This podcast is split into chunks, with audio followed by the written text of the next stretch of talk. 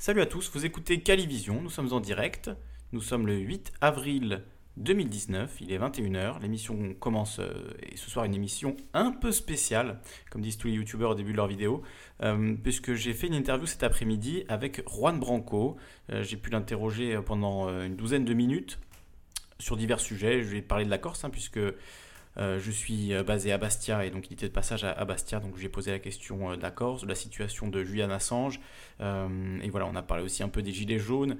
Vous allez entendre ça dans quelques instants. La, vidéo est disponible également hein, sur la chaîne Calivision euh, en vidéo seule, vous pouvez la retrouver. Je vais quand même la diffuser dans ce live pour qu'on puisse bah, en discuter, parler euh, bah, voilà, hein, du mouvement des Gilets jaunes, euh, des propos de Juan Branco, peut-être un peu de, son livre aussi. J'en avais eu des, extraits euh, il y a quelques mois. Euh, voilà, c'est une enquête sur la Macronie, euh, un peu les coulisses de la Macronie et le- le- l'entourage de gens. Euh, très bien placés euh, de- d'Emmanuel Macron, hein, très bien placé dans la, la classe dominante, classe dont est issu Juan Branco, et euh, comme le disait Adjel sur le, chat Discord, c'est un peu un traître à sa classe. C'est quelqu'un qui vient de, ce monde-là, du monde des élites, et qui finalement a, choisi de, rejoindre les Gilets jaunes, de les défendre, parce qu'il trouve ce monde immoral, pour plein de raisons qu'il explique très bien dans ce livre Crépuscule, et dans l'interview qu'on va écouter tout à l'heure, c'est quelqu'un de très articulé, très intelligent, euh, et je suis vraiment très content d'avoir pu l'interviewer, d'avoir pu le rencontrer, même si c'était très court. Moi, j'aurais préféré qu'on passe évidemment trois heures à discuter de tous les sujets. Là, euh, il avait son avion euh, pas très longtemps après, après que j'ai fait l'interview. hein. Il, devait, il devait prendre l'avion une heure et demie après, donc le temps d'aller à l'aéroport, etc. On n'a pas eu vraiment le, temps de, de discuter longuement, mais tout de même, ça fait plaisir d'avoir pu parler avec Juan Branco et de pouvoir vous diffuser cette petite interview ce soir. Donc, on, va, on va en discuter. Euh, suite, euh, voilà, je vous diffuserai l'interview et suite à ça, on va en discuter ensemble. On va d'abord écouter un petit peu de musique avec un nouveau morceau de l'ami Luminescence, Sound Jésus-Christ, My Lord, dollar, dollar, dollar. Voilà le titre du morceau. Je vous laisse le, découvrir. hein. C'est un, morceau qui, euh, qui nous plonge un peu dans l'été déjà. Donc voilà, des bons augures pour commencer cette émission avec donc cette interview de Juan Branco que je vais vous diffuser dans, dans quelques minutes. Installez-vous confortablement. Vous écoutez Calivision et nous sommes en direct.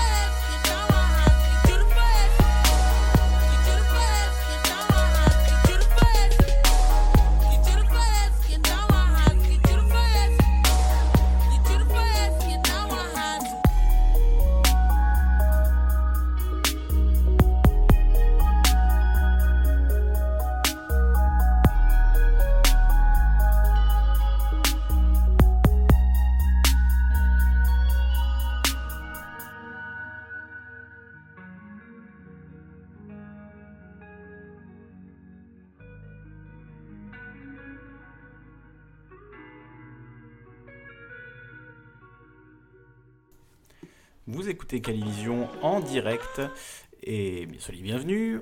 Ce soir, interview de Juan Branco que j'ai réalisé cet après-midi. Je vais vous la diffuser dans quelques instants. Je rappelle quand même avant euh, l'existence du Discord euh, et je, vais préciser euh, quelque chose. J'ai un peu remanié le, Discord puisque finalement il n'y avait qu'une seule, qu'un seul chat et pas vraiment de catégories. Donc j'ai fait quelques catégories. Maintenant, libre à vous de, les remplir. hein. Il y a donc des catégories actualité, politique, euh, sur euh, euh, les passions aussi, musique, livres, cinéma, séries, jeux vidéo, pour partager vos créations également.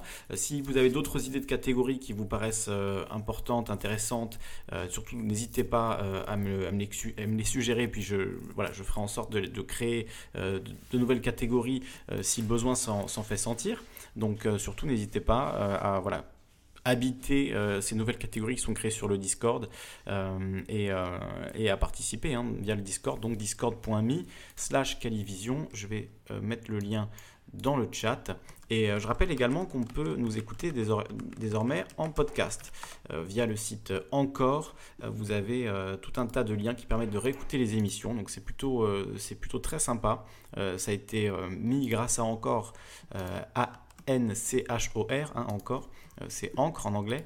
Euh, grâce à, ce site, eh bien. euh, L'émission est disponible en podcast sur plusieurs plateformes, donc Apple Podcast, Google Podcast, Spotify, Breaker, Pocket Cast. Bon, à peu près toutes les plateformes de podcast sont couvertes. Donc, si vous voulez découvrir les podcasts en général et, écouter et réécouter les émissions de Calivision, eh bien vous pouvez le faire sur encore.fm. Donc euh, après euh, la diffusion de l'entretien avec Juan Branco, euh, je vous permettrai d'intervenir via le Discord et de, réagir, de discuter avec nous en direct. On va donc écouter cet entretien réalisé cet après-midi à Bastia avec Juan Branco. Alors je me suis trompé, j'ai mis 18 avril, c'était le 8 avril, hein, effectivement, c'est pas un voyage temporel, ne vous inquiétez pas. Mais donc je vous diffuse cette interview, cet entretien avec Juan Branco, donc euh, 12 minutes, et on en parle ensemble juste après. Vous écoutez Calivision en direct. Juan Branco, bonjour. Bonjour. Alors, je voulais vous poser deux, trois petites questions euh, au moment de votre passage en Corse. Euh, alors, première question, est-ce que vous avez un rapport particulier avec la Corse? Est-ce que... Écoutez, mon meilleur ami est corse. Quand j'avais 8 ans, je voulais être Napoléon et euh, quelques histoires comme ça. Mais sinon, non, j'ai un rapport euh, d'intérêt euh, à, l'île parce que c'est, elle pose quand même des problématiques très particulières pour, euh, pour le pays, mais juste même d'un point de vue politique. Le rapport, euh, la tension entre, entre l'idée républicaine, euh, jacobine, centralisatrice et, le respect des identités locales, c'est un peu le dernier espace qui n'a pas été écrasé au sens force du terme, fort du terme pardon, par la République et qui, et qui a fait subsister très tard en fait un- forme de résistance à, l'unification qui a des bienfaits et des, points négatifs aussi, mais qui, avait été mise en place de façon assez brutale à partir du XVIIIe siècle euh, en France. Et, euh, et je trouve que ça pose des questions très intéressantes de rapport aux politiques parce qu'on est dans des... euh, D'un côté, on voit bien ce que ça a apporté, euh, cette idée centralisatrice et cette unification d'un territoire euh, à une échelle, et en même temps, on voit bien aussi à quel point ça a été la nourricière de violences politiques euh, au cours des siècles suivants, y compris, y compris la colonisation, qui a,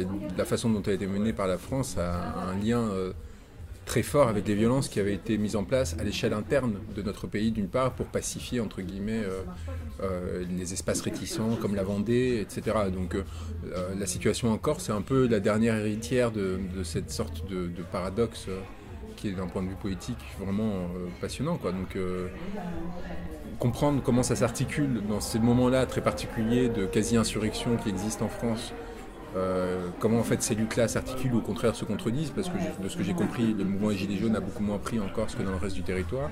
C'est euh, c'est- même d'un point de vue strictement intellectuel, c'est euh, extrêmement important. Ah, Peut-être un peu comme les banlieues, il y a peut-être une idée qu'on est gilet jaune depuis euh, un siècle et que du coup... Bah, les banlieues, on peut par- les, les banlieues, c'est un espace qui est, qui est héritier en fait de la question coloniale. Donc, euh, c'est-à-dire qu'on a, on a de la question coloniale et même de, de- de la question post-coloniale et, et de, la, de la gestion des, euh, des populations euh, euh, immigrées qu'on avait fait venir euh, en France pour nourrir une, phase d'expansion économique postérieure à la décolonisation et qu'on n'a jamais voulu, enfin, dont on n'a jamais su comment les considérer, parce qu'il y avait d'un côté une volonté d'intégration républicaine un peu à l'ancienne, qui était en continuité pour le coup de la pacification forcée qui avait été mise en œuvre après la Révolution française, et euh, de l'autre côté un désintérêt, euh, un, héritage du racisme euh, qui avait justifié les épopées coloniales et qui donc faisait qu'on on considérait qu'il fallait les écraser sans les intégrer. Enfin bref, et donc dans cette tension assez particulière qui a laissé beaucoup de personnes sur le côté et qui a amené du coup à des effets de retour et de, désaffiliation idéologique, euh, bah, évidemment, on se retrouve dans une situation très, très difficile à, à résoudre parce qu'on a éclaté en fait cet espace et ce territoire-là et on se retrouve en, incapacité de lui apporter une réponse univoque. Quoi. Et donc, évidemment, quoi qu'il arrive, on est dans une contradiction très forte et on ne sait pas comment la régler. Donc, euh, donc oui, euh, dès le moment qu'on a des moments de résurgence politique, bah, on se rend compte qu'il y a des trous dans ce pays, des trous au sens fort du terme, hein, de désaffiliation par rapport au reste de la population française, que ce soit la Corse, la banlieue, euh, euh, les banlieues parisiennes surtout, euh, les dom-toms différemment, parce qu'encore une fois, on voit bien qu'il y a des modalités de lutte, et en fait, c'est pas du tout des lieux qui sont, euh, qui sont morts, c'est ça qui est intéressant, c'est des lieux qui ont leur propre lutte, qui sont pas co- connectables à celle de, de, de, de- la métropole directement, en tout cas pas de la même façon, enfin de la métropole au sens, euh, vous voyez bien ce que je veux dire, et on se retrouve du coup dans une, euh, question où, on ne sait pas s'y faire converger, parce que de toute façon c'est très difficile, s'il faut les faire subsister de façon séparée, s'il faut euh, essayer de créer des liens, ne serait-ce que de communicationnels, quoi, c'est-à-dire sans même essayer de s'imposer une uniformisation qui reviendrait en fait à... Et, euh, voilà, parce que je pense que le mouvement des Gilets jaunes a, vraiment une idéologie républicaine au sens archaïque du terme, hein, de vraiment revenir aux, valeurs fondamentales de l'idée républicaine. La démocratie Non, de, vraiment, je pense, je pense vraiment à la devise de liberté, égalité, fraternité, quelque chose de dire vraiment un droit à la parole égal, euh, quelle que soit la condition sociale, et un accès aux ressources, euh, quelle que soit la condition sociale. Et, dans cette, euh, et, et ça crée de la tension parce que c'est pas forcément une idéologie qui reste, euh, qui a été. Enfin, on a bien vu le revers de cette idéologie, de cette idéologie pardon, dans certains territoires de la République, et du coup, on n'a on n'a pas forcément une volonté d'adhérer directement à à, à- à ce mouvement-là. Et donc c'est- vraiment fascinant et c'est pas résoluble en l'état. Euh, ça demande beaucoup d'interaction, je pense, pour comprendre comment, euh, comment articuler ou non. Et ce qui est sûr, c'est que si les Gilets jaunes arrivaient à un aboutissement, c'est-à-dire une vraie reconfiguration politique de ce pays, ça provoquerait des effets extraordinaires en Corse, dans les dom-toms, dans les quartiers populaires, parce que ils auraient un choix à faire, c'est-à-dire soit de, soit de re- recommencer à croire dans cette nouvelle forme politique, soit de rester en résistance, voire monter encore plus en résistance, chercher par exemple pour la Corse à, reprovoquer un mouvement indépendantiste majeur, et, euh, et, aller savoir quelle serait la bonne voie euh, dans, dans cette situation-là. Alors vous avez défendu euh, Julian Assange, vous étiez l'avocat de Wikileaks, c'est toujours le cas? Vous êtes toujours, euh, Ouais, je continue à travailler avec eux, ouais. Alors la situation de Julian Assange est assez compliquée ces derniers jours, qu'est-ce que vous pouvez nous en dire? Bah, que tout simplement il est pris dans une tenaille assez atroce où il y a des luttes de clans au sein de l'Équateur, euh, extrêmement violentes entre l'ancien président Rafael Correa qui lui avait donné l'asile et le nouveau Lénine Moreno qui a été installé au pouvoir par Correa mais qui, qui a trahi complètement l'héritage coréiste et donc euh, qui utilise Assange comme une monnaie d'échange avec les États-Unis pour obtenir un certain nombre de bénéfices économiques, militaires, etc. Et, euh, et donc on a en fait un corps qui est pris entre des luttes politiques et qui- que l'on s'apprête à sacrifier euh, à cette fin. Donc il risque d'être déporté pour Ah oui, au quotidien, oui. Une- une- ça peut être une question de jour, ça dépendra beaucoup de la mobilisation publique pour l'empêcher. D'accord. Alors au sujet des Gilets jaunes, une question d'un de nos auditeurs euh, qui se demandait, puisque finalement c'est la finance qui euh, ordonne euh, la façon dont le politique se comporte, est-ce qu'il ne faudrait pas directement cibler la, la finance pendant les mouvements de Gilets Non, jaunes, non, non. aller à la défense, bloquer Surtout les pas, et je pense qu'on a 40? été très intelligent par rapport à ça. Donc, quand les manifs passaient devant le, le MEDEF, c'était de façon indifférente. A- donc on avait tous les CRS qui étaient devant, et personne ne cherchait à s'y attarder parce qu'on a bien compris que on est dans un système où on est dans un capitalisme d'État, dans lequel les grandes fortunes dépendent de l'État euh, pour se constituer. Et c'est pour ça qu'ils font tellement d'efforts pour influencer les politiques, pour acheter des médias, etc. On a bien compris que le point de pivot en France, c'est le politique. Et on a cette chance-là parce qu'on est un des pays les plus développés au monde, on reste quand même la sixième puissance mondiale.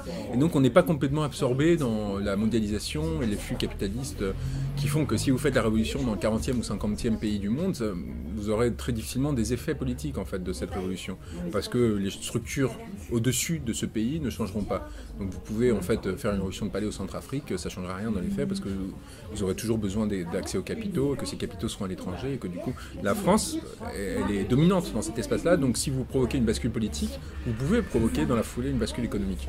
Alors qu'à l'inverse, c'est très très difficile de s'opposer à des, à des puissances euh, étrangères qui peuvent, enfin financières, je vais dire, pardon, qui peuvent euh, en quelques, en quelques secondes transférer leurs ressources en dehors du pays euh, sans qu'on puisse euh, euh, l'éviter. Donc, euh, donc non, moi je crois, et en plus on est dans une asymétrie énorme. Les gilets jaunes n'ont pas d'argent, enfin je veux dire, c'est très, très basique, hein, et eux ils en ont. euh, des milliards. Donc si on, rentre dans une guerre d'usure, on perdra. Par contre, une alternative qui combine un peu les deux, c'est euh, au-delà de, tenter une révolution politique, c'est de bloquer les, les- centres de enfin les lieux de centralisation des flux.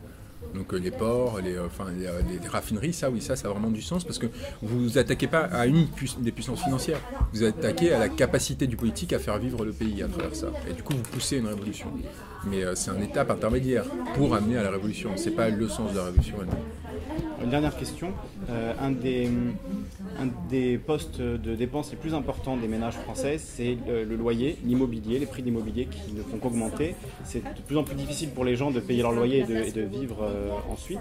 Donc, euh, qu'est-ce qu'on pourrait faire euh, là-dessus? Est-ce que, est que les Gilets jaunes euh, peuvent trouver une euh, mobilisation, quelque chose c'est contre l'augmentation du, du prix des c'est une façon très simple. Il faut re- retrouver le contrôle de la création monétaire et refixer des objectifs d'inflation importants qui font que la valeur de l'immobilier va décroître si vous indexez ça sur le salaire, euh, enfin, l'inflation sur les salaires sur l'inflation, pardon. Et vous recréez en fait, vous créez une érosion de la valeur du patrimoine. euh, euh, du patrimoine pardon tout court et donc en fait vous dérentabilisez l'investissement dans l'immobilier donc vous créez en fait un retournement de marché assez brutal pour ceux qui ont euh, investi et spéculé dans ce marché-là, mais euh, qui va provoquer une répartition de richesse extraordinaire à très court terme. En fait. Donc il faut attendre que la Banque Centrale Européenne euh, imprime plus de billets, laisse l'inflation un peu filer, mais comme c'est pas vraiment Non, le- c'est justement, en fait, c'est c'est pas on crée vraiment- une, une- une- une politique monétaire qui vise l'inflation, et donc ça passe par quoi? Par des investissements publics, par, de- par justement une reprise de contrôle de la création monétaire, dans le sens où arrêter, arrêter justement avec la création monétaire euh, artificielle, euh, et les, euh, QE, pardon, et la surfinanciarisation de cette création monétaire, pardon, et, euh, et la passer, la remettre aux mains de l'État, et, ce qui, euh, provoque plusieurs effets. hein. C'est-à-dire que vous desserrez la contrainte budgétaire de l'État. Alors, il faut le faire bien, il faut le faire de façon intelligente avec des grands travaux, des investissements. euh, dans la transition écologique, etc. Vous augmentez une inflation vous augmentez l'inflation, mais en l'indexant sur les salaires, de façon à ce que ce soit justement que la partie patrimoniale qui, voit, qui se voit dégradée. Donc c'est faire l'exact inverse de ce qui est fait en termes de politique monétaire aujourd'hui. Avec, il faut le contrôler, il ne faut pas que ça explose comme au Venezuela et compagnie, mais il faut au moins doubler, voire tripler les objectifs d'inflation actuels. C'est la meilleure façon de réduire les inégalités en fait, de façon structurelle dans un pays. Parce qu'il y a des gens qui s'enrichissent énormément avec euh, la spéculation Oui, parce que c'est, immobilière, elle avec- est, euh, mais parce que la création d'argent est entre les mains des banques aujourd'hui. Littéralement, hein, c'est pas complotiste. Enfin, la, la- la Banque centrale européenne par les- donne aux banques la possibilité de créer de la monnaie et seulement aux banques. Et du coup, vous vous retrouvez dans une situation où les banques, évidemment, vont créer de la monnaie pour aller vers quel type d'investissement? Des investissements spéculatifs, parce qu'en gros, ils vont chercher à rentabiliser au plus vite euh, leur. euh, Enfin, ils ont des objectifs tout simplement de, de profitabilité et euh, de solvabilité aussi. Donc en fait, ils jouent entre ces facteurs pour essayer de d'artificialiser en fait leur, leur bilan et, euh, on, essaie de résoudre pour l'instant la situation en, créant des contraintes euh, prudentielles plus importantes avec euh, BAL 3 et compagnie. Sauf qu'en fait on est sur le serpent qui se mord la queue parce que du coup ils créent des fausses structures pour essayer de, créer de la, enfin pour, essayer de masquer justement ces bilans prudentiels, enfin les contraintes et, et desserrer les contraintes et en fait in fine on se retrouve avec une avec, avec, bah, là, une situation qui se dégrade, avec une corruption accrue et encore une fois un investissement dans des secteurs non stratégiques qui font que la société se disloque. Juan Banco, merci beaucoup. On espère vous revoir en Corse euh, bientôt. À bientôt. Voilà pour cette interview de Juan Branco réalisée cet après-midi euh, à Bastia lors de son passage euh, de quelques jours euh, en Corse. Alors c'était pas très, euh, il n'y avait pas beaucoup de, publicité. Du coup, je l'ai su un peu au dernier moment euh, qu'il était là. Euh, je suis, assez, content, enfin très content d'avoir pu avoir cette interview euh, quelques heures avant qu'il qu'il ne doive prendre l'avion. J'espère que la prochaine fois on pourra discuter plus longuement.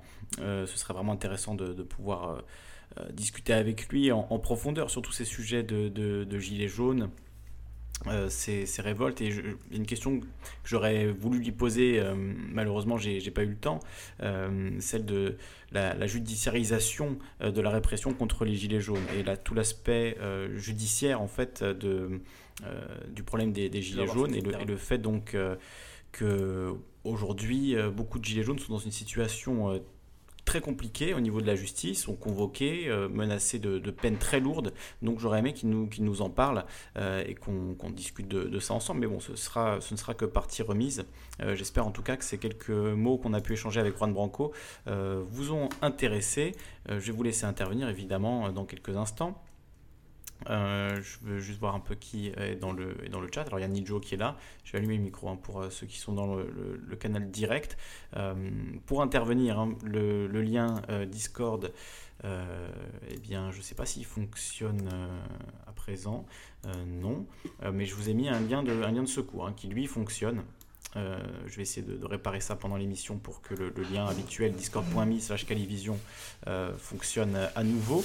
Euh, mais voilà, vous avez un lien là qui est sur le chat YouTube pour rejoindre le Discord, intervenir en direct avec votre micro, en toute gratuité, en toute amitié, pour réagir, dire ce que vous avez à dire. On a posé donc la question de Fred G. hein, J'ai posé la question de, de Fred G à, Juan Branco au sujet donc d'attaquer la finance. Alors je sais pas ce que Fred a pensé de sa réponse. Euh, il y avait une autre question de Mani, mais que j'ai pas pu lui poser, euh, qui, euh, puisque je l'ai vu, en fait, Mani me l'a envoyé pendant que j'étais en train de faire l'interview sur Discord, donc j'étais pas en train de regarder Discord à ce moment-là. La question qu'a posée Mani, je, remonte le fil pour la retrouver, c'était par rapport à, Macron. alors attendez. Voilà, Mani voulait que je lui demande, demande-lui pourquoi il ne comprend pas que Macron soit le dernier rempart face à la dictature attends quand même la fin de l'interview pour poser cette question. Euh, bon, bah, je n'ai pas pu la poser, peut-être une, une prochaine fois. Euh, peut-être que toi, tu pourras nous donner euh, la réponse. C'est une, question, c'est une question quand même pleine de sous-entendus, donc peut-être que tu pourrais nous expliciter euh, ce, que tu, ce que tu entendais par là. Euh, on pourra en, parler. Alors, je lui ai parlé aussi de la Corse, hein, vu que évidemment on est en Corse, euh, et comme je lui ai dit, euh, on n'a pas souvent l'occasion d'avoir des, gens comme ça, qui, euh, euh, comme lui, qui viennent, en- qui viennent en Corse. Donc, c'était euh, bah, très sympa de pouvoir parler avec lui. Et je, voulais aussi savoir un peu ce qu'il pensait de la Corse, et sa réponse était euh, très intelligente, et très documentée, euh, très précise. Et en ça, euh, c'est un peu. ça peut peut-être paraître un peu bizarre, mais en ça, il m'a fait penser un peu à, Emmanuel Macron, c'est-à-dire quelqu'un qui sait de quoi il parle, sauf que Juan Branco, euh, il choisit de défendre les intérêts euh, des, classes populaires, des classes dominées, contrairement à Macron qui, lui, met euh, sa dialectique, son talent au service des classes dominantes. On a pu le voir pendant le, pendant le grand débat, voilà, il a évidemment une façon de parler, une faconde, il est très, très beau parleur, très charismatique, il a réponse à tout, etc. Mais, in fine, il sert voilà, les intérêts opposés euh, à ceux que, que sert Juan Branco. Euh, et ça, j'ai trouvé ça intéressant, notamment aussi sa réponse à ma question sur les, prix de l'immobilier. hein. Il faut, euh, faut savoir que l'immobilier, c'est quand même, enfin vous le savez, je pense, un des, bah, des postes de dépenses les plus importants de- des ménages. Les prix de l'immobilier ne font qu'augmenter. C'est très, très difficile de, vivre avec un salaire normal en, France aujourd'hui. hein, et je ne parle même pas des grandes villes comme Paris. Euh, les gens sont, chassés justement des lieux euh, agréables, hein, des villes agréables, et même, euh, même dans certaines campagnes, il y a un phénomène, de gentrification. Donc, qu'est-ce qu'on fait pour lutter contre la hausse constante des prix de, l'immobilier? Et la réponse de Juan Branco m'a agréablement surpris très agréablement surpris puisqu'il m'a parlé immédiatement de création monétaire. On reprend le contrôle de, la planche à billets et on, joue ainsi sur l'inflation, on augmente l'inflation, ce qui euh, fait diminuer mécaniquement euh, la valeur euh, bah, de tous les biens immobiliers, hein, que ce soit la valeur des appartements, le prix des loyers,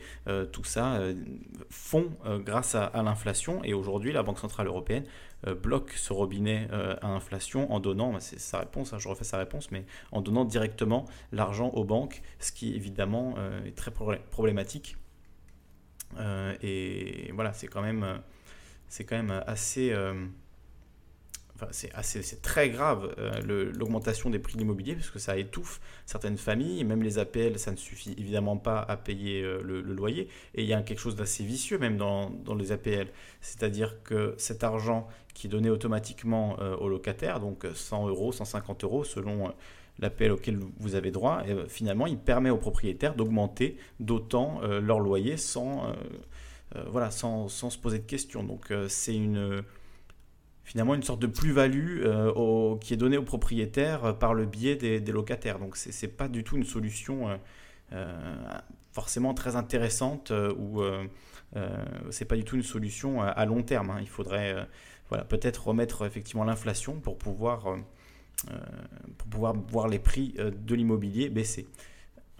Alors il y a Toile qui nous a rejoint, qui s'est mis dans le- le- l'onglet direct. Je ne sais pas s'il veut intervenir, s'il veut participer à l'émission. Il est libre de le faire en tout cas. Il y a aussi Euréalisation qui nous a rejoint, Dory, euh, Dahl, euh, Eric Steppenwolf. Il y a aussi Rofflery, hein, TGM Bernard qui est avec nous, euh, Fred G et, et Mani. Euh, alors, je- c'est pas pour me vanter, mais c'est vrai que Eric Steppenwolf dit Lisande, tu as été un peu à l'avant-garde de tout ce mouvement social Gilets jaunes à l'époque d'ici et maintenant. On te remercie de nous avoir fait connaître Étienne Chouard par exemple.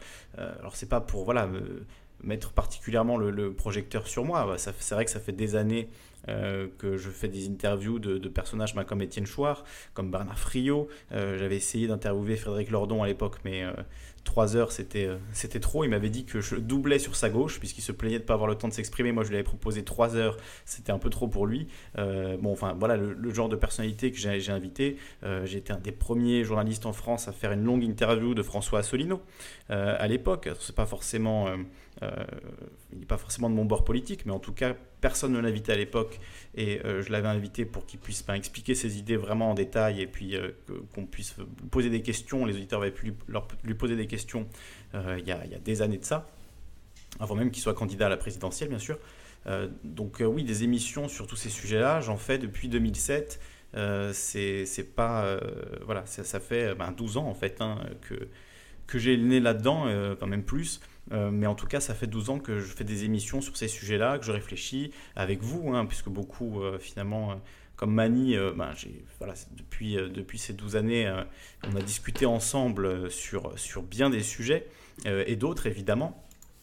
Donc oui, on, est, on était un peu seul pendant, pendant des années, en tout cas un peu minoritaire, même si en nombre, ça, ça faisait du monde, évidemment, qui se posait des questions, qui se grattait la tête en se demandant quel système, comment faire pour qu'il y ait plus de démocratie, comment, voilà. euh, toutes ces questions-là, ça fait des années qu'on se les pose. Et c'est vrai qu'avec le mouvement des Gilets jaunes, on voit émerger euh, ben, des personnalités comme, euh, comme Juan Branco, mais même, je mettrais même dedans Maxime Nicole, enfin voilà, tous les, toutes les figures des, Gilets jaunes qui ont émergé avec les Gilets jaunes, et puis tous les, anonymes hein, qui, qui ont mis le Gilet jaune, qui se sont un peu réveillés, euh, j'ai envie de dire, qui ont, sont en tout cas, qui ont commencé à se poser des questions euh, que certains d'entre nous, effectivement, se posent depuis, depuis des années. Euh, donc peut-être qu'on a été à l'avant-garde, mais en tout cas, ça fait plaisir de, de quitter l'avant-garde et de pouvoir ben, voir tout ça émerger et de, et de, voilà, on se sent moins seul, je pense. Je pense pas être, être le seul à penser ça, que finalement, on est un peu rejoint par la masse et, et ça, ça fait plaisir parce que parce qu'on n'a pas envie de euh, d'avoir raison seul finalement. Il faut, il faut que ces questions-là, ces questions démocratiques, euh, de- du référendum d'initiative citoyenne notamment, euh, les gens s'en emparent et c'est pour le c'est pour le grand public, c'est pas pour une minorité que qu'on veut tout ça. La démocratie, c'est pour inclure le plus grand nombre de, gens possible. Donc évidemment, on, est content de voir que que ce mouvement prend de l'ampleur, même si, comme vous l'avez entendu, hein, pour, pour ce qui est de la Corse, le mouvement des Gilets jaunes en Corse, il n'est pas forcément euh, extrêmement développé. C'est pas forcément euh, un mouvement qui, a énormément de succès euh, en Corse, même si euh, dans le cœur, hein, les Corses sont, quasiment tous des Gilets jaunes, puisque les conditions de vie euh, ici sont, quand même euh, extrêmement, euh, extrêmement difficiles pour beaucoup de gens. Il y a des inégalités euh, criantes, c'est la région la plus pauvre de France, donc c'est c'est une situation euh, compliquée euh, qu'on vit en Corse. Donc, donc ça fait plaisir de, que quelqu'un comme Juan Branco vienne nous parler, vienne faire des, des conférences, signer ses livres et voilà, nous accorde un peu de son temps pour réfléchir à tout ça. Et j'espère qu'il nous en accordera encore plus à l'avenir. Alors, je voulais vous parler, euh, en attendant que vous interveniez hein, via le Discord si vous le, souhaitez, si vous souhaitez participer, euh, réagir, prolonger la discussion, euh, réagir à l'interview de, Juan Branco, mais prolonger la discussion sur, tous ces sujets. Il y a aussi une question que je lui ai posée, dont, voilà, dont que j'ai pas diffusée parce que j'ai que l'audio, saisi un peu à la volée comme ça. Je vous en parlerai un peu plus tard. Alors je voulais vous parler de cet article qui, euh, bon, qui date de décembre 2017, mais, mais que j'ai vu euh, passer sur, euh, sur Facebook tout à l'heure, et qui ben, finalement ré- résume pas mal aussi ce que raconte Juan Branco. Excusez-moi, mon téléphone. Donc c'est un, un article de Révolution Permanente. hein. Il dénonçait les fraudeurs aux allocations, l'ancien député à trois comptes en Suisse. Selon Mediapart, Dominique Tian, l'ancien député LR connu pour dénoncer sans relâche les fraudeurs aux allocations, est jugé pour blanchi- blanchiment de fraude fiscale et fausse déclaration de patrimoine. Il cachait trois comptes en Suisse. Le procureur a requis seulement un an de prison avec sursis, 300 000 euros d'amende et 5 ans d'inéligibilité. Je vous mets le lien de l'article hein, si vous souhaitez le, le lire. Euh, mais c'est dans le genre euh, euh, classisme intégral, euh, c'est pas mal, hein, ce- cet article de Révolution permanente. Je vous lis simplement euh, euh, ces déclarations de ce, de ce personnage, Dominique Tian. hein. Devant le tribunal correctionnel de Paris, il ne peut s'empêcher de vanter ses années de combat politique contre les tricheurs aux allocs, les faux chômeurs et les prétendus parents isolés contre la fraude sociale. Pour lui, il s'agit d'une plaie nationale tellement coûteuse qu'il l'a dénoncée dans un rapport parlementaire. Alors que la majorité du monde du travail et de la jeunesse a du mal à boucler ses fins de mois, Dominique Tian détient plus de 2,5 millions d'euros en Suisse dans trois banques distinctes, Pictet, Lombard Odier et UBS. Alors qu'il fustige les fraudeurs au RSA, même la présidente du tribunal se voit obligée de réagir. N'y a-t-il pas une forme de schizophrénie à fustiger les fraudeurs au RSA et en même temps à expliquer que c'est tout à fait normal d'avoir attendu 15 ans pour régulariser votre situation fiscale? À la manière de Bernard Thévenoud, victime de phobie administrative, il répond J'étais dans le raisonnement qu'un jour je déclarerai les choses, assure le premier adjoint au maire de Marseille, qui a hérité des fonds en question de son père en 1996 et ne les a déclarés qu'en 2014. Je n'ai jamais détourné un franc d'argent public. Ah, un euro, on ne sait pas, mais un franc, en tout cas, il n'a jamais. euh, bref, comme le dit aux réalisations, il ne manque pas de souffle celui-là, c'est clair, c'est clair. Euh, et, je trouve que ça, ça illustre pas mal euh, cette, euh, cette séparation, finalement, cette dichotomie entre une hyperclasse qui a des millions sur des comptes et qui reproche aux gens qui sont au centime près chaque mois, qui comptent les centimes pour faire leurs courses, euh, de, voilà, de- de- des fraudeurs, des, des faux chômeurs, hein, la fraude sociale. Mais la fraude fiscale, bon non, j'allais le déclarer un jour, j'allais finir par le déclarer. Euh, sauf que pour les gens qui sont au centime près, euh, c'est voilà, pas des questions qui se posent hein, de, savoir si oh, bah, je vais peut-être déclarer mes 3 millions d'euros ou pas. Enfin, c'est voilà, deux mondes en fait complètement euh, déconnectés. Et, Juan Branco, finalement, il vient de ce monde-là, ce monde des élites, pour pour nous dire oui, c'est vraiment n'importe quoi, c'est vraiment euh, délirant ce qu'ils sont en train de faire, et c'est vraiment ben, le président des riches qui a été élu. Euh, je vais vous montrer ce, ce bouquin euh, de, Juan Branco, un crépuscule qui est disponible en PDF d'ailleurs. Hein. Je n'ai pas le lien là sous la main, mais il est disponible un peu partout en PDF. Alors, Juan Branco m'a dit que c'était une version différente, enfin qu'il y avait quelques différences dans la version texte.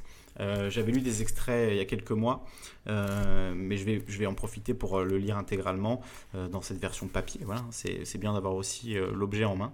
Euh, je vous lis le quatrième de couverture. hein. Ce texte vise à expliquer et à légitimer la colère qui s'est déployée, comprendre ce qui s'est joué, il donne assise et raison à ceux qui se sont mobilisés. Il permet de démontrer, le mot est fort, mais il est justifié, qu'ils ont eu raison. Par les faits, loin de toute idéologie, il montre la nécessité d'un mouvement qui a fait craindre à ceux qui possédaient qu'ils pourraient perdre ce qu'ils avaient gagné. Ce livre s'inscrit dans la tradition littéraire française des réquisitoires politiques, sous la plume enflammée d'un jeune homme formé pour intégrer les élites, mais croyant encore en la République, il dénonce et expose les preuves d'une captation de la démocratie par des oligarques puissants en faveur d'intérêts de caste. Euh, voilà, Macron et les oligarques, l'enquête vérité, c'est donc euh, le livre de Juan Branco. Il y en a un autre qui s'appelle Contre Macron, qui apparemment, euh, alors je ne l'ai pas lu l'autre, mais il est apparemment un peu plus exigeant au niveau du style. Mais les gens qui étaient à la librairie tout à l'heure, qui faisaient dédicacer le- leur livre, étaient ravis de, de ce livre contre Macron. Voilà, apparemment, il est très bien, et j'en doute pas, parce que c'est vraiment quelqu'un de très intelligent, euh, Juan Branco, de, très cultivé, mais, aussi euh, euh, très fin. Enfin, il aurait, il aurait clairement pu intégrer cette élite sans aucun problème. Il aurait pu devenir riche à millions, mais il choisit d'être au RSA. Enfin, il choisit, il est, au RSA, hein, parce que les, choses de la vie font, font qu'il s'est retrouvé au, RSA. Il aide des gilets jaunes au niveau juridique gratuitement.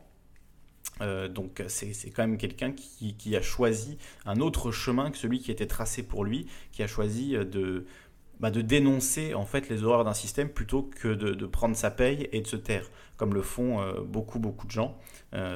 Et ça c'est quand même quelque chose qu'on peut on peut le, le remercier d'avoir fait ça pour, pour nous et, voilà c'est vraiment quelqu'un de bah, c'est très agréable de discuter avec lui et, je l'ai vraiment ressenti comme quelqu'un d'honnête, euh, d'entier, puisque tout à l'heure on, me demandait euh, comment il était en, off. Euh, ben vraiment j'ai été pas agréablement surpris parce que je, voilà, je m'attendais à ce que ce soit une bonne personne, mais en tout cas j'ai pas été déçu du tout. Voilà, c'est vraiment quelqu'un de d'extrêmement agréable qui a l'image de qu'on peut avoir de lui quoi de voilà quelqu'un qui est disponible ouvert avec qui on peut discuter qui est fin articulé donc euh, voilà, content d'avoir pu rencontrer Juan Branco et j'espère qu'on fera une interview plus longue avec lui euh, plus tard, euh, parce que là 12 minutes c'était un petit peu court, même si pour un journal télé c'est c'est 12 fois trop, mais en tout cas j'aimerais bien qu'on puisse poser les choses, vraiment discuter en détail, en profondeur de, tout un tas de, sujets avec Juan Branco, donc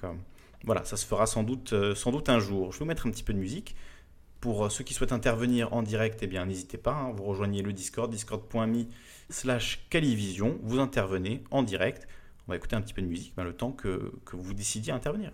La musique, c'est Luminescence, hein, un morceau d'intro également.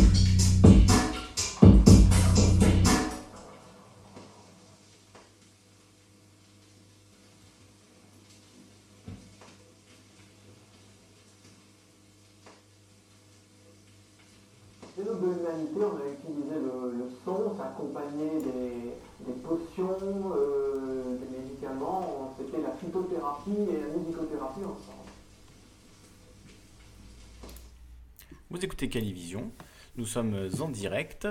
Alors dans l'interview, je vous ai diffusé tout à l'heure de Juan Branco, on parlait euh, de, Juan, euh, de Julian Assange, qui a de, de sérieux problèmes en ce moment, puisque comme il l'expliquait, euh, il y a euh, des dissensions au sein du gouvernement euh, équadorien et, du coup, euh, ben, le, soutien euh, n'est plus vraiment là. On rappelle que Julian Assange, hein, il est euh, dans l'ambassade de l'Équateur à Londres depuis plusieurs années maintenant, euh, enfermé. Euh, parfois, on lui a coupé son accès à Internet. Je ne sais même pas s'il a récupéré un accès à Internet. Bref, sa situation est très compliquée et il est menacé effectivement d'extradition vers euh, les États-Unis, la Suède. Enfin, c'est une situation très compliquée pour quelqu'un qui, quand même, a révélé des crimes de guerre américains, a révélé ben, l'hypocrisie d'Hillary Clinton via le, les révélations des mails. Enfin, bon, je ne peux pas citer toutes les affaires Wikileaks, euh, tout ce qu'a révélé Wikileaks. Il y a eu des, dizaines, des dizaines, euh, des milliers de, de, de, euh, ben, de leaks, hein, de documents, euh, si c'est pas même des millions peut-être, hein, de, documents révélés par, par Wikileaks. Euh, Il y, a, y a eu des choses euh, voilà, absolument euh, fondamentales, extrêmement importantes qui en sont, qui en sont sorties. Euh, et pourtant, ben, il est protégé euh, euh, par euh, un gouvernement qui ben, maintenant euh, n'a plus, ne le soutient plus vraiment. Donc c'est une situation très compliquée, alors que finalement tous les pays devraient lui tendre les bras euh, et l'acclamer comme un héros. Enfin, ça paraît, ça paraît logique, même si c'est peut-être pas la, personne euh, la, plus, euh, la plus recommandable du monde. Je ne sais pas si les accusations euh, de, crimes sexuels contre lui sont fondées ou, non, mais en tout cas pour ce qu'il a fait, pour ce que représente WikiLeaks, euh, on devrait pas, euh, effectivement, euh, il ne devrait pas être menacé de mort, menacé d'être euh, d'être euh, renvoyé aux États-Unis où il va sans doute passer sa vie en prison, être torturé, bon, tout ce qu'on peut, tout ce qu'on peut imaginer. Euh, voilà, pour ceux qui pensaient que, que Julian Assange était un allié objectif de Donald Trump, euh, qu'il a aidé Donald Trump, etc., je pense que là, on a la preuve euh, que non, puisque finalement, il n'a absolument aucun soutien, et c'est quand même très difficile pour, pour lui aujourd'hui, pour sa situation. Mais du coup, ça a fait penser à une autre affaire à Adjel, qui nous a partagé cet article qui date d'il y a un mois, 5 mars 2019, la vie ruinée de Karim Ben Ali, lanceur d'alerte à ArcelorMittal. L'intérimaire mosellan voulait dénoncer la pollution des sols par ArcelorMittal. Après une dépression et un burn-out, il se retrouve à son tour sur le banc des accusés. Si c'était- à refaire, il s'abstiendrait. Cette affaire m'a beaucoup trop coûté, souffle Karim Ben Ali en touillant nerveusement son café. J'ai perdu toute confiance en moi, plus personne ne veut m'employer. L'ancien chauffeur de camion le sait, son procès est celui d'un petit face au grand. Et lui, cet homme dont le souci principal est l'avenir de ses enfants, a déjà trop payé. Ni écolo ni engagé, l'intérimaire mosellan avait accepté de travailler en décembre 2016 pour un sous-traitant d'ArcelorMittal, l'un des principaux employeurs de la région, avec l'espoir de pouvoir offrir une console de jeu à son aîné. À l'époque, il n'avait pas idée des missions qui lui incombraient remplir des cuves, conduire le camion, les vider à l'endroit indiqué, mais interdiction de, divulguer leur contenu ni de communiquer publiquement sur ces substances déversées dans un crassier au beau milieu de la forêt de Marpiche. Marspiche. Lanceur d'alerte, il n'a appris ce mot qu'après avoir perdu son énergie et sa santé, et peut-être bientôt gagné une ligne sur son casier judiciaire. Le 8 janvier dernier, cet homme de 37 ans a proféré des menaces à l'encontre du géant de l'acier. Ce mardi, le jugement sera rendu par le tribunal de Thionville, en Moselle, un comble pour Karim Ben Ali, qui a lui-même déposé plainte en décembre pour mise en danger d'autrui contre ArcelorMittal, déjà condamné pour la pollution de l'air à Fos-sur-Mer, dans les Bouches-du-Rhône, avec l'espoir de faire connaître la vérité. Il y a deux ans encore, ce père de famille est un parfait anonyme, embauché en intérim par une filiale de Suez Environnement pour transporter les déchets produits par les aciéries de Florange. Mais quelque chose l'inquiète dans ces chargements qu'il doit conduire au crassier de Marspiche, à quelques kilomètres de là. Lorsqu'il ouvre les vannes de sa citerne, un liquide jaune fluorescent s'écoule. Il s'en dégage une fumée étrange, irritante. Les bons de livraison délivrés par les salariés de l'usine indiquent bout de fer ou bout d'épuration. À l'ombre des hauts fourneaux bientôt démantelés, à mesure que le produit chimique s'écoule sur le sol terreux de cette fosse dissimulée par la forêt, il voit des rochers éclater. Le soir, lorsqu'il rentre chez lui, ses yeux sont rouges et il saigne parfois du nez. Il y a une vidéo euh, là de, de France Bleu, je continue à vous lire euh, l'article hein, pendant que vous voyez la vidéo. Dans une vidéo diffusée sur sa page Facebook euh, début 2017, puis relayée par France Bleu Lorraine, Karim Ben Ali l'assure. Ce liquide n'est pas de la boue de fer, mais de l'acide usagé qu'il récupère lui-même dans les cuves des usines. La cargaison devrait plutôt être conduite à Maloncourt-la-Montagne, à une heure et demie du site, pour être prise en charge dans un centre de recyclage adapté, estime-t-il. Une procédure plus longue et bien plus coûteuse de cette, matière hautement dangereuse, il dit avoir versé au moins 24 mètres cubes quotidiennement pendant trois mois avec la complicité d'Arcelor. Et en dépit de la proximité avec la commune habitée de Marspiche à moins de 2 km, où à de nombreuses occasions, l'Express a pu constater une forte odeur de soufre. Karim Ben Ali confie alors ses inquiétudes à un pompier, garant selon lui de la sécurité des citoyens. Il se trouve en réalité face à un autre employé d'ArcelorMittal qui ne tarde pas à avertir la direction de l'existence de la fameuse vidéo. L'intérimaire est remercié pour rupture de discrétion commerciale. Il ne retrouvera plus jamais d'emploi. Alors qu'Arcelor jure que le contenu de son crassier est en règle et dément tout risque sanitaire, la direction régionale de l'environnement, la DREAL, ouvre une enquête à l'été 2017 pour atteinte à l'environnement afin de vérifier la traçabilité des déchets. Alors la vidéo, je vais la décrire pour ceux qui nous écoutent, euh, qui ne voient pas forcément euh, les, les images, hein, ceux qui nous écoutent euh, en podcast. Euh, sur les images que, l'on voit, on voit donc euh, voilà, ces mètres cubes euh, d'acide, 28 mètres cubes d'acide qui sont déversés. Enfin, c'est ce que dit en tout cas la personne qui les déverse. Et c'est effectivement un liquide jaune fluo qui émet une, grosse fumée, on dirait de la lave, qui est vidée mais en beau milieu de la forêt, dans, bah, pas du tout dans un endroit prévu à cet effet. C'est lâché en pleine nature. C'est absolument dégoûtant. quoi. C'est voilà, c'est vraiment, euh, c'est vraiment dégoûtant. Et donc la personne qui a révélé euh, ces, ces pratiques hein, bah, s'est retrouvée euh, virée et aujourd'hui est en procès pour ça. C'est quand même, c'est quand même incroyable. Il dénonce un crime, il dénonce une, une, un crime écologique. euh, total quoi voilà déverser de l'acide être forcé de déverser de l'acide voilà c'est évidemment on ne devrait pas être obligé de, faire ça. Voilà, ça devrait être normal de dénoncer ce type de pratique quand on est forcé à faire ça en tant qu'employé, euh, y compris en tant qu'intérimaire. Euh, mais aujourd'hui, ben, c'est lui qui est dans l'embarras et c'est cette personne qui a révélé donc euh, cet énorme problème de cet industriel ArcelorMittal. Enfin, c'est ce, je dis un crime, je sais pas si c'est un délit ou un crime. En tout cas, c'est criminel de, faire ça, de, souiller la nature de cette manière-là avec des produits toxiques extrêmement dangereux qui vont dans les nappes phréatiques, et, etc. Euh, et, pourtant, euh, ben, c'est lui qui, a des ennuis aujourd'hui. Euh, Ses conclusions sont claires. Il y a bien eu une gestion irrégulière des déchets, mais pas de pollution. Un délit puni de 2 ans d'emprisonnement et 75 000 euros d'amende. Donc là, on dit que c'est un délit, qui fait l'objet de poursuites par le parquet. Un résultat mi-figue mi-raisin pour les conseils de Karim Ben Ali, maître Vincent Brengart et maître William Bourdon, également avocat d'Antoine Deltour pour l'affaire des LuxLeaks. Les investigations montrent que M. Ben Ali était dans le juste en diffusant cette vidéo car cela a abouti à des poursuites contre ArcelorMittal. Cependant, nous avons la sensation que le parquet n'a pas été jusqu'au bout de la démarche. Les éléments en notre possession laissent clairement penser qu'il y a bien eu pollution.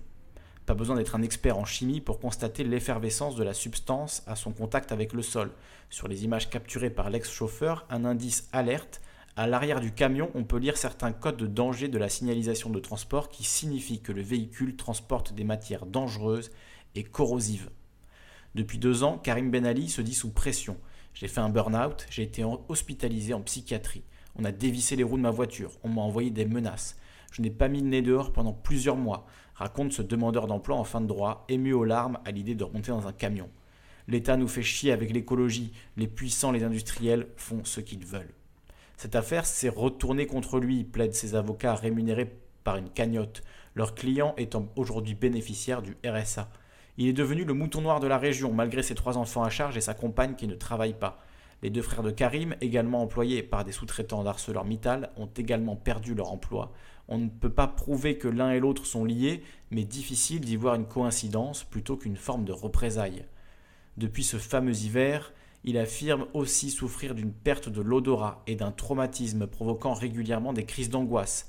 Les séquelles sont si lourdes qu'en décembre 2018, après les résultats de la première enquête, il décide de déposer une plainte pour atteinte volontaire à l'intégrité de la personne, mise en danger de la personne et infraction aux règles de la sécurité et de la santé.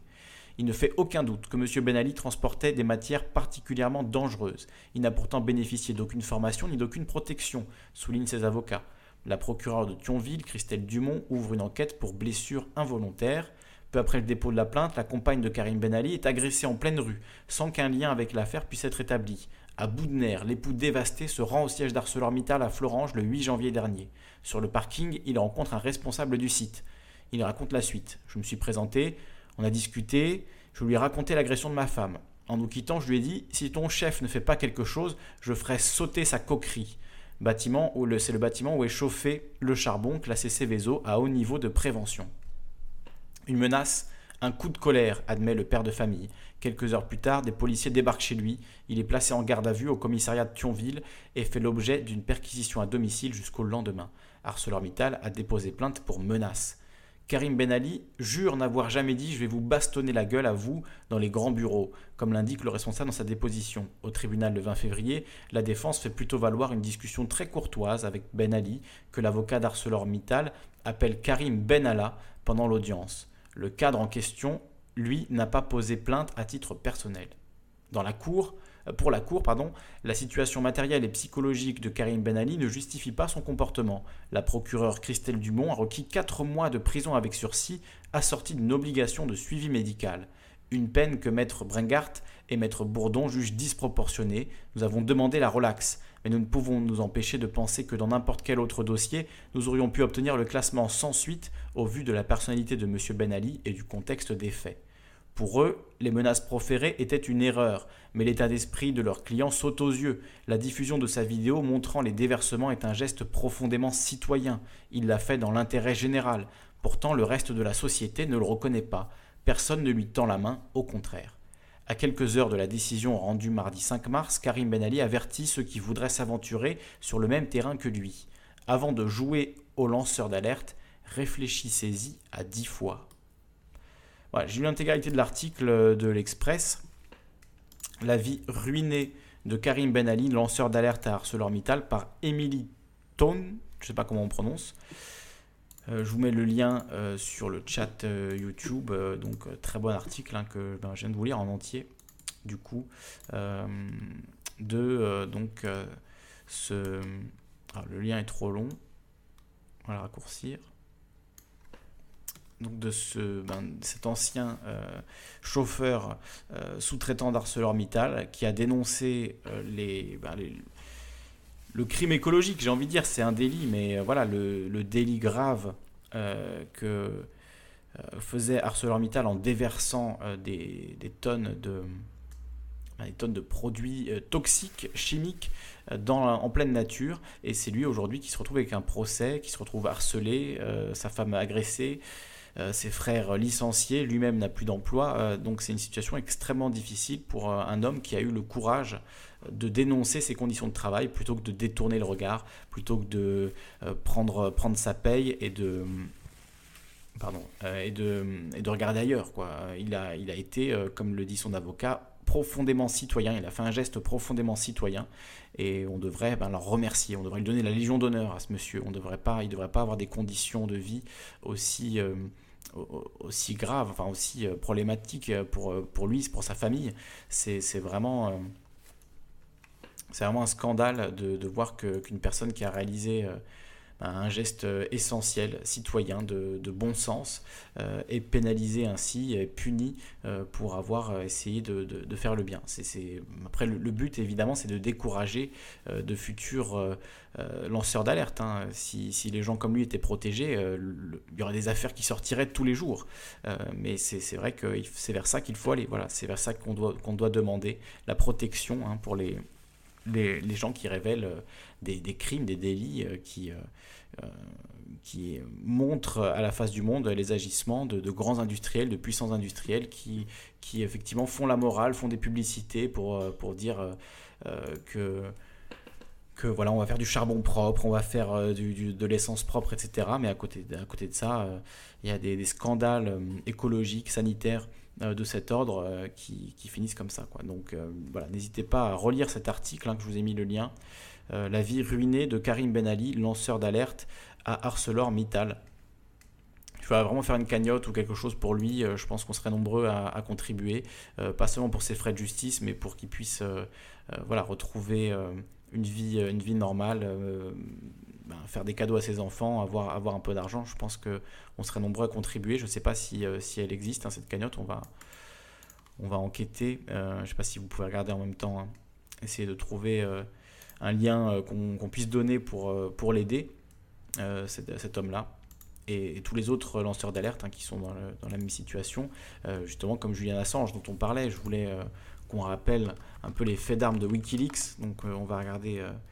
ça c'est leur site. Alors leur site il est, il est assez difficile à pratiquer parce qu'il y a tellement de choses, c'est tellement énorme le, la quantité de documents euh, qui, ont, qui ont été révélés euh, par, par Wikileaks. Là, vous voyez, c'est juste euh, les deux dernières années. euh, et, tout ça, euh, c'est euh, c'est des tonnes et des tonnes et des tonnes de documents confidentiels euh, qui, sont, euh, qui sont révélés. Euh, Il y a vraiment des, des- des perles hein, là-dedans. Ça, c'est pour tout, pour tout enquêteur qui a un peu de, patience, euh, qui, euh, qui cherche euh, donc euh, sur, ces, sur différents sujets. Il y a, il y a vraiment euh, beaucoup, beaucoup de choses à, voir et à, et à lire sur, euh, sur Wikileaks. hein. Oui, là, je vous passe euh, tous les différents euh, leaks qui ont eu lieu, donc euh, l'archive des mails d'Hillary Clinton, euh, les documents de Sony, les documents de pff, il y a vraiment énormément de choses, documents sur l'AKP en Turquie, je crois même qu'il y a des mails de Macron qui ont été révélés à un moment.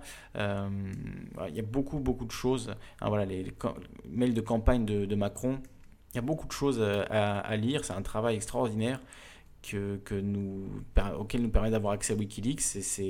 Alors certains vont dire que c'est le culte de la transparence, mais bon, quand il y a des, quand il y a des choses extrêmement sales qui sont faites derrière les rideaux, euh, est-ce qu'il vaut mieux les révéler ou est-ce qu'il vaut mieux faire semblant que ça n'existe pas, que ça reste caché, etc. Euh, c'est quand même, ça va dans le bon sens de révéler les, les comportements crapuleux, dégueulasses des industriels, des présidents, des patrons de banque, etc.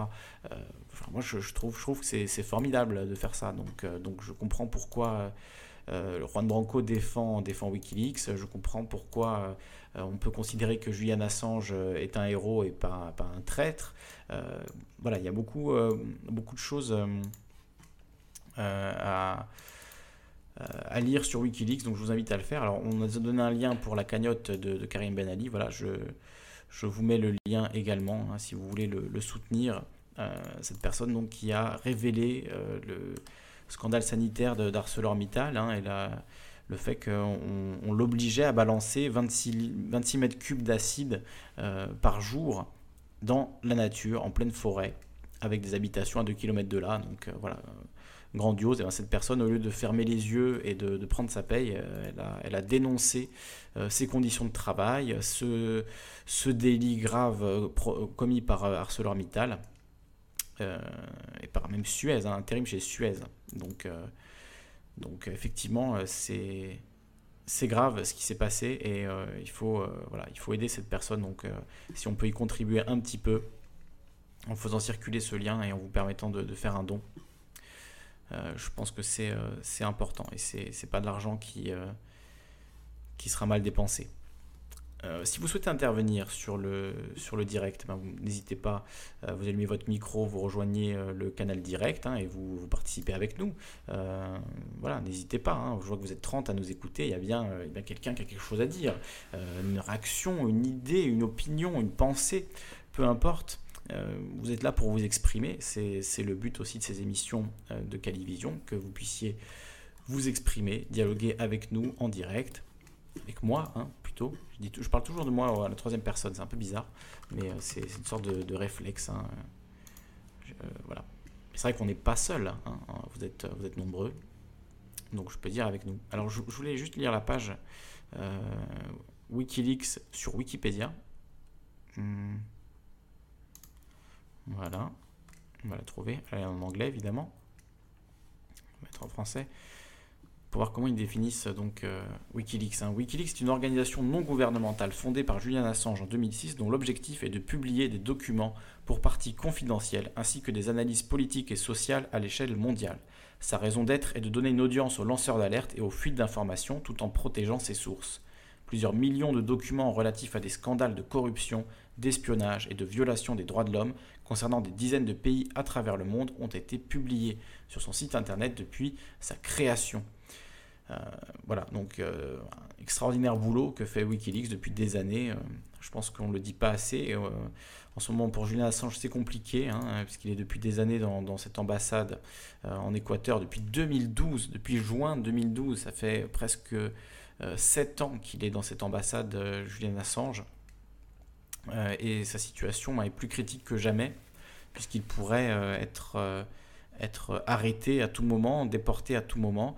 Euh, donc c'est extrêmement compliqué. Hum, ça me rappelle une, histoire, hein, je ne sais pas si vous vous souvenez, mais la France avait fait atterrir euh, l'avion euh, de Monsieur Correa, le président à l'époque, le président Correa, président de l'Équateur, et avait fait fouiller son avion parce qu'il pensait qu'il emmenait Julian Assange ou Edward Snowden, je ne sais plus, avec lui dans, dans l'avion.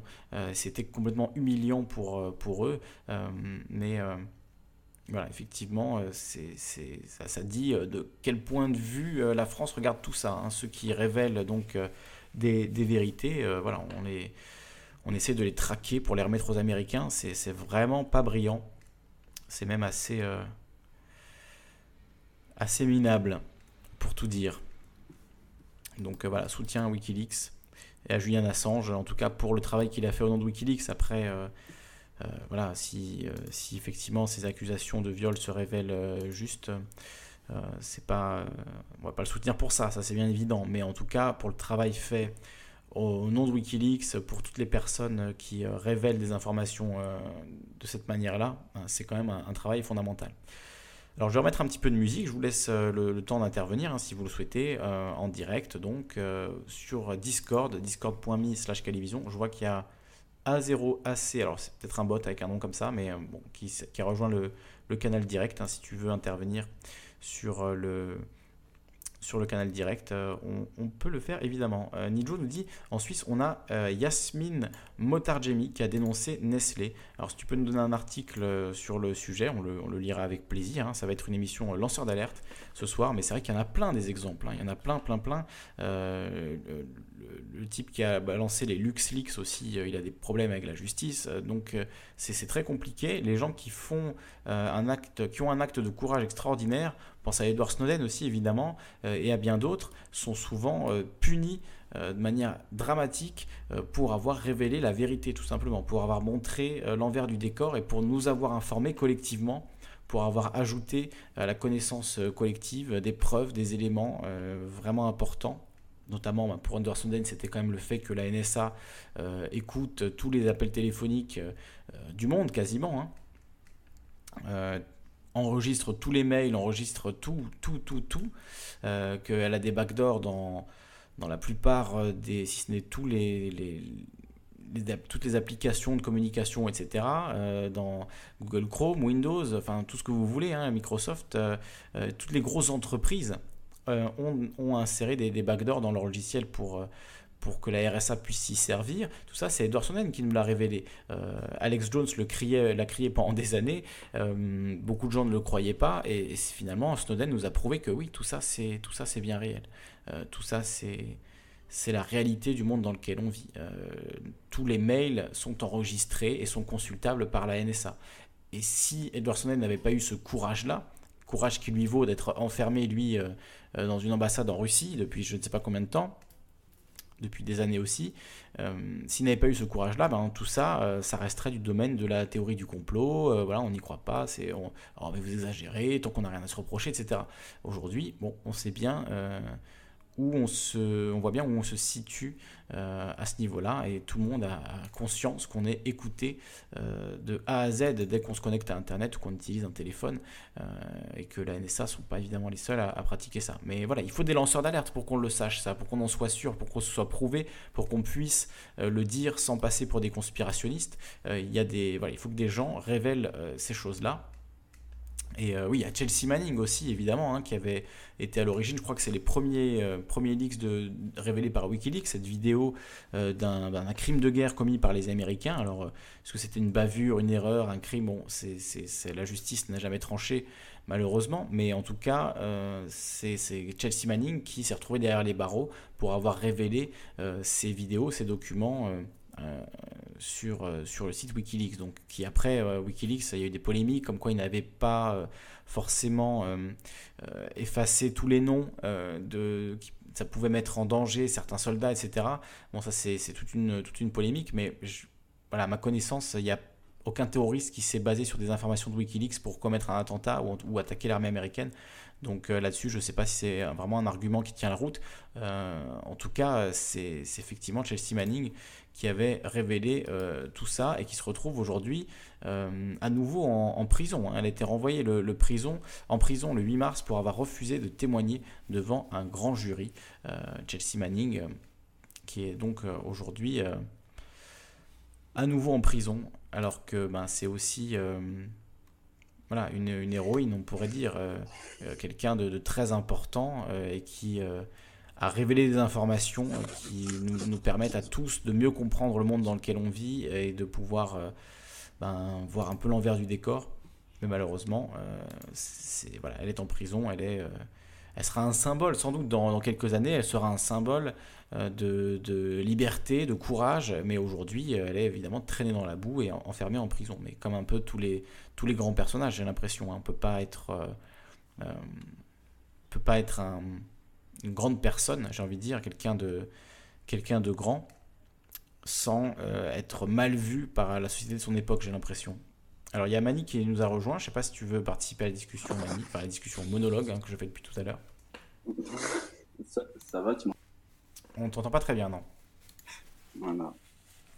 Et là, si je le tiens comme ça, ça va Euh, Oui, je pense que ça, je pense que ça va, oui. Vas-y.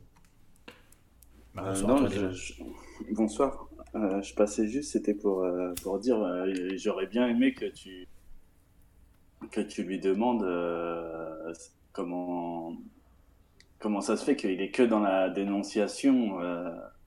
tu vois ce que, ce que j'avais écrit la dernière fois ouais, bien sûr, mais alors figure-toi que quand on a discuté un peu tous les deux en off, j'ai envie de dire, on discutait pendant la dédicace, donc il y avait d'autres gens, euh, voilà, on parlait, je, lui ai demandé à plusieurs reprises, ben, concrètement, qu'est-ce qu'on fait pour euh, changer les choses?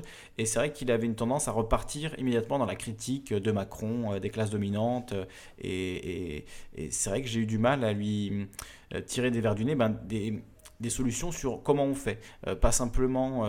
Qu'est-ce qu'il faudrait faire, mais comment on fait pour y arriver, comment on fait pour pouvoir mettre ça en place. C'est vrai que là-dessus, euh, je le sens, je l'ai senti moins, moins au taquet que dans la critique euh, pure, euh, où là, il est clairement excellent.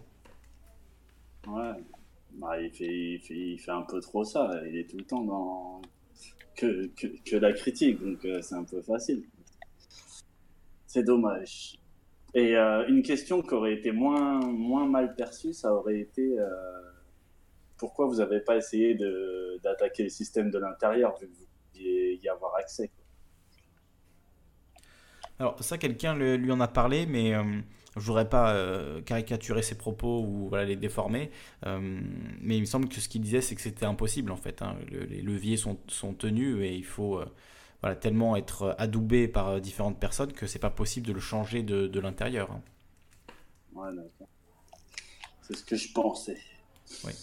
Mais là-dessus, il faudrait, faudrait l'écouter. Après, voilà, j'ai pas voulu lui poser des questions euh, qu'on euh, qu'on lui a déjà posées 30 fois. J'avais pas beaucoup de temps, donc je voulais poser des questions un peu euh, originales sur lesquelles, des sujets sur lesquels on l'a pas trop entendu. Notamment la création monétaire. Moi, je l'avais pas entendu parler de création monétaire. Donc, j'étais vraiment agréablement surpris qu'il en parle spontanément et, et qu'il soit vraiment au taquet là-dessus aussi, hein, économiquement. Je veux dire, sa démonstration, elle tient parfaitement la route. C'est tout à fait juste ce qu'il dit sur la création euh, monétaire par les banques. Hein, c'est pas du tout complotiste, évidemment. Euh, donc, euh, donc là-dessus, voilà, j'ai été bah, content de pouvoir lui poser une question un peu plus économique, puisque j'ai l'impression qu'on l'entend moins là-dessus que sur bah, la critique de Macron, sur laquelle il parle beaucoup. Par contre, sur l'article que tu as lu, là, moi, je, je comprends pas comment les, les lanceurs d'alerte, ils arrivent à se ridiculiser comme ça en disant, bah, si c'était à refaire, je le referais pas. Euh, Une fois que tu l'as fait, euh, ben, autant, autant dire, bah, je suis fier de l'avoir fait, quoi. C'est, c'est débile. euh, C'est pour dire à quel point. Non, c'est pas débile, c'est pour dire à quel point sa vie est devenue difficile et a été brisée par, par ce geste. Oui, mais euh, je dis c'est débile dans le sens que ben tu sers, euh, tu limite, euh, limite tu préviens les autres qu'ils Oui. doivent pas le faire. Bah, c'est ce qu'il dit à la C'est fin, débile. à la, la fin de l'article que, que j'ai lu, euh, qui, a- qui nous a été partagé par Adjel. Attends, je vais, le- je vais la reprendre. Je l'ai je l'ai sorti là. Euh, la fin de, de l'article, hein, c'est exactement ce que tu dis. Je redescends tout en bas. Avant de jouer au lanceur d'alerte, réfléchissez-y à dix fois. Voilà ce qu'il dit, euh, Karim Ben Ali, aujourd'hui. Bah oui, bah, moi, moi je trouve que cette phrase, elle, elle est Ah, c'est dur, limite, mais, euh, mais ça montre à quel point les lanceurs d'alerte sont, sont traités comme les, les pires des ordures, comme s'ils avaient commis un crime, euh, un crime plus grave que celui qu'ils ont dénoncé, presque. hein. oh, moi, je trouve que c'est grave. Enfin, c'est, c'est, moi, je le dis pas dans le même sens que toi. Moi, je trouve que c'est, c'est, euh, c'est contre-productif. C'est comme si euh, tu, tu te coupes un bras et à la fin, euh, tu te dis, bah, j'ai fait ça pour rien, quoi. C'est, Non, mais je sais, pas, imagine, sais pas comment le dire. Mais imagine la, la vie de, la vie de cet homme. Euh, sa femme s'est fait agresser, ses frères ont perdu leur emploi, il a perdu son emploi, plus aucune entreprise de la région ne, ne veut de lui, donc ça veut dire qu'il va Oui. être quoi, obligé de déménager. Oui, mais- Il est attaqué en justice, il, est- il reçoit des Non. menaces, on dégonfle ses pneus, on l'attaque. Enfin, c'est Non, mais, non, mais c'est- tout c'est- ça, tout c'est ça, une tout pression énorme et j'ai l'impression qu'il n'a pas beaucoup de soutien. Non, mais tout ça, tu peux en parler, mais euh, finir sur une note à dire, ben finalement, euh, quand, quand je vide euh, 25 tonnes euh, euh, plusieurs fois en trois mois, euh, je suis quand même content de l'avoir fait. Alors que là, limite, à la fin, il dit, euh, bah, je suis pas content de l'avoir fait. Euh, Et si, si ça vous arrive, ben faites pas comme moi, euh, continuez à vider la cible. Donc, euh, comment tu veux qu'il... En fait, il, il, il se fait ennemi par, euh, par ArcelorMittal, et au final, il se fait même ennemi par, euh, par ceux qui, qui approuvent son geste parce que Oui. parce que ils se disent ben Parce le mec pas il serait- Mm. bah oui c'est franchement c'est c'est tout ce qui tout ce qu'il faut pas faire enfin euh, c'est c'est mon avis mais je trouve que De toute façon, ArcelorMittal, il s'en fera plus des amis, euh, ça c'est sûr. hein.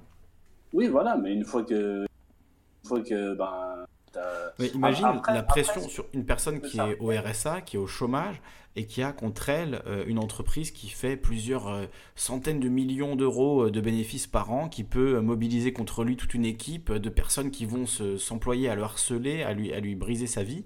Euh, quand tu es face à... C'est David contre Goliath, euh, là c'est- terrible ce qui lui est arrivé à ce monsieur. C'est ça aussi moi que je, que je retiens plutôt, c'est que je vois euh, le... Le fait qu'il dise ça, euh, il le dit pas de gaieté de cœur. Euh, il préférait euh, effectivement être fier, mais on, on l'a tellement brisé qu'effectivement ce geste initial qu'il a, qu'il a fait, ce geste de, de bonté, ben, finalement on, l'a, on lui a presque arraché du cœur, on lui a fait regretter euh, d'avoir fait ça. Et je pense que c'était la volonté Bah. effectivement des gens d'ArcelorMittal. Alors là c'est moi qui spécule, mais je pense qu'à ArcelorMittal ils se sont dit on va lui faire payer d'avoir fait ça. Et c'est ce qui s'est passé. Ils lui ont fait payer et aujourd'hui il, il regrette parce que la, euh, ça, le jeu n'en valait pas la chandelle. Qu'est-ce qu'il a récolté dans tout ça? Il a, il a- il a tout perdu, euh, il est le mouton noir de sa région, euh, Bah, plus personne ne veut, ne veut être près de lui. Enfin, c'est c'est- c'est- c'est une Euh, situation euh, grave. Mets-toi à sa place, quoi. mais je, me- mais je me mets à sa place mais raison de plus pour pas perdre le seul euh, seul truc qui allait dans son sens à savoir que là tu tu tu lui prêtes une, une volonté de bonté en dénonçant ça, alors que là, la seule chose qu'il révèle en parlant, c'est que euh, limite, il l'a pas fait exprès. Limite, il a, il a fait montrer ça euh, comme, un, comme un naïf en se disant Oh, regardez, c'est quoi euh, Et, euh, et il s'en foutait royalement de, de l'environnement. C'est euh, tout ce qu'il démontre. Tu veux là. dire que c'est un lanceur d'alerte presque malgré lui, quoi. Bah oui, au final, il a pas fait exprès. Lui, le premier, il dit bah, si c'était à refaire, euh, jamais de la vie, je continue Mm. pas à éviter ça. euh. Oui. Donc, euh, Oui, en fait, il a filmé ça pour le mettre sur Facebook parce qu'il était scandalisé sur Bah le ouais, coup, voilà. mais il n'a pas réfléchi à la portée de son acte et au fait qu'il qu'il faisait un acte profondément politique, qu'il mettait en danger personnellement, qui euh, allait avoir un impact conséquent sur le reste de sa vie et que, et que c'était pas sa volonté non, euh, de s'opposer à un groupe industriel et de, et de dénoncer des pratiques graves, même si, même si c'est ce qu'il a fait par son geste. Donc quelque part, il avait cette volonté. Bah, c'est surtout que moi, quand, quand je le- quand j'écoute l'article que tu nous as lu, Mhm. eh ben, j'ai l'impression qu'il dénonce, euh, il dénonce pas ça au nom de l'environnement. C'est c'est l'environnement pour lui, c'est c'est permis. Attends, on peut la regarder, la, vid- la fameuse vidéo. hein. Elle est là, elle est sous-titrée. Euh, on va la mettre. Le- les déchets en, à Florent, chez Arcelor. On balance de l'acide. Pas la belle nature pour nos gosses. Et voilà. Et on dit ça que c'est de la bouse de fer. Pour moi, c'est de l'acide. Et voilà. Alors, euh, commencer à rouler en voiture. Des prix mécano. Mais bon, si Arcelor ne fait pas leur travail de recyclage de produits chimiques, ben voilà ce que ça donne. Pas loin des bois, pas loin des habitations. Même pas 2 km de vol d'oiseau des habitations. Et ça, ils nous cassent les couilles de rouler pair et impair. Et voilà, l'État français. 28 mètres cubes d'acide?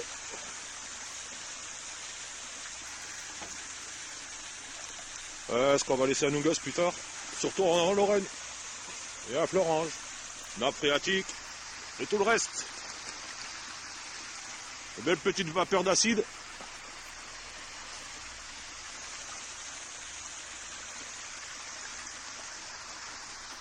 Alors, ils nous cassent les couilles, les particuliers pour rouler écolo. Et les professionnels, on leur dit rien. On balance 28 mètres cubes par jour. Et voilà.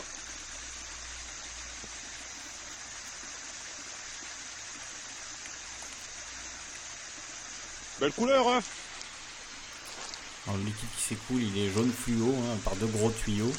Euh, ouais, vraiment jaune Des fluo. beaux produits chimiques, c'est de nature. Voilà. Alors, Père Noël, si tu nous vois, passe pas par-dessus. Tu seras dans la merde. Allez. Voilà. Donc Bonne effectivement, je sais pas si euh, en faisant cette vidéo, euh, ce monsieur avait, avait conscience euh, de, de ce dans quoi il s'embarquait. hein. Ça c'est, ça c'est sûr. Enfin c'est sûr. J'ai pas l'impression en tout cas en voyant cette vidéo, mais, mais clairement on sent euh, son dégoût, euh, son envie de dénoncer, euh, de dénoncer ça, hein. ça. ça, par contre c'est c'est évident. Ouais. Bon, après, c'est- triste, c'est triste pour lui. Mais euh, je croyais qu'il y avait une loi pour les lanceurs d'alerte qui était sortie. Ça a l'air de bien fonctionner. hein. Après, la raison pour laquelle il est, il est en procès avec Arcelor, c'est parce que euh, sous le coup de la colère, il est allé euh, sur, sur le- les lieux de, de l'usine, il s'est engueulé avec, avec des gens, donc bon, c'est pas trop ce qui s'est passé, c'est la justice qui tranchera, mais en tout cas, c'est pour ça qu'il est, qu'il est en procès. Et je pense que c'est, enfin, d'un point de vue stratégique, euh, ce serait pas idiot de le pousser comme ça à la faute pour pouvoir ensuite euh, voilà, l'attaquer euh, pour menace ou autre, et ainsi encore plus le briser émotionnellement et le, et le punir, quoi, tout simplement. En fait, c'est, on a l'impression qu'il y a une, une volonté de, de punir cet acte de, de dénonciation bah, de choses graves, hein, quand même. Je veux dire, une entreprise qui déverse 28 mètres cubes de- d'acide en pleine forêt chaque jour, c'est quand Mais même des faits graves. Ils ont, eu des sanctions. Je sais pas s'il y a eu des sanctions. Dans l'article, c'était pas précisé. Ouais, c'est ça. Comme par hasard. Ils ont été condamnés pour pollution de l'air à Fos-sur-Mer. Euh, là, il y a un autre article de l'Express, hein, je vous mets le, le lien. Euh, L'article s'appelle À Fos-sur-Mer, la poussière noire et les cancers. Euh, donc, euh, euh, ça, ça va être un- un long article aussi. Celui-là, je ne l'ai pas lu. Donc, euh, voilà, je vous laisse le découvrir par, vos soins sur l'Express. hein. Euh, c'est une reprise de l'AFP, publiée en mars 2017 à Fos-sur-Mer, la poussière noire et les cancers. Je vous mets le lien dans le chat euh, YouTube si vous voulez le retrouver. Il y a Elena Rana qui nous a rejoint et YY, hein, soyez les bienvenus parmi nous. Et je vois Réalisation qui a supprimé ses messages. Alors je sais pas, me souviens pas ce qu'il avait, ce qu'il ou elle avait mis exactement. Euh, mais t'inquiète pas, on censure pas. euh, donc euh, te, te sens pas une, pression de retirer tes messages. Il n'y a pas de, pas de souci. Euh, alors Mani, je sais pas si tu voulais bah, réagir à ce que à ce qu'avait dit Juan Banco dans le dans l'interview, si tu voulais parler d'autre chose, si ça avait fait penser à quelque chose. Non, non, j'étais juste passé pour te, te tenir compte. Juan Branco, il en a pas dit. Enfin, comme d'hab, quoi. C'est, je t'ai- juste dit que je trouve, je trouve dommage que ben il, il essaye pas de dire ben tu vois de proposer euh, ben, telle alternative. euh, vous voyez bien que jamais ils ne vont vers telle alternative. Non, il reste vraiment sur les personnes. C'est la corruption, c'est la corruption, c'est la corruption. Mm. Mais euh, mais euh, après, c'est dommage parce que finalement, quand je regarde la, la scène politique, euh, les mouvements sociaux, etc., je me rends compte que finalement, malgré tous les médias qu'on a, on n'a aucun espace qui est ouvert à, la vraie discussion. Quoi. Par, exemple, jamais, ja- peut-être qu'il y en a qui diraient qu'ils ont ces discussions-là en loge maçonnique, mais j'en sais rien du tout. Mais, euh, mais par rapport au fait que ben, on soit on soit les, vassaux de- des États-Unis, tu vois. euh, Qu'un un homme politique qui pose euh, la question comme ça, moi j'aimerais bien euh, voir jusqu'- jusqu'où il va dans, l'asservissement, en, disant ben oui, mais on n'a pas le choix, on est obligé de choisir un camp et, finalement ben, on a choisi le camp du plus fort. Et est-ce que c'est vraiment pas, une bonne stratégie ben, Peut-être après il pourrait défendre ces arguments-là, mais euh, mais comme, comme je l'ai dit la dernière fois, finalement, quand ils arrivent et qu'ils voient qu'ils n'ont aucun pouvoir, parce que s'il y a un- une chose sur laquelle on est tous d'accord, c'est que les hommes politiques en France n'ont pas de pouvoir, parce que euh, finalement, ben, tout, tout est, est scellé. Et euh, une fois qu'ils arrivent au pouvoir et qu'ils voient que ben, n'ont pas de marge de manœuvre, on va dire, et ben, finalement, euh, ils, ben, ils se disent autant se remplir les poches. Moi, c'est comme ça que je le vois. Après, peut-être que c'est pas ça, mais, mais euh, si, si, si à un poste aussi clé, euh, on, on arrive à, à se rendre compte qu'on on n'a rien à faire, parce que tout- toutes les décisions, c'est des fausses décisions finalement. Elles sont tous un- un- imposées par l'Europe. Et, euh, La manière dont je le vois, c'est légèrement différent. C'est-à-dire, c'est pas une fois qu'on arrive et on voit qu'on peut rien faire, autant se remplir les poches. C'est plutôt, en fait, il y, a des- il y a des gens qui sont euh, dans, ces, dans ce système-là depuis des années, qui ont déjà les poches bien remplies et qui font bien comprendre que si euh, vous voulez vous remplir les poches, eh ben, il faut euh, oublier vos, vos idéaux et qu'effectivement, euh, c'est le prix de la conscience. Tu vois, c'est on achète ta conscience.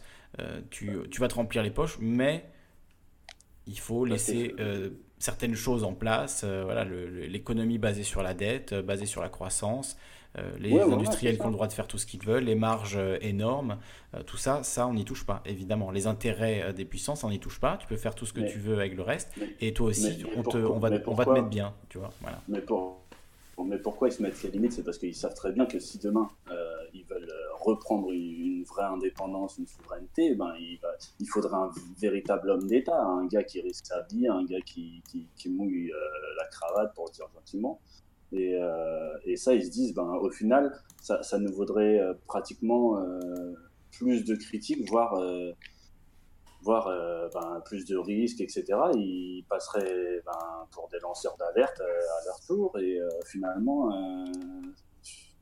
enfin, tu vois, ça serait tellement facile aussi de, de, critiquer un gars qui voudrait vraiment prendre des risques euh, que, finalement, je me dis, ben, ces gars-là, ils arrivent, ils font un petit peu comme Jean-François Copé euh, l'a dit euh, lorsqu'il a dit, euh, tu sais, en off, il y avait un truc qui, était, qui était paru hein, et qui disait, euh, il motivait ses troupes en disant, ouais, les gars, faut pas se contenter de 5000 euros par mois. euh, euh, si, vous voulez euh, rester à 5000 euros par mois, ben, continuez à, glander. Euh, nous, nous on, veut, plus, etc. Je sais pas si tu avais entendu ce off là. Et, et, Ah ben, oui. je trouve, Ah oui. ben, je trouve Si on se vois, contente de, si, si on a des gens qui se contentent de 5000 euros par mois, on n'aura que des minables. Ça, c'était la Ouais, phrase de. Jean-François Copé, ouais, voilà. qui était ben, prêté à Jean-François moi- Copé. moi, moi, quand j'entends ça sur des radios na- nationales, je me dis, ben, finalement, avec tous les médias qu'on a, il y en a qui vont, qui vont parler un peu plus de ben, voilà, l'aspect euh, de derrière, quoi, comme euh, Juan Branco, mais euh, en, plus posé. Alors que là, Juan Branco, c'est c'est, euh, en gros, les gens, ils se disent, bon, ben, ou je suis pour lui, ou je suis contre lui, et ça s'arrête là. Et dans deux ans, il n'y a, plus- a plus rien. Alors, les, gens qui sont venus à la, dédicace lui ont beaucoup reproché, enfin beaucoup, lui, ont pas mal reproché le fait qu'il ait appelé récemment à ne pas voter aux élections européennes, que ça servait à rien, que de toute façon l'élection c'était c'était biaisé. Et, et- Voilà. et- Bah, Et en ça- même temps, euh, oui, il a raison là-dessus. Ils n'ont aucun pouvoir, euh, les députés européens. c'est ce que voilà, c'est la scène à laquelle j'ai assisté cet après-midi, des gens qui lui disaient ah ça j'ai pas du tout aimé quand vous avez dit qu'il fallait pas voter, on est en démocratie, on s'est battu pour ça, enfin tous les ce qu'on connaît quoi. Et du coup bon il a répondu évidemment euh, assez intelligemment en disant que ça servait à rien et que euh, voilà de toute façon euh, c'était. Mais alors je, lui ai posé aussi une question, c'est la question à laquelle je faisais allusion tout à l'heure euh, que j'ai enregistré mais bon le son est pas est pas très bon, j'ai juste l'audio, euh, voilà je vous le ferai passer sur le Discord si vous voulez mais c'est c'est pas de, très bonne qualité audio. Euh, je lui ai posé cette question euh, au sujet que sur la dichotomie euh, qu'avait mis en avant Mika White. Peut-être que tu te souviens, c'était une interview euh, qu'on avait euh, réalisée avec Clara sur euh, Libre à toi à l'époque. Ça devait être en 2016. Ah non, non, je me rappelle. m'en Euh. J'ai le MP3 euh, qui traîne quelque part et je crois qu'il est aussi sur le site de, de, Liberta- de Libre à toi. Il faudrait, faudrait regarder, je vous retrouverai le MP3. Euh, donc Mika White, c'est un des instigateurs de Occupy Wall Street qui a écrit un livre sur ben, ce sujet de la, de la révolution, de la révolte, comment changer profondément les choses. Et il dit quelque chose voilà, d'a- d'assez synthétique euh, que je trouve assez pertinent, enfin en tout cas qui m'a beaucoup fait réfléchir, même si c'est pas forcément euh, une vérité absolue, je pense que ça, fait réfléchir. Lui, il dit euh, il y a deux moyens de gagner la lutte politique et de changer profondément les choses.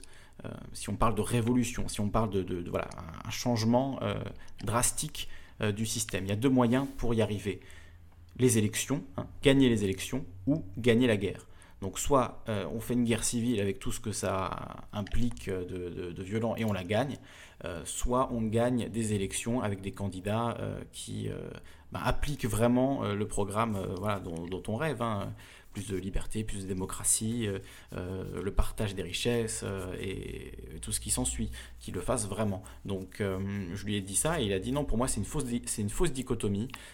C'est, je ne vois pas les choses comme ça. Il y a une, d'autres, d'autres alternatives, il y a d'autres euh, moyens de faire, notamment euh, ben, la lutte de masse. Et c'est vrai qu'on peut rajouter ce troisième pilier, c'est-à-dire le, euh, le- l'effet de masse, l'effet, l'effet de masse critique, euh, qui fait qu'une une population euh, pacifiste en nombre suffisant peut euh, aussi avoir un, impact significatif et, à terme mener à une révolution. Donc euh, euh, peut-être qu'il croit plutôt en cette, en cette voie-là, mais c'est vrai que cette façon de résumer les choses de, Mika White, moi, elle, m'a toujours paru assez, enfin très, très intéressante parce que ça fait réfléchir à euh, ben, quelle, troisième voie on peut trouver en fait, autre que les élections ou la guerre. Est-ce qu'il y en a vraiment une? Est-ce que c'est vraiment euh, réaliste euh, ou est-ce que c'est euh, finalement un rêve de lendemain qui chante, mais quelque chose qui ne qui n'arrive jamais, même s'il y avait un million de gilets jaunes tous les jours dans, dans la rue, est-ce que vraiment ça déboucherait sur une révolution? Je trouve que c'est une question très pertinente et enfin qui se, qui se pose vraiment. Donc j'aimerais bien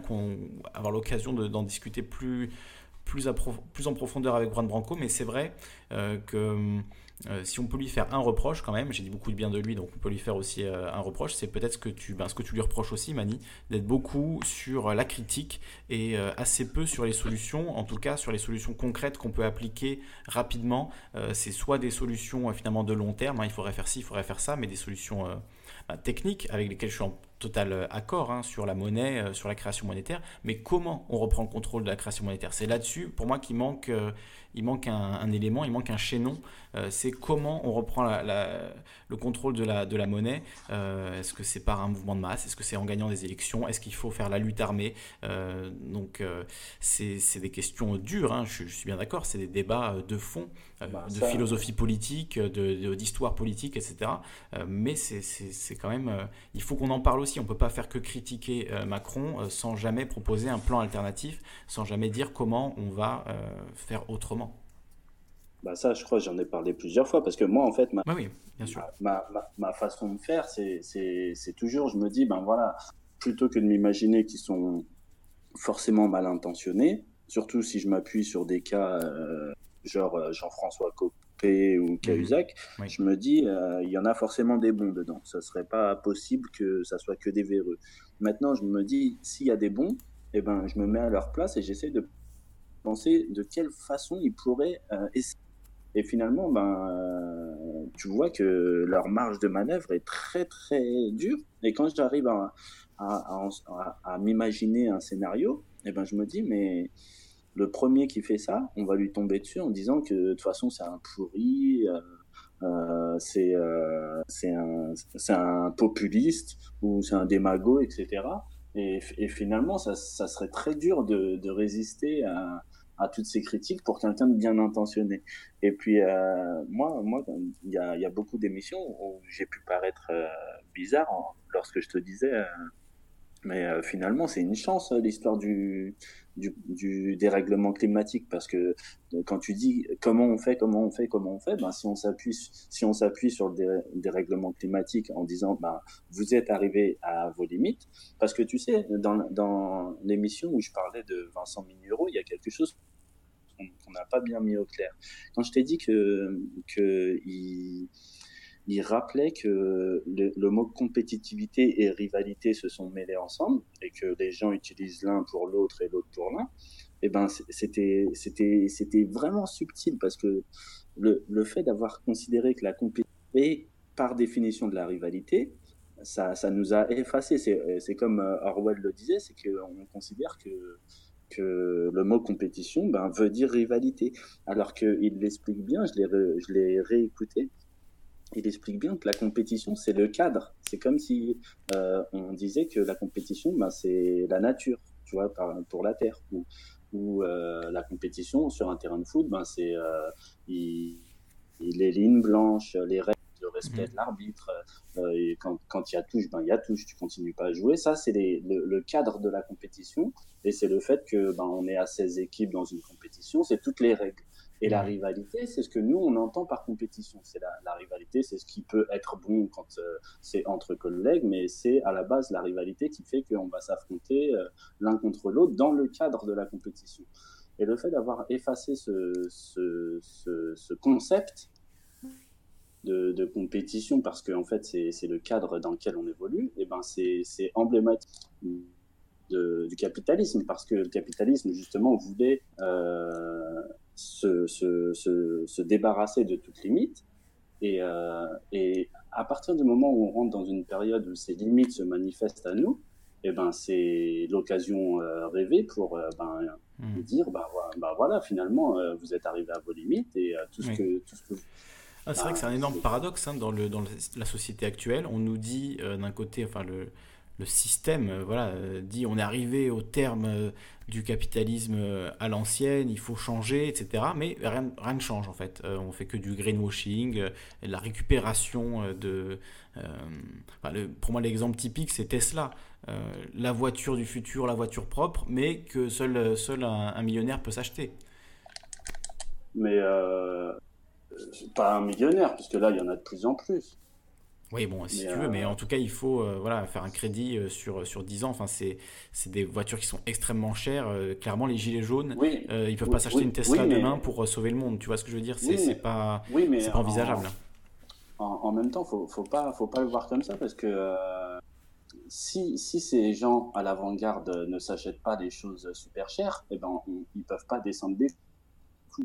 le fait que ça va devenir disponible à tout le monde, c'est Mhm. grâce à ces gens-là. Et tu vois, c'est c'est ce genre de chiffres-là qu'il faut rappeler. Par exemple, l'autre jour, je suis tombé sur un article qui disait que en ce moment, il y avait un millionnaire par jour euh, en France, un nouveau millionnaire par jour en France. Eh ben, Et, euh, et c'est ces gens-là euh, qui, justement, dans cet article, euh, ils rappelaient que euh, ben, finalement, le problème, euh, c'est que ces millionnaires-là, euh, ils font un peu moins confiance, ils gèrent un peu plus leur oseille. C'était, c'était des financiers qui disaient que ben, ils, ils, ils sont un petit peu comme, comme papa, quoi. Ils gèrent l'argent eux-mêmes et, et ça leur posait problème, quoi, parce qu'ils n'arrivaient pas à déplumer. Il y avait même une consultation de la Française des Jeux qui demandait à, des spécialistes euh, comment faire dépenser euh, plus d'argent aux nouveaux millionnaires parce que euh, eux, dans leur domaine, ils n'arrivaient pas à leur faire craquer assez. Et c'était vraiment problématique pour eux. Mhm.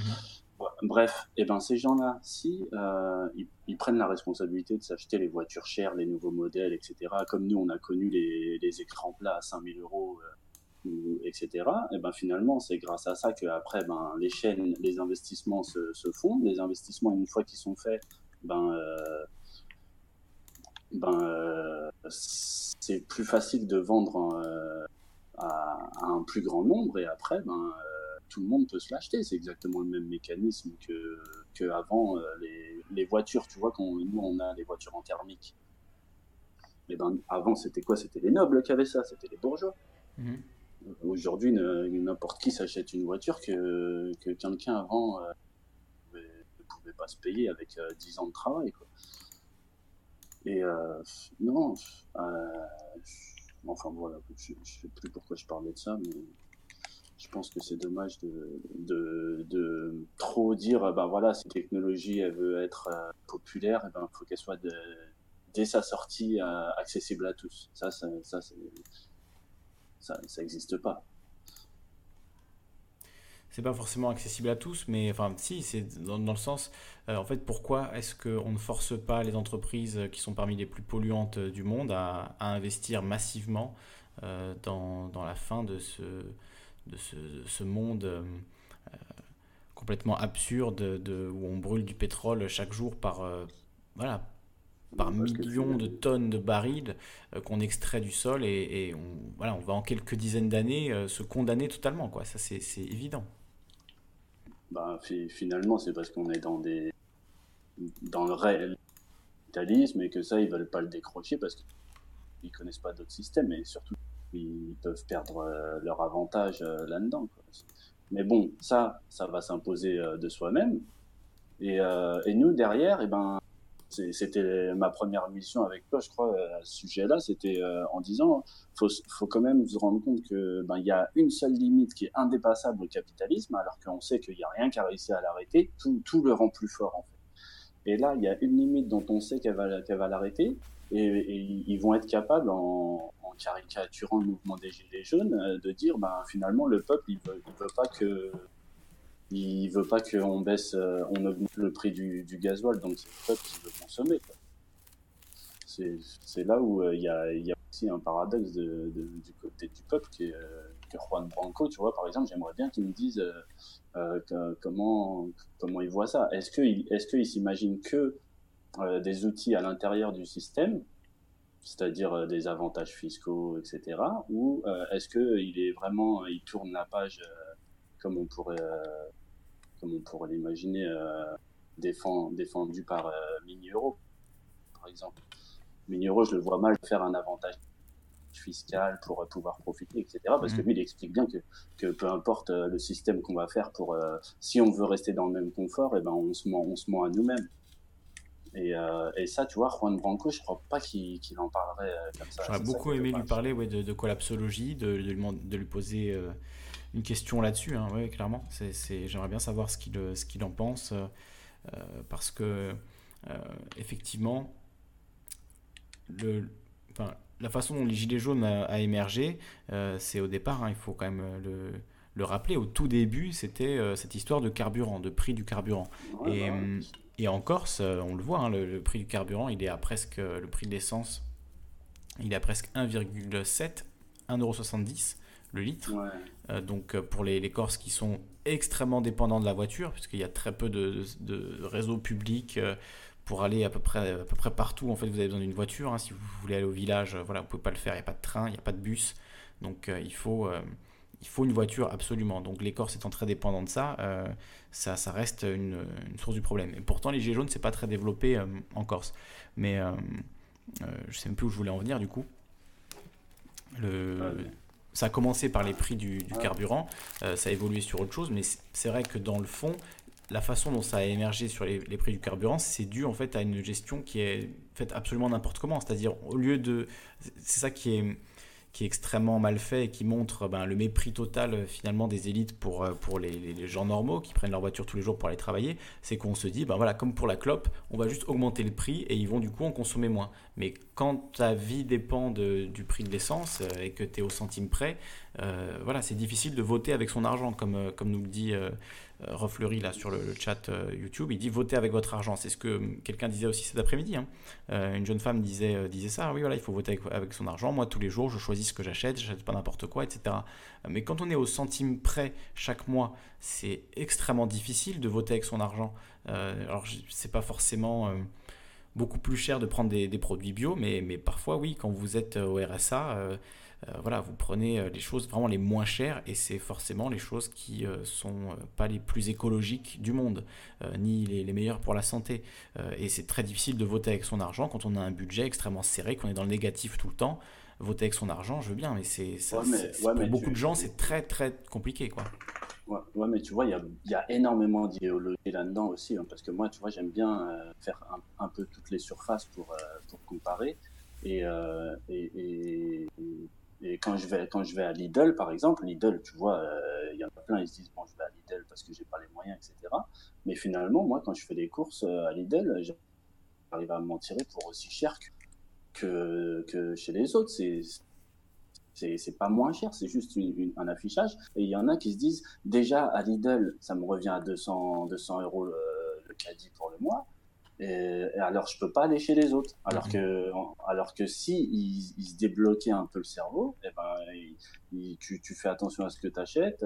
tu vois que ce que tu achètes, ben, finalement, les poids, les grammes, les litres, euh, ils sont, ils sont, ils sont, ils sont, ils sont tronqués parce que au final, euh, euh, t'en as d'autres qui te le vendent plus cher, mais ils te, ils te vendent le double de paquet. Et tu, tu vois, ce travail, faut, faut, faut, faut le voir aussi. Moi, moi par exemple, euh, j'ai entendu des, des économistes qui, qui se moquaient d'un type qui, qui disait qu'il n'avait pas les moyens. Il n'y avait pas les moyens de quoi? De s'acheter quoi? Il n'avait pas les moyens de de faire les courses, il était au centime, etc. Mhm. Et que le prix du gasoil, pour lui, c'était important. Oui. Et, euh, et le gars, il lui avait demandé euh, ben, T'as combien d'abonnements Internet? Et il dit euh, ben, Pour toute la maison, j'ai 60 euros et tout. Et, et au final, il répond à deux, trois questions et ils lui disent ben, Tout ça, il y, a, il y a 15 ans, euh, on vivait sans. Donc si Ouais. tu le veux, tu, tu vois, les, les gars, ils le... Ouais, les gars, ils le prenaient comme ça. Euh, C'est honteux en plus de dire Internet qui est aujourd'hui eh ben, clairement indispensable pour de plus en plus de, de démarches administratives, pour payer ses impôts, etc. euh, qui est indispensable aussi pour trouver du travail, euh, les, les relations avec Pôle emploi, etc. Enfin, c'est quand même.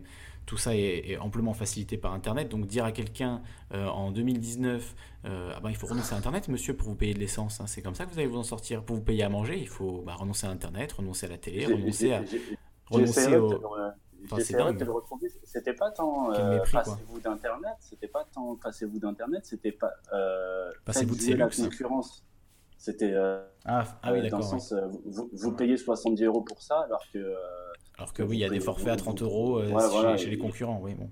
ouais voilà et, euh, et du coup il y a 15 ans on n'avait pas tout ça mais euh, vous, vous en gros euh, vous gérez pas bien votre budget donc vous êtes responsable de votre situation. Ouais. Et euh, On ferait passer son Et- temps à regarder les brochures, à comparer. euh, euh, en fait, c'est ça, hein, c'est ça la vie, hein, c'est de, de Bah, comparer pour euh, exister. Quoi. Comparer les prix Ouais, pour non, exister.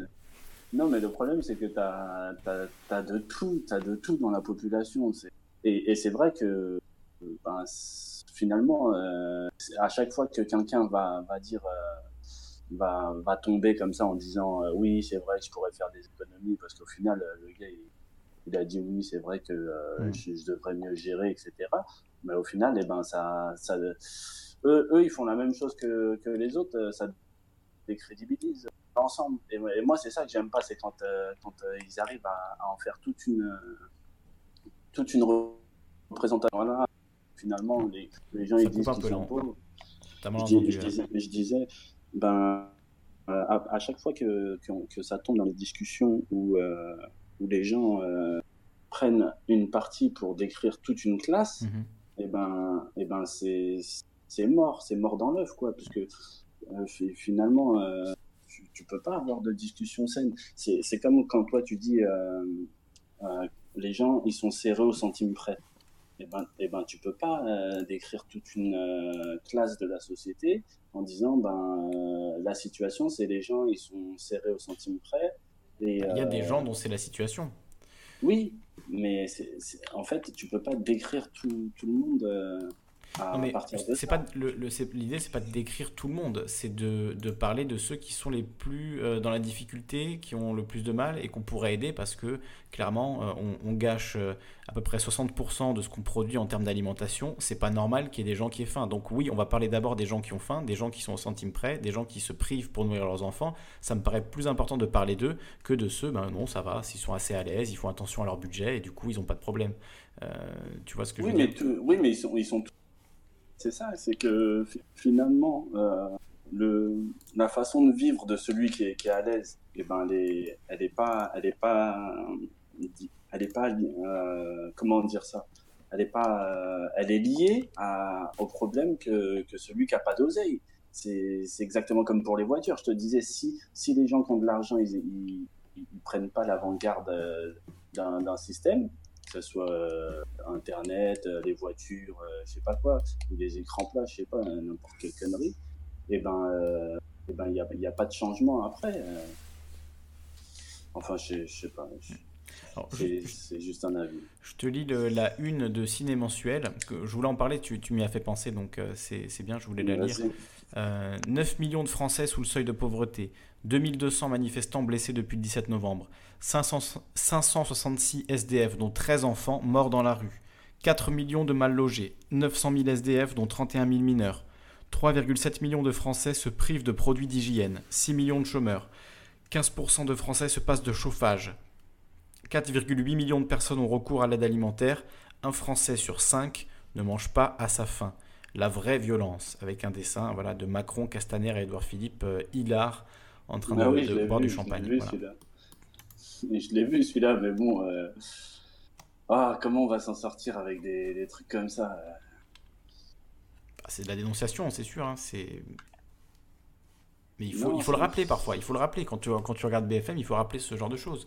Tu, tu vois, quand tu as des réflexions sur euh, euh, voilà, les, les manifestants, euh, ah ben, ils ont ramassé la grenade, c'est leur faute, etc. tu vois, ils ont cassé une vitrine, donc ils méritent de perdre une main ou de perdre un œil. Oui, mais, quand oui, on mais des choses voilà, comme c'est ça, voilà. c'est- ça. C'est de tout à l'heure, par exemple, on, a, on sait que dans le pouvoir, lorsque tu dis ces chiffres-là, euh, la seule conclusion, c'est ah, on dépense un pognon de dingue dans, dans les aides sociales. Et euh, le seul résultat qu'on en a, c'est euh, qu'on n'a pas de résultat. Donc euh, autant réduire ces aides-là. Et en gros, on finit à leur donner un argument qui va dans le sens contraire de ce qu'on souhaitait à l'origine. Si on souhaitait une meilleure visualisation des aides sociales ou une meilleure aide sociale, et ben finalement on donne un argument qui, qui, qui finalement ben, donne moins d'aide sociale parce qu'on dit qu'il n'y a pas de résultat, donc autant les retirer. Et c'est là où je- où j'essaie de dire euh, maladroitement que je pense pas que la solution elle, soit euh, à aborder comme ça. Quoi. Ça marche pas ça. Alors, c'est quoi la solution?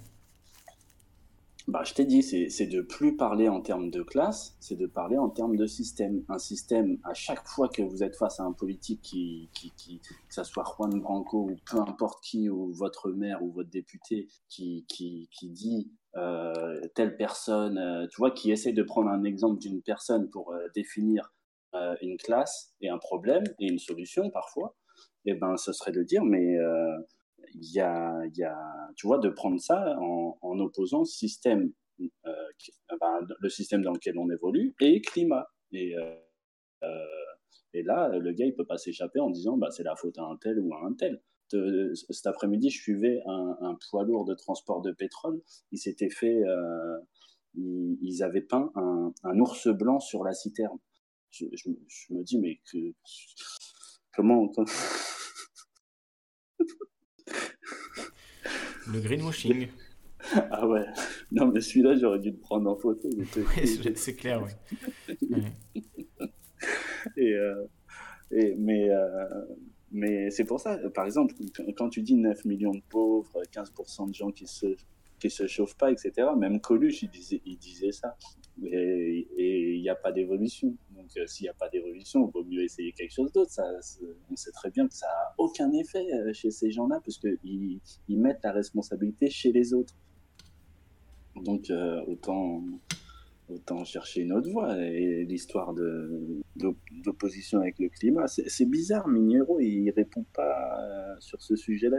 À chaque fois que je lui parle, il me répond, mais sur ce sujet-là, je lui dis ben, l'histoire là, de, d'entropie, là, il me répond pas. J'ai, même contacté euh, le monsieur là. euh, comment il s'appelle déjà? Ah, c'est dommage. Mais bref, euh, après, je sais pas, on est, on, est pas mal à l'antenne. Il y a, personne qui a une idée qui, qui sorte un peu de l'ordinaire, que, que je l'aide, parce que moi, ça y est, c'est un cul-de-sac. euh, je me dis euh, ma voix, donc euh, si quelqu'un d'autre a une idée, n'hésitez pas.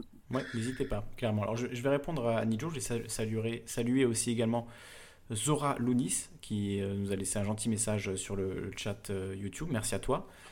Bienvenue. Et hum, je voulais répondre à Nijo aussi, qui dit comment la Corse faisait avant 1940 quand la voiture n'était pas un objet du quotidien? Ben, il y avait les ânes pour ça, euh, et puis euh, les pieds, hein, tout simplement. Les gens marchaient, les gens faisaient 2, 3, 4 heures de marche euh, aller puis retour pour aller vendre des, fruits ou des beignets au marché. C'est ouais, les gens marchaient tout simplement.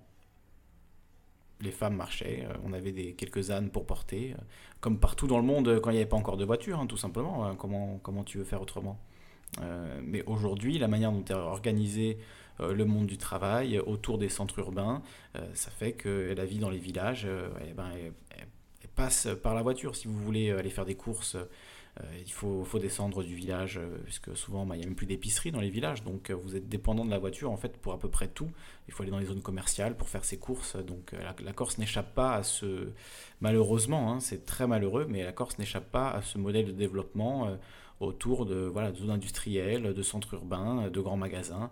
Euh, et quand on vit dans un village un peu loin où il y a une seule route, euh, un, peu, un peu défoncée en plus, euh, ben, si vous n'avez pas de, de voiture, voilà, vous n'allez pas, descendre à pied sur une route super dangereuse où il y a des voitures qui roulent à 70 euh, dans des, dans des petits tournants. Donc, donc forcément, vous, ben, prenez une voiture comme tout le monde. hein, Voilà. Et il disait aussi, euh, Nijo, que le nombre de personnes qui meurent de faim n'a pas bougé d'un iota en 100 ans. C'est 800 millions de personnes. En proportion, ça baisse. Mais si on arrive à nourrir aujourd'hui 7 milliards d'individus, on doit arriver à nourrir ces 800 millions qui restent, hein, qui restent toujours. Euh, Non, à, à- à moins que ces 800 millions soient nécessaires à faire travailler les autres. quoi. Hmm. Ça, c'est- à, à mesurer aussi. Parce que, tu sais, quand euh, Marx, euh, avec Hegel, ils écrivent dans Idéologie allemande le fait que l'homme soit un être qui produit ses organes, Mhm. en disant, euh, bah forcément, de- depuis que l'homme est homme, euh, il s'est il s'est- il s'est il s'est construit ses propres outils. Et lui, et lui, il part de là en disant, ben, à partir du moment où il, il fait des organes, ben, on, on voit d'une certaine façon que ben, tout le monde ne va pas faire les mêmes outils. Euh, si quelqu'un fait des, des couteaux, euh, ben, les autres ils vont faire des vêtements, les autres ils vont faire des Mhm. moyens de transport. Et, euh, et de là, il, il dit ben, finalement la, la prolétarisation, elle, elle va s'installer et euh, c'est de la logique en fait, c'est inclus dans, dans l'homme. Et, euh, et ben, Ce qui est marrant, c'est quand moi, même que ceux, ceux qui sont, euh, ceux qui dominent ne produisent rien, en général. Ils ne font que prendre leur part euh, euh, de plus en plus grande sur ce que produisent les autres. Oui, parce qu'ils assimilent leur personnalité à l'entreprise Mm. qui, en fait, euh, c'est. Mais, euh, mais une fois qu'ils ont pris le, pouvoir de, par exemple, de faire des voitures ou de faire de l'argent, eh ben, euh, ben, c'est sûr qu'après eux, ils, eux, ils vivent sur ça. Mais euh, le fait que ça soit intrinsèque à l'homme, peu importe le système qu'on mette en place, il, il faudra toujours que il y ait des, des, des, gens qui fassent certaines choses. Et en fait, l'égalité ne peut pas ne peut pas être parce que c'est ce que c'est ce qu'il dit d'une certaine façon. Et, euh, et en gros, l'autre jour, j'étais en train de réfléchir à ça et je me dis, finalement, tu sais, quand on discutait de la création monétaire, eh ben, je sais pas si tu m'entends Ah oui, je t'entends, je t'écoute. quand on parlait de la discussion monétaire, de la création monétaire, et euh, qu'on se disait, ben, est-ce que vous trouvez cohérent que c'est à partir du moment où il y a des relations entre, entre différents, différents peuples que la création euh, monétaire s'installe? Et euh, tu m'avais dit, ben oui, en plus, euh, crédit, ça vient de confiance, donc euh, ça serait pas bête. Et euh, Greber, on pouvait l'interpréter dans ce sens-là. Après, je sais pas, j'ai eu personne qui a commenté cette interprétation-là, mais je me disais une chose, c'est que si euh, on regarde notre histoire et qu'on se met d'accord sur euh, euh, la nécessité de confiance qui est remplacée par finalement le, la création monétaire, et ben le système chinois là de, de marquer tout le monde ou même un système d'un autre Ouais, pays, le crédit social. ouais, le fait de- d'identifier tout le monde, et ben il y a quelque chose qu'on n'a pas relevé, mais c'est que ça ça retire la perte de confiance. Je, je, je sais pas si tu vois ce que je veux dire. Parce que le but, le- oui, oui, tout à fait. C'est le, but de, oui, de marquer au fer rouge ceux à qui on ne peut pas faire confiance. Oui. Non, pas, pas dans ce sens-là.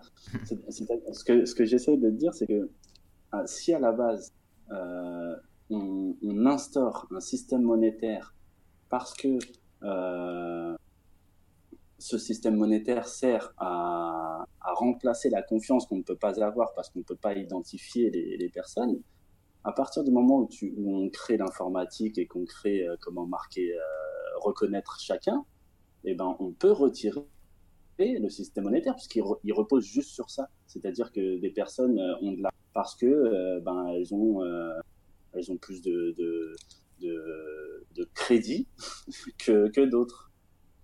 Tu vois ce que je veux dire ou pas? Mhm. ben, du coup du coup ça pose ça pose d'une certaine façon problème mais euh, c'est aussi peut-être la solution parce que si tout le monde est connu dans le système eh ben euh, il y a plus besoin d'argent et là, là, tu peux faire de la distribution, tu peux faire des échanges, tu peux, vu que tout le monde est identifié, il n'y a, plus souci de, de, de donner de l'argent puisque euh, tout le monde est identifié. En fait, si tu reviens il y a 5000 ans, eh ben, euh, la raison de- d'être de l'argent n'existe plus lorsque tout le monde a. Après, je dis pas que c'est une bonne chose, mais Aujourd'hui, on y, on est presque que- avec le système bancaire. Tout le monde est identifié par le système bancaire. On a quasiment tous une carte de crédit euh, qui euh, nous trace, enfin voilà, qui est, qui est personnelle. Euh, ça existe dans les faits plus ou moins. Oui, ben après ça. Ce système de maillage des échanges par l'informatique, quoi. Oui, mais dans, dans le fait que euh, tu peux prendre de l'argent et euh, aller à l'étranger et euh, le donner à quelqu'un qui n'est pas identifié, parce qu'en fait, à partir du moment où tu as du liquide, euh, tu peux le faire passer à quelqu'un et euh, dire, bah, tu vois, ne, ne pas savoir où passer. Mhm. Mais euh, si euh, la, la création même de l'utilité de faire de l'argent repose sur, euh, sur ce problème d'identification, eh ben, euh, je voulais quand même le signaler dans une antenne parce qu'on ne sait jamais si en disant ça, ça, met par terre le système capitaliste. Eh ben, je, voudrais quand même euh, qu'on signaler que il y, a, y a quelque chose d'assez évident qu'on ne perçoit pas. Tu vois, moi, quand, quand j'y réfléchis, ben, là, ça peut paraître trouble. C'est pour ça que je me, bon, je vais arrêter. Mais, euh, mais il y a quelque chose de, de, de contradictoire. C'est comme si je disais, ben, euh, on est en train de créer euh, de l'eau, alors que à la base, on avait, on avait pris de l'eau pour. euh, en fait, on crée le contraire de ce pourquoi la- l'argent existe. Quoi. C'est, je trouve c'est vraiment pour ça que l'argent existe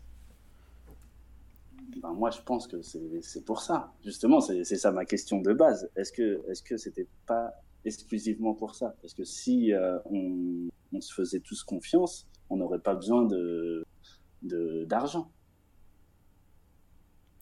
Alors, ça me fait penser euh, au système euh, de société sans argent, dont j'avais un invité qui en avait parlé à Ici et Maintenant, et qui imaginait un système où euh, finalement on avait juste besoin de notre carte d'identité, euh, et si on était euh, citoyen, ben, selon l'état-nation dans lequel ça se passe, hein, que ce soit au niveau de la France ou de l'Union Européenne ou même du monde entier, tant qu'on était identifié, effectivement, tant que, en tant que personne, on avait le droit d'accéder en fait à tous les services.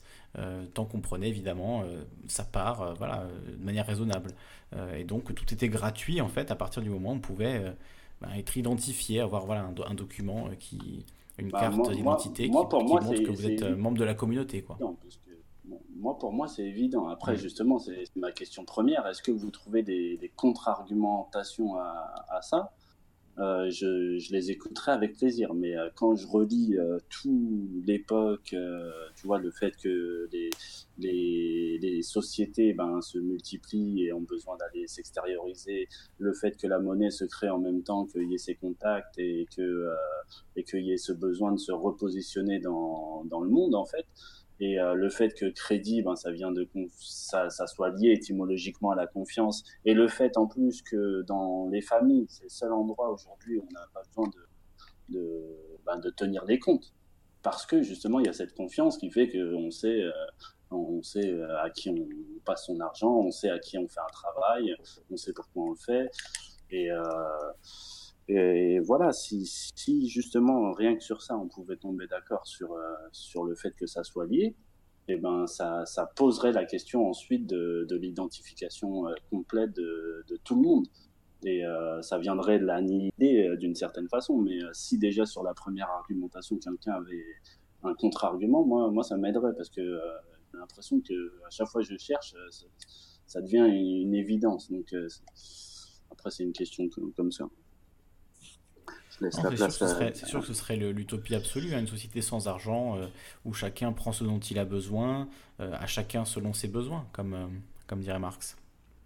Donc, le, le, souci, c'est que les gens qui sont le plus en avant sur ces interrogations-là, c'est les premiers à dire attention, ils veulent nous enlever le liquide. Alors que j'ai l'impression que ce serait exactement ça qu'il Hmm. qu'il nous faudrait. Ouais, tu ouais, vois, J'entends bien. y a des, il y a des Là, quelque chose qui fait peur dans un système euh, centralisé, enfin centralisé ou pas, parce qu'avec les blockchains on peut imaginer d'autres euh, systèmes, mais euh, ce qui fait peur c'est euh, l'aspect euh, où si tu es exclu du système, sans argent liquide, il n'y a aucun moyen d'y retourner. quoi. C'est ça qui, Oui, qui Oui, peut être comme le plus terrifiant. C'est-à-dire, euh, voilà, oui, comme en Chine, voilà, c'est ça. Si, ton, si ta note descend trop et que tu es ben, du coup exclu de la, sphère sociale, tu deviens un marginal, euh, même si tu ne le souhaites pas. Et c'est vraiment euh, quelque chose d'institutionnalisé. Euh, et on peut imaginer des lois qui diraient au début pour les terroristes, on leur enlève l'accès à l'argent, enfin l'accès à l'é- à l'échange, l'accès aux biens et aux services. Euh, et ensuite, on dirait, bon, pour les pédophiles, alors évidemment, tout le monde est pour que les terroristes et les pédophiles n'aient plus le droit d'avoir accès à notre merveilleux système de partage. Et puis ensuite, euh, ce serait bah, les dissidents politiques, et puis un, un gouvernement d'extrême droite qui interdirait aux, homosexuels d'acheter à manger. Euh, tu vois ce que je veux dire? Il y, a, un côté où si un État contrôle de A à Z l'identité de tous les gens qui échangent, etc., il peut aussi euh, t'en exclure euh, et, et du coup rendre ta vie impossible. Et finalement, tu n'aurais aucun recours si tu es euh, exclu du système d'échange. Quoi. Bon, après, quelque part, ça existe déjà. hein. Je veux dire, il y a des gens qui sont exclus du système d'échange parce qu'ils n'ont juste pas d'argent, qui sont réduits à la mendicité. Ça, ça existe. Hein. C'est pas, ce Bah, serait pas quelque bah, chose de, nouveau. à 100%, exact. mais ce serait quelque chose qui pourrait être automatisé et ça, ça, peut, ça fait peur quand même. Ouais, voilà, oui. Mais c'est exactement euh, ce que je disais tout à l'heure sur, sur le problème de l'élection. Tu sais, quand tu dis euh, il y a ou l'élection ou la guerre, mais le problème c'est que l'élection, euh, avec Bolsonaro par exemple, il a lancé la fake news euh, des... comme quoi son opposant euh, allait euh, distribuer des kits euh, pour devenir homosexuel dans les écoles. J'ai entendu cette news Mhm. euh, et ça a fait peur à tout le monde. Et population-là, en gros, c'est un bon exemple pour dire qu'à partir du moment où tu as la main sur les médias, c'est beaucoup plus facile pour toi de, de faire peur et de rassurer. Et, Oui, de faire et convaincre. Oui. Mhm. voilà. Et du Ouais, coup, bah, on l'a vu avec Macron. hein. Je veux dire, euh, Macron Ouais. est passé parce qu'il avait un soutien sans faille des médias, pas parce que les Français euh, avaient un engouement extraordinaire pour, euh, pour lui. Ouais, c'est sûr.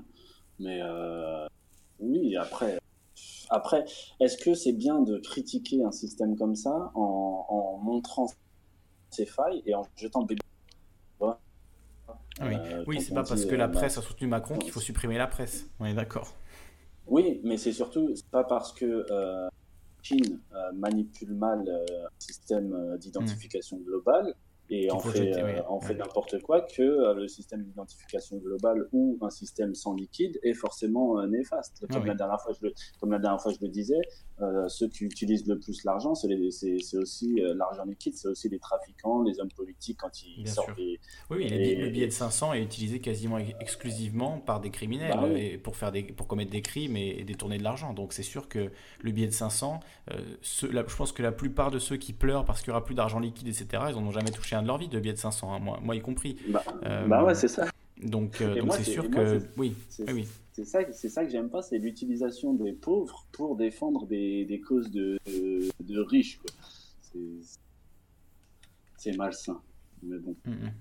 Non, mais non, c'est vrai qu'il y a une enquête, je crois que c'était envoyé spécial, euh, pas sûr, mais à, à vérifier, qui avait fait une enquête sur le, le billet de 500 euh, et, qui montrait donc que c'était euh, une façon, euh, voilà, de, comme, comme le dit euh, Marcus là sur le chat, hein, les trafiquants achètent des billets de 500 euros pour transiter facilement de grosses liasses.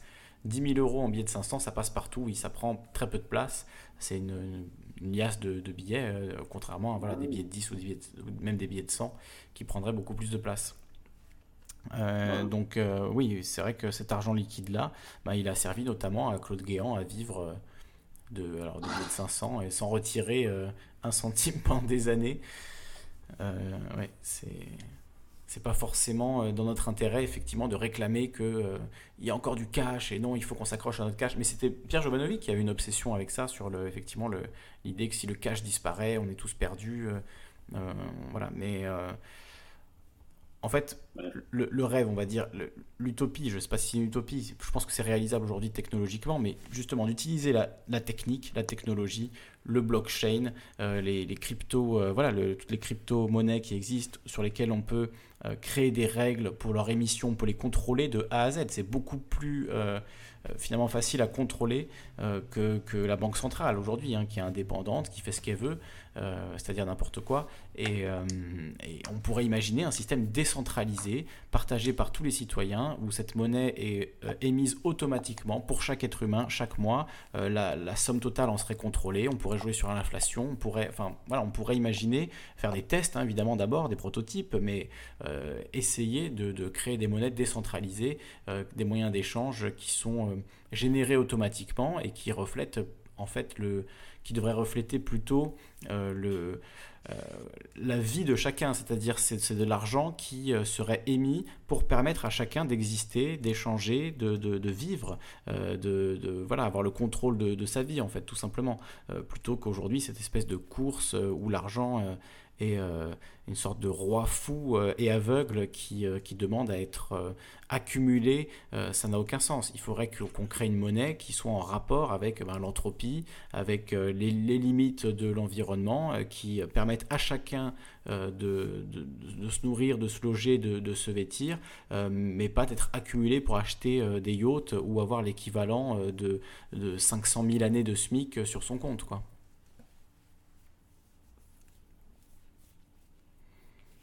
Euh, Toile, Toile qui nous propose une vidéo, je vais la mettre aussi sur le, le chat YouTube. Facebook est-il votre prochaine banque? Euh, Alors oui, j'imagine bien que Facebook euh, investit euh, dans, dans- dans toutes ces technologies-là. C'est vrai que là, dans la Silicon Valley, ben, ils, ont, ils, ont, ils réfléchissent pas mal à toutes ces questions-là, donc ça ne m'étonne pas. Euh, mais c'est vrai que le fait que ce soit Facebook qui prenne en charge tout ça, c'est pas, pas forcément rassurant.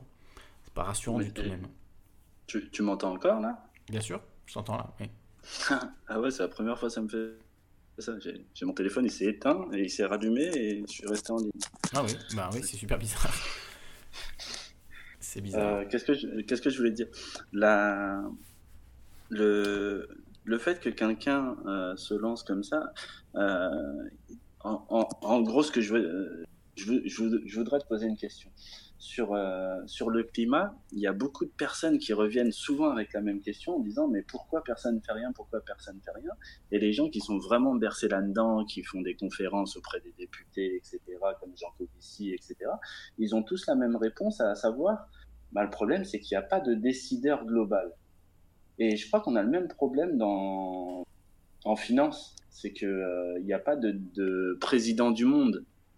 Et, euh, et, c'est pour ça, moi, je pense que ça, on, est dans un cul-de-sac parce que les gens disent qu'il y a une seule chose qui craigne, c'est un gouvernement mondial, mais euh, les autres qui, pointent du doigt euh, les problèmes financiers, les problèmes climatiques, ils disent le problème numéro un, c'est qu'il n'y a, pas un décideur pour tout le monde. Donc euh, au final, est-ce qu'elle n'est pas là le, problème euh... Après, je sais, je sais, que ça peut paraître fou de dire ben, peut-être qu'il faut un gouvernement mondial pour, pour, sortir de tout ça. non, mais je, moi je ne suis, pas, je suis pas fondamentalement en désaccord avec ça. Hein. Euh, je, je, sais bien que beaucoup d'auditeurs seront choqués d'entendre. Euh, ce que tu viens de dire, parce que voilà, l'idée d'un gouvernement mondial, l'idée d'une gestion mondiale, euh, ça fait peur. Mais en même temps, pour ce système dont on parle euh, de confiance, c'est sûr que si ça se fait qu'en France et que du coup il y a des Espagnols qui essaient de passer la frontière pour pouvoir participer à ce système de, de, partage et de, ben ça, ça, fausse, ça fausse le jeu. Il faut que ce soit le cas en Afrique, en Espagne, en France, enfin partout, en Asie, dans le monde entier. Il faut qu'il y ait cette logique de, partage. C'est pas, ça peut pas être dans un seul pays. Sinon, effectivement, ça n'a pas beaucoup de sens. Donc, euh, bah, donc sur, surtout ouais. que c'est l'obstacle numéro un, parce que si oui. on s'adresse aux Russes, si on s'adresse aux Américains, si on s'adresse à tout le monde, et qu'on lui dit pourquoi tu fais pas ça, il dit bah, parce que si je le fais, exactement euh, pareil qu'en en climatologie, là, mm -hmm. en collapsologie, je ils vont dire avantage, ouais. je le fais, voilà, je, mm -hmm. je fais bouffer par les autres. Et, ouais, euh, je me tire une balle dans le pied en fait. Mieux sauter, quoi. Si je suis donc, le seul à le faire, je me tire une balle dans le pied, donc je préfère ne pas le faire, effectivement.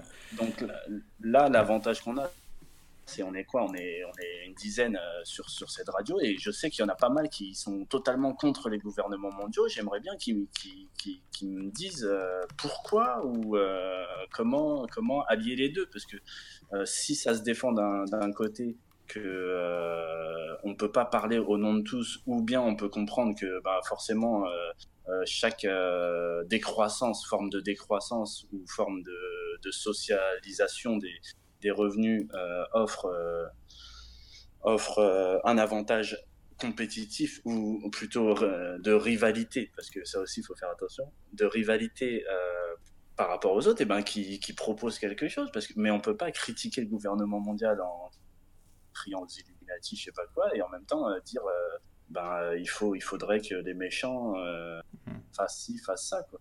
Je- J'aimerais bien que quelqu'un ait des arguments dans ce sens-là.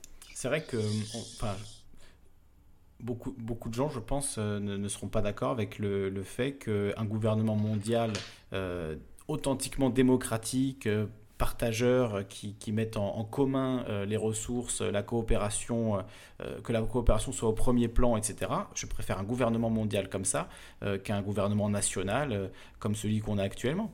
Euh, c'est pour moi le problème, c'est pas qu'il soit mondial ou national ou européen. Euh, je préférais que l'Union européenne fonctionne bien et que et que on ait euh, une entente comme ça sur des sur des grands concepts humanistes en Europe. Malheureusement, c'est pas le cas. L'Europe aujourd'hui, c'est celle du marché, c'est celle de l'économie libérale à tout craint. C'est pas du tout une, Europe du, du partage. Mais idéalement, je je préférerais que ce soit en Europe qu'on se mette d'accord dans un premier temps sur un revenu universel plutôt que ce soit la France qui le fasse dans son coin. Ce serait mieux qu'on le fasse euh, voilà, pour les 300 millions d'Européens. Euh, déjà, ce serait plus stable et plus fort parce qu'il y aurait plus d'humains ben, de- derrière le, le système et puis ça, ce serait plus juste. Donc, euh, ça voilà, si c'est à l'échelle mondiale, encore mieux. Euh, mais, mais clairement, pour moi, le- l'échelle nationale, euh, c'est pas un horizon indépassable, c'est pas quelque chose qui, qui doit être euh, préservé à tout prix, envers et contre tout. Pas du tout. Si on arrive à créer quelque chose de mieux à, à une échelle beaucoup plus grande, tant mieux, tant mieux. Ça va même hein, voilà. c'est que Hmm. c'est un gouvernement qui prend les mauvaises décisions et qui fait euh, des mauvais choix, Hmm. et ben on, pour- on pourrait lui reprocher sans qu'il mette la faute sur quelqu'un d'autre, puisqu'il Oui. pourrait plus dire. euh, et, et ça pourrait aller qu'en s'améliorant, même si le début euh, pourrait être catastrophique. Et, euh, mais là, le problème, c'est que l'enfer est pavé de bonnes intentions, comme ils adorent dire. Euh, c'est que, ben oui, on peut avoir des bonnes idées, mais on se ferait bouffer par les autres. Donc, on fait ça pour votre bien, pour pouvoir euh, garder votre niveau de vie. Et, euh, et là, le double discours, ben, vu que chacun se justifie par le, le fait de faire le bien, et ben, ben on n'avance pas. C'est statu quo. Enfin bref, j'ai donné mes. J- J'entends bien, euh, j'entends bien ton argument. C'est vrai que c'est c'est un énorme problème, hein, ce, ce fait de, de dire à chaque fois qu'on doit prendre une décision pour changer les choses, pour aller voilà, dans l'autre direction, arrêter de, euh, de pédaler à fond vers le mur. euh, effectivement, on dit, ben oui, mais si je suis le seul à le faire, enfin les, grands dirigeants hein, euh, disent, si, on est le seul pays à le faire, ça ne marchera pas, donc je ne le fais pas. Et là, je vous mets un article hein, de Coralie Schaub, 7 février 2019. Le gouvernement renonce à diviser par 4 les émissions de gaz à effet de serre de la France. Dans son projet de loi énergie que Libération s'est procuré, l'exécutif prévoit de remplacer la division par 4 des émissions de GES entre 1990 et 2050 par un objectif de neutralité carbone, ce qui change tout. Je vous mets le lien de l'article hein, sur, euh, sur YouTube. Ça rejoint ben, ce qu'on est, est en train de se dire, euh, c'est-à-dire euh, le, les gouvernants ne sont pas prêts à faire des changements radicaux et ils accusent effectivement les autres euh, de, ne, de ne pas le faire non plus. Donc finalement, si on est les seuls à le faire, ça vaut pas le coup, donc ne le faisons pas. Et comme ça, rien ne change et tout reste pareil et, et on se renvoie la balle en permanence et c'est jamais euh, notre faute. Je trouve que Jean Covici, c'est le mieux que c'est pas une question de volonté, c'est une question de, de pouvoir. Ils ne peuvent même pas s'ils le voudraient. Hmm. C'est euh, par, il fait bien montrer les graphiques. ben, la population augmente, chaque besoin euh, Ouais. augmente et à chaque fois que tu restes chose, ben tout le monde veut toujours plus et au final, ben, tu passes euh, pour un méchant dictateur. C'est pour ça que le, le début des, des Gilets jaunes, il est catastrophique en termes d'image. C'est- que si, là, à chaque fois qu'il est remis dans son contexte euh, d'an- d'anthropocène, quoi, de là où on est, et ben, euh, c'est triste à dire, hein, mais il, il va laisser une sale image à la, dans l'histoire. quoi. C'est c'est- c'est Ouais, mais vraiment tu sais, dommage. moi, je, je dirais pas ça parce que je pense que les voies de l'histoire sont, sont impénétrables et que c'est pas forcément ça qu'on retiendra, euh, cette histoire de carburant, euh, même si, euh, évidemment, Ouais, c'est- pas, c'est pas glorieux, mais en même temps, on peut pas reprocher aux, aux gens qui souffrent le plus de, de ça, euh, de, de, de s'en plaindre et de, et de vouloir changer les choses. C'est c'est pour moi la faute, elle repose sur un gouvernement qui, euh, qui a voulu taper sur les, les plus démunis au lieu de peut-être taxer les avions, si on taxait les jets privés, si on taxait la haute finance, là on aurait des moyens de, faire des panneaux solaires, de faire euh, euh, des, centrales propres et tout ce que vous voulez, euh, de réinvestir dans tout ça. Mais ça, c'est pas, Tu vois, c'est ça que je veux dire. Euh, et et c'est le même argument que- qu'on va ressortir encore. Oui, mais si seule la France taxe les transactions financières, Voilà, les gens ça, vont partir en, Angleterre. Euh, il fallait le faire à l'é- à l'échelle européenne, il fallait essayer de se, se battre pour ça, euh, pour débloquer ces, ces milliards, pour aller les chercher eh ben, là où ils sont, hein, dans les coffres des, des grandes compagnies euh, pétrolières, et de les forcer, eux, de leur forcer la main. Alors après, peut-être qu'effectivement, c'est quelque chose de, dic- de dictatorial, de dictatorial aux yeux de certains, mais il n'y a pas d'autre solution. Ceux qui ont pollué depuis 50 ans, maintenant, ils doivent mettre la main au pot et prendre dans leurs 13 milliards de, bénéfices par an et, et rendre à la société euh, et réinvestir. C'est ça la, la seule solution, c'est réinvestir les milliards et les milliards de bénéfices au lieu de les reverser aux actionnaires, de dire maintenant stop, on ne s'enrichit plus sur le pétrole, tout l'argent qui va venir du pétrole, je suis d'accord, il faut on ne peut pas arrêter du jour au lendemain, ce serait trop compliqué, ça, créerait une crise grave qui serait plus grave que celle qu'on essaie d'éviter peut-être. Donc euh, il ne faut pas arrêter tout d'un coup, euh, mais il faut dire, euh, on aurait dû le faire en, en 2008, tu vois, on aurait dû le faire en 2001, euh, on aurait dû le faire en 1982, euh, c'est toute cette chose-là. Mais on, aurait dû dire, tout l'argent du pétrole qui est en surplus, on va dire, une fois que les transports sont payés, une fois que le, voilà, le prix de, de- l'export est, payé, tous les bénéfices vont dans la nouvelle économie verte, euh, le Green New Deal, comme ils disent aux États-Unis, hein, ils essaient de, passer ça, euh, mais on, réinvestit intégralement ça dans le futur de l'énergie qui ne sera clairement pas euh, les énergies pétrole. Mais il n'y a, aucune volonté de faire ça. La volonté, c'est de laisser s'enrichir les actionnaires de ces entreprises-là. Donc pourquoi on irait leur prendre leur argent? On va plutôt enlever 5 euros d'APL et augmenter de, de 10 centimes le, le prix de l'essence chaque mois. Oui, mais, oui, mais tu vois, tu vas pas ton propos. Mhm. Parce que euh, quand tu dis euh, il y a juste la volonté de laisser s'en- s'enrichir les actionnaires, tu dis pas pourquoi. Parce que justement, c'est pour attirer, parce qu'il y a ce, cette espèce de conflit, je le vois bien au niveau des normes européennes, comme tu dis, les Européens, ils devraient le faire, etc. Mais les, les normes européennes, elles deviennent tellement euh, critiquées au niveau mondial que euh, a cette, euh, cette tentative de, favoriser euh, euh, les échanges États-Unis-Asie et de, laisser l'Europe prendre les restes. Quoi. Et, ça, les Européens, eh ben, ils passent pour des pigeons, ils perdent des, marchés et ils se disent, bon, ben, au final, on va rester que avec nos normes et, et ils se disent, ben, peut-être qu'on est en train de perdre euh, la, la bataille euh, face aux États-Unis pour euh, être le marché privilégié des Chinois. Et du coup, ben, là, ils commencent à, faire des sourires aux Chinois. Et, au final, ben, tu vois, c'est exactement pareil. C'est ben, vaut mieux essayer de lancer des, projets nous aussi, d'être attractif, de donner envie, etc.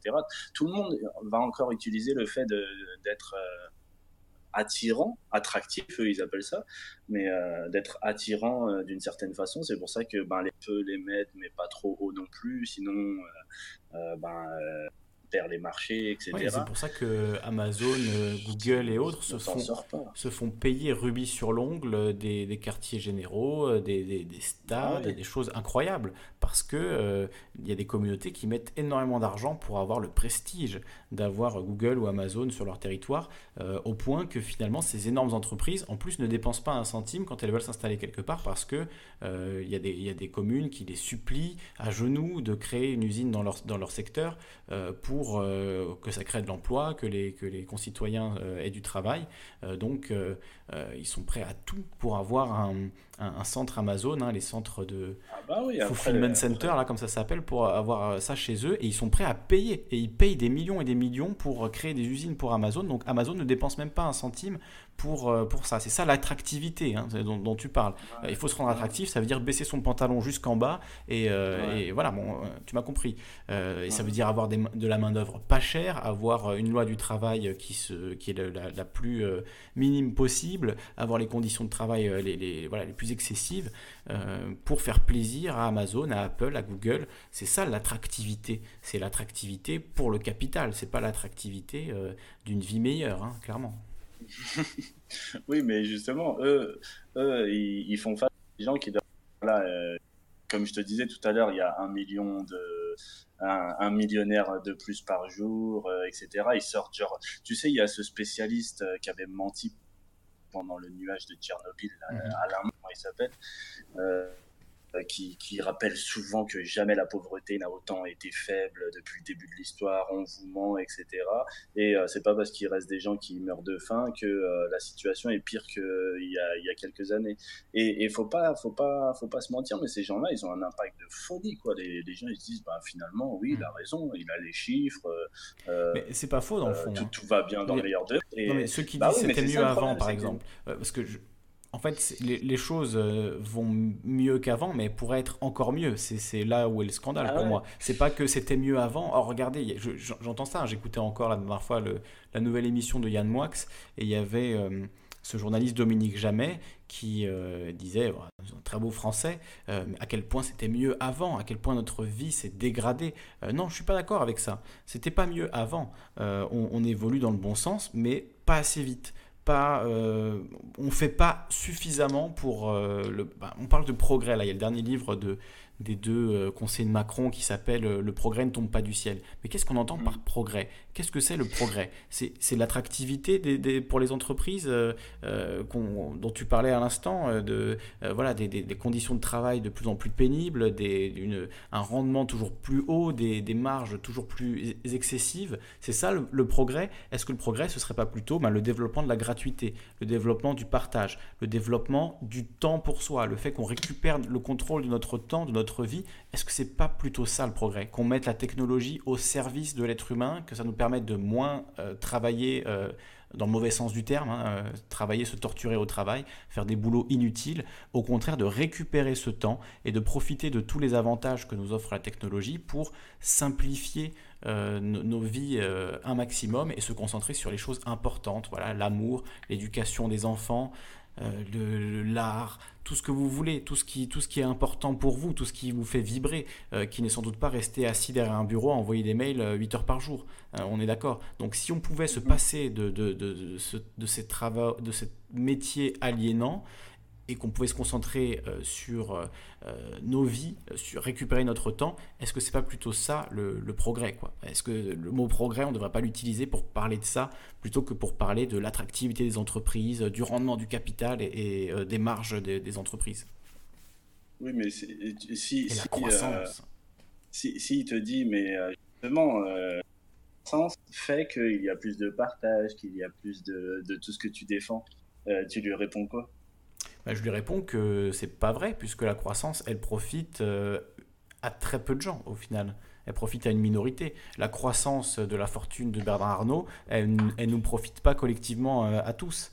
Euh, tu vois, c'est là le problème. Ouais, mais tu peux pas prendre un comme ça pour des. Ah, tu prends les 100, mi- systèmes. les 100 milliardaires français, voilà, hein, les- les- la croissance de la fortune de- des milliardaires français, euh, elle ne nous profite pas. Il n'y a pas de ruissellement, c'est une connerie le ruissellement. Ce qu'il faudrait, c'est un, un ruissellement inversé, Euh, c'est-à-dire que l'argent est donné euh, à tout le monde à la base euh, et ensuite il est distribué, ben voilà, aux plus ingénieux, aux plus travailleurs, à tout ce que tu veux. Euh, c'est-à-dire c'est eux qui vont euh, peut-être en bénéficier un peu plus à court terme. Euh, mais il faut que ce soit un ruissellement inversé, que ça aille de la base vers le sommet. Alors je mets des gros guillemets parce que l'idée de sommet dans la société, moi, ça c'est pas quelque chose qui me parle beaucoup.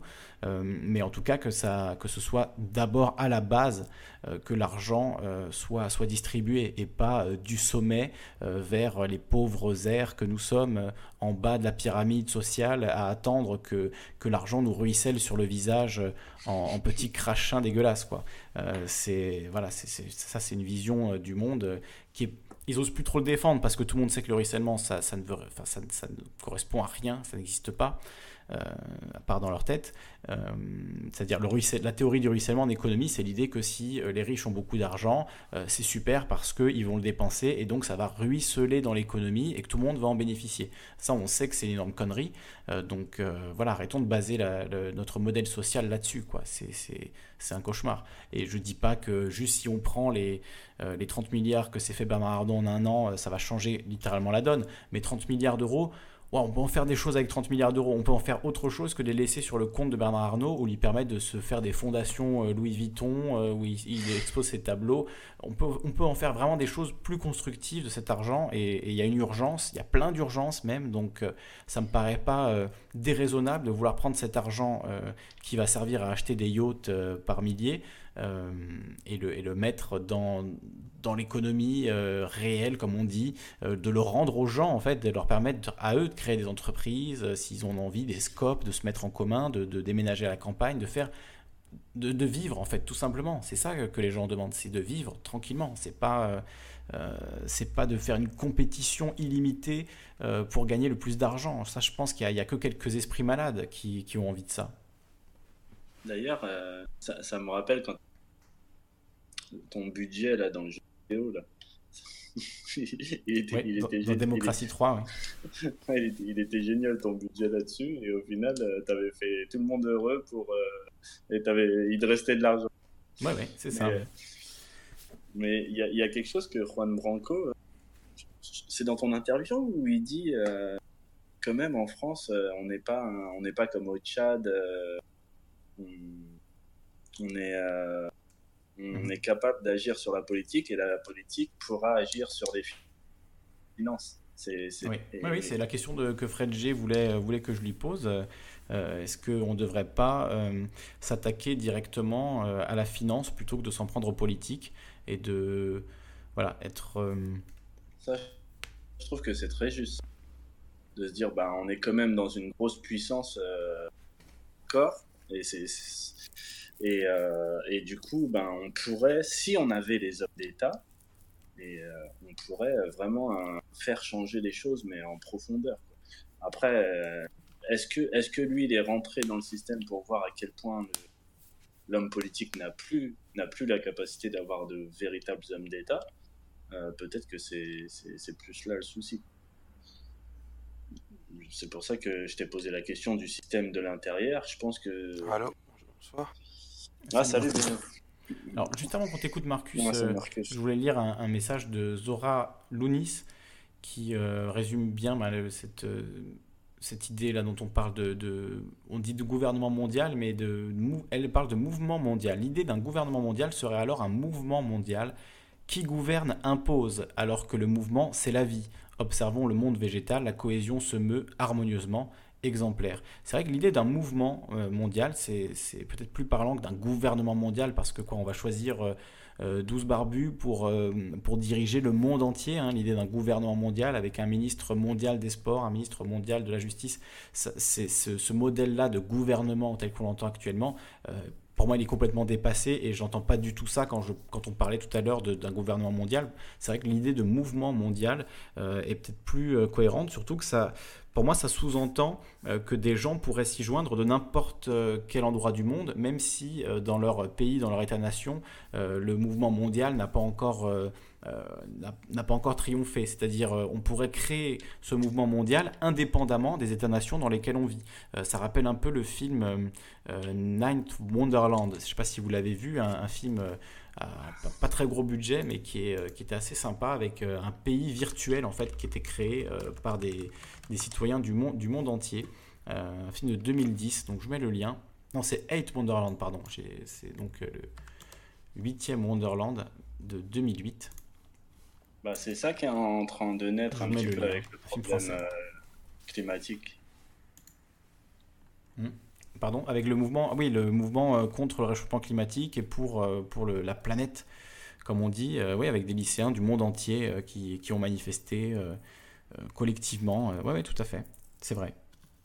C'est juste. Va- Vas-y, Marcus, si tu veux parler. Oui, Marcus, pardon, on t'a interrompu, on t'écoute.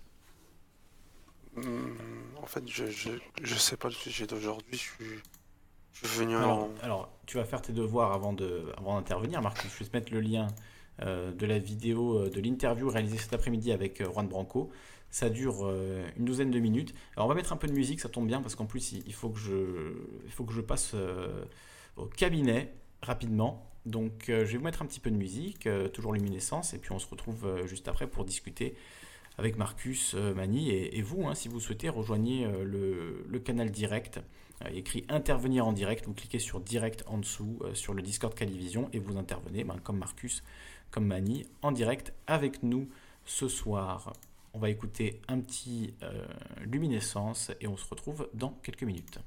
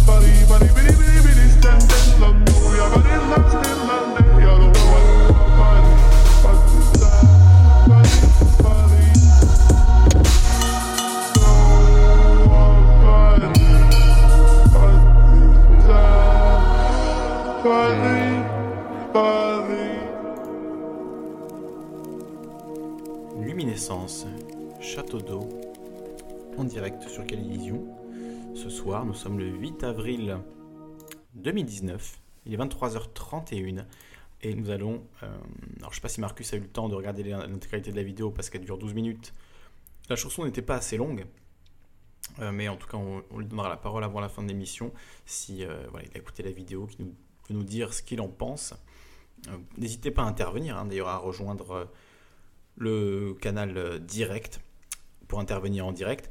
Euh, je mets beaucoup l'accent sur l'interactivité parce que c'est vraiment euh, ben, ce qui me motive à faire ces émissions.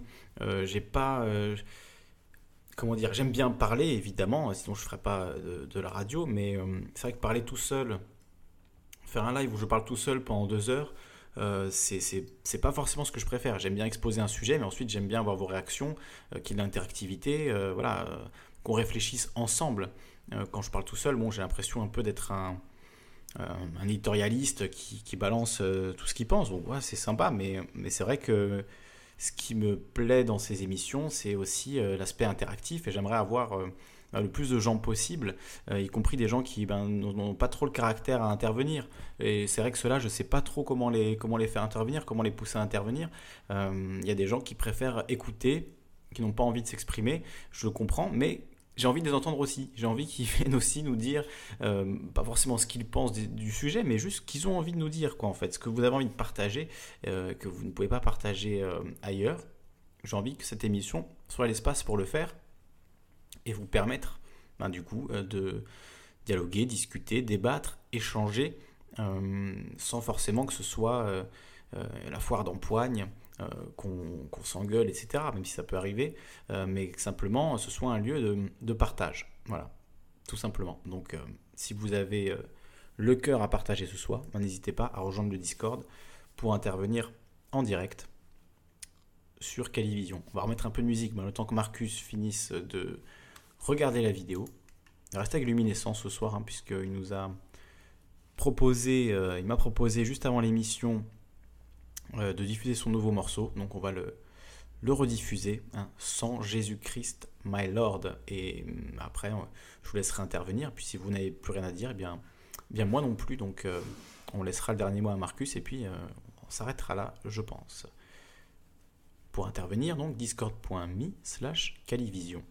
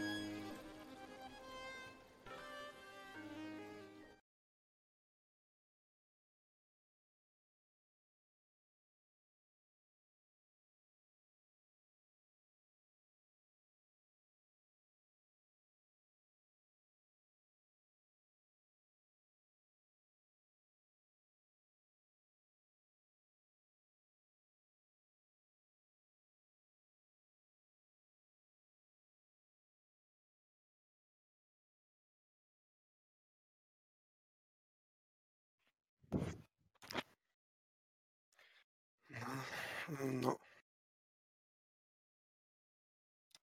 Ouais, bah bon, c'est pas mal quand même. T'as fait ton. T'as bien. T'as posé des bonnes questions en plus. Franchement, je connaissais pas, non.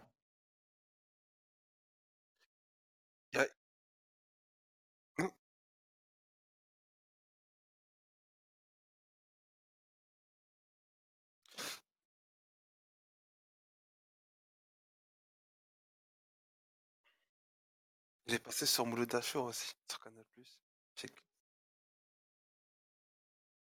Non, en fait, à- le début, j'ai j'ai capté, mais la fin, j'ai rien compris. Donc, euh, Ah, mon micro était coupé. désolé. l'immobilier. Allô? Oui, non, c'est moi, on m'entendait pas, euh, Marcus. J'ai dit, j'ai compris la moitié de son discours jusqu'à Wikileaks. Je crois que c'est le, je pense c'est l'avocat de Wikileaks. Mais ensuite, quand tu as posé la question sur l'immobilier, là, j'ai j'ai rien compris ce que ça veut dire indexer les loyers sur je sais pas quoi. Ouais, c'est de, l'économie. Je comprends pas tout ça, moi. Bah, en fait, l'idée, l'idée, si je, si je comprends bien, moi aussi, je suis pas du tout expert en économie, euh, mais l'idée, euh, l'idée du coup euh, de d'indexer les, les loyers sur, non pardon, de, de, de faire en sorte qu'il y ait de l'inflation. En fait, l'inflation, euh, ça, diminue mécaniquement euh, tout ce qui est valeur euh, immobilière. Et pareil pour les, comptes en banque. hein. S'il y, a de la- s'il y a 10% d'inflation, en gros, ce que tu as sur ton compte en banque perd 10% de sa valeur. Mais si tu as une dette et qu'il y a 10% d'inflation, eh ben, tu rembourses 10% moins de ta dette. Donc forcément, s'il y a 10% de, euh, d'inflation, eh ben, le, prix des loyers comparativement, euh, si effectivement on indexe les salaires sur l'inflation, euh, le prix des loyers va mécaniquement baisser, le prix de l'immobilier va mécaniquement baisser à mesure qu'on augmente la masse monétaire et la quantité d'argent qui circule. Je crois avoir pas trop fait un sale boulot de, voilà, pour résumer et vulgariser un petit peu ça. Je suis pas du tout expert en, économie, mais bah, voilà, je n'ai pas de, voilà, j'ai pas de, diplôme ou je ne sais quoi, mais euh, en tout cas, je pense que c'est ça qui le- dont il parlait, Juan Branco. Euh, Nijo nous dit l'inflation, ça rend les riches pauvres. Ceux qui décident de l'inflation sont rarement pauvres. Voilà. Euh, et c'est pour ça que la Banque centrale européenne aujourd'hui, elle a une politique de limiter au maximum l'inflation. Et, c'est vrai que ça peut être un petit peu euh, contre-intuitif parce que l'inflation, on se dit, c'est les prix qui augmentent. hein. c'est ce qu'on apprend euh, voilà, en terminale ES. Euh, l'inflation, c'est l'augmentation des prix. Euh, mais en fait, ça, ça a pour conséquence euh, de diminuer la valeur de, ce que tu as dans ton compte en banque. hein. Voilà, ça, ça baisse la dette, comme nous dit Nijo. Ça réduit progressivement la dette, donc euh, c'est plutôt euh, une politique euh, en faveur des pauvres, une politique d'inflation, une politique inflationniste. C'est si on laisse filer l'inflation, eh ben on a on a une, dette qui baisse, des loyers qui baissent, mais aussi les fortunes immobilières et mobilières des, des, plus des plus nantis qui baissent en, en corrélation quoi. Ouais, mais je sais pas si j'ai t'as entendu en, A- en Allemagne, il y a eu une augmentation des, des loyers Oui. euh, courantes. Parce qu'en fait, le Berlin, c'était un, pays- une ville euh, il y a de ça 5 ans, 6 ans, voire plus, qui était très. qui n'a pas été touchée par euh, cette, cette flambée des, des loyers en Ah oui, Europe. Et ah oui. il y a des petits malins, je, je m'en souviens toujours, j'avais lu, j'avais lu un, un article ou un post sur, le, sur des forums où il y avait des, petits, des gens qui allaient, genre de spéculateurs, qui allaient faire du business à Berlin, qui disaient que c'était bon moment pour y aller. Et aujourd'hui, quand je vois la, la détresse des certains Berlinois, je comprends qu'en fait, il y a des petits malins qui sont arrivés là-bas, qui ont- se sont amusés à, à faire augmenter les loyers, à faire ce qu'ils ont fait à Paris. Et- Mhm. mais ils le font euh, là-bas, quoi. Et parce que Paris, c'est devenu. euh, en fait, c'est c'est devenu invivable, quoi. c'est pour les. Ouais. On peut pas vivre. Ouais, non, c'est sûr, hein, c'est clair. Euh, c'est pour ça que j'ai posé la question, parce que c'est quelque chose, c'est pas qu'à Paris. À Paris, c'est dramatique. euh, Enfin, je veux dire, les, les prix ont explosé, euh, mais il y a plein d'endroits. En Corse, c'est le cas aussi. Euh, Il y a en fait partout. euh, c'est la part que prend le loyer dans le budget des ménages. C'est ça qui est euh, absolument atterrant, euh, je, je trouve. C'est une part qui a fait qu'augmenter. C'est de l'argent qui est quand même donné à des gens parce qu'ils sont propriétaires. Ils ont juste un titre de propriété et donc ils ont une rente euh, à vie sur le dos des travailleurs. Je trouve que c'est tellement euh, dégueulasse Ah en bah fait ça, comme système. c'est l'histoire de l'humanité. C'est pas forcément l'histoire de l'humanité, en tout cas c'est l'histoire du monde moderne. Euh, c'est pas forcément l'histoire de l'humanité. Euh, il y a une certaine époque, tu construisais ta propre maison, les autres membres du village et de la tribu t'aidaient à le faire, tu les, tu les aidais en retour à construire leur maison et il n'y avait pas de loyer. Ça c'est une logique capitalistique de l'enrichissement par la propriété. quoi. Déjà, quand tu vois ce qu'ils construisent, qu'ils vendent, quand je vois qu'ils vendent des appartements à, à 600 000 euros, 1 million d'euros neufs, Hmm. euh, alors Un que- milliard ou un million? Un million, un million, je veux dire, il y y a des nouveaux logements qui sont construits euh, partout, de toute façon, dans Mhm. toute l'île de France, toutes les villes de France. Oui, oui, bien sûr. Et quand on voit le, le, le- enfin moi je, je parle en connaissance de cause, quand on voit le, les équipements, les matériaux, le ciment, euh, le béton qui est utilisé pour la construction, ça reste du, des, sans parler des ouvriers aussi, qui ça reste du, du, matériau de, pas de mauvaise qualité, mais ça ne, ça ne vaut pas le prix euh, du prix auquel les, les, promoteurs vendent ce, cet appartement ou cette maison à leurs clients. Ouais, ce que je veux dire, c'est comme si on construit une voiture, mais la voiture, euh, les équipements, ils n'en valent pas, et ça vaut pas 10 000, 20 000 euros. Là, euh, ce que je veux dire, une voiture vaut pas le prix de, de, de construction. Hmm. Une roue, euh, un pare-choc. euh, Enfin. si tu, si tu prends juste tous les éléments matériels nécessaires pour fabriquer la voiture, plus la main-d'œuvre, plus euh, l'entretien des machines, etc., euh, Ouais, que, tu, que tu enlèves en gros la marge pour les actionnaires, quoi, la marge pour les, pour les patrons et pour les actionnaires, euh, effectivement, bah, le prix baisse drastiquement. Euh, mais par exemple, sur les iPhones, Apple se fait une marge, je crois, de 80%. De 80%. Ça veut dire que 80% du prix va directement dans la poche d'Apple. Euh, que ça, c'est pas pour payer. euh, le, eh, eh oui, bah oui, oui, bien sûr. Un iPhone, tu crois que ça coûte combien à fabriquer, euh, comme tu dis, avec tout le, tout le matériel nécessaire, plus la 80%, fabrication, plus l'acheminement, euh, t'es à à peine 100 euros et ça se vend 1000 250. euros. Pardon, je t'ai coupé, Marcus. Non, je, je pensais que c'était 250, je pensais que c'était 30 ou 40%. Je me... Ah, regarde, si, si, ça coûte 200 euros euh, à, à fabriquer, à acheminer tous les frais, euh, même de conception, etc., euh, que ça coûte Moi, je 200 parle de la euros et qu'on te le hein, je vend. parle- Je parle juste la conception. hein. Non, Je la, parle la- pas de l'acheminement. la conception, la fabrication, l'acheminement, si ça te coûte 200 euros par unité, par iPhone, et que tu le vends 1000 euros, ça te fait 80% de marge. Ouais, ça, ça, ça, ça, ça- revient à ce que j'ai dit tout à l'heure concernant euh, les biens immobiliers, c'est la même chose. C'est vrai que c'est hallucinant quand on voit les prix euh, des, logements neufs, alors que franchement, c'est on vit dans un monde. Mais il est intéressant ce, ce cet homme-là, ce Joan Branco. Il est corse? Euh, non, il a dit que son meilleur ami était corse, mais euh, lui, je crois qu'il est d'origine espagnole, hein, Juan Branco. Ah, non, non, il, a parlé aussi de. Il a résumé ce qu'on parlait la la dernière fois ensemble euh, concernant les, bah, la, la Ré- République française, euh, les banlieues, la, les- la colonisation, etc.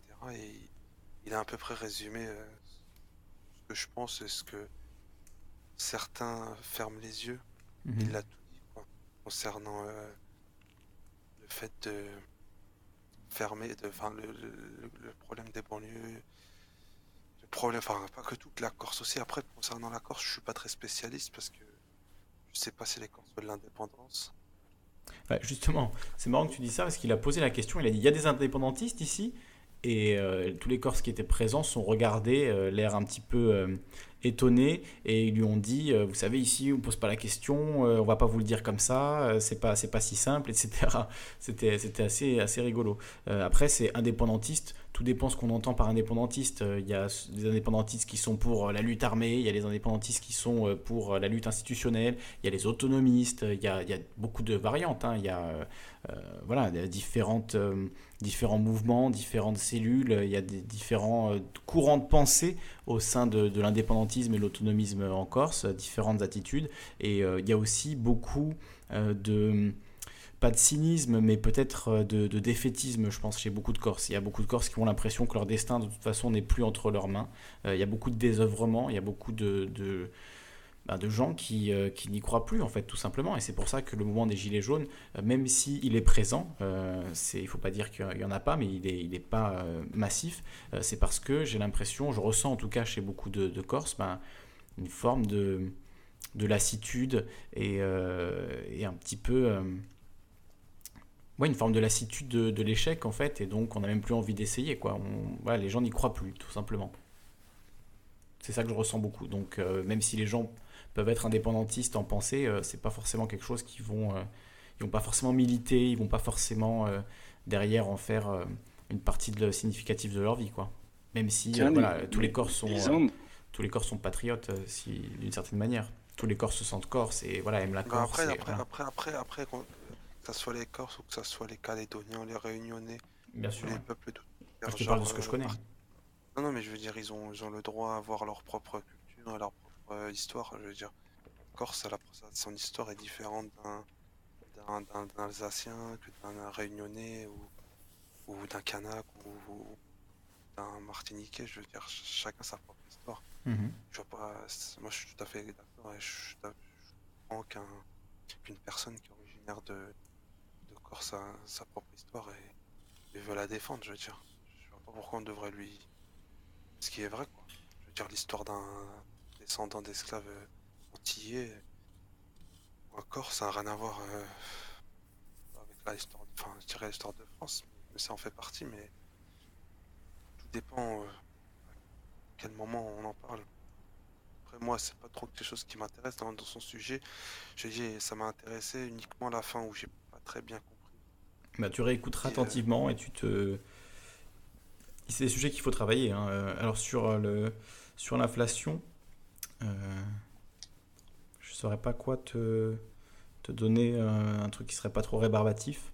Peut-être que Nijo a ça sous euh, sous la semelle, euh, une vidéo ou je sais pas un texte qui, qui explique ces, ces mécanismes d'inflation à peu près correctement, mieux que, que je serais capable de le faire certainement. Donc il faut. il Lisande, faut- j'ai une question. oui, bien sûr, Mani. Oui.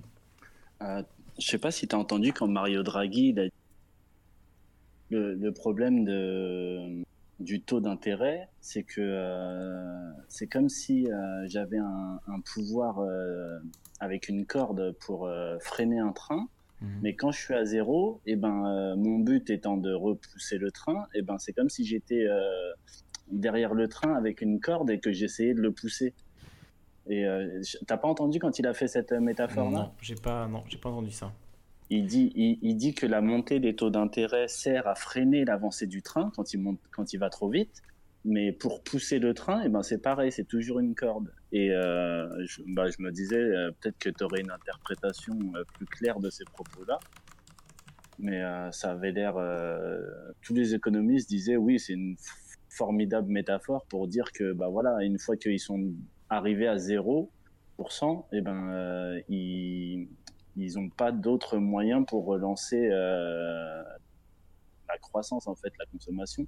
Et euh, c'est pour ça que tant que les résultats ne sont pas là, ben ils peuvent pas euh, monter les taux parce que en fait le but de la banque centrale, d'après ce qu'il expliquait, c'est que lorsque ça monte trop vite, eh ben ils montent les taux pour freiner la croissance en fait.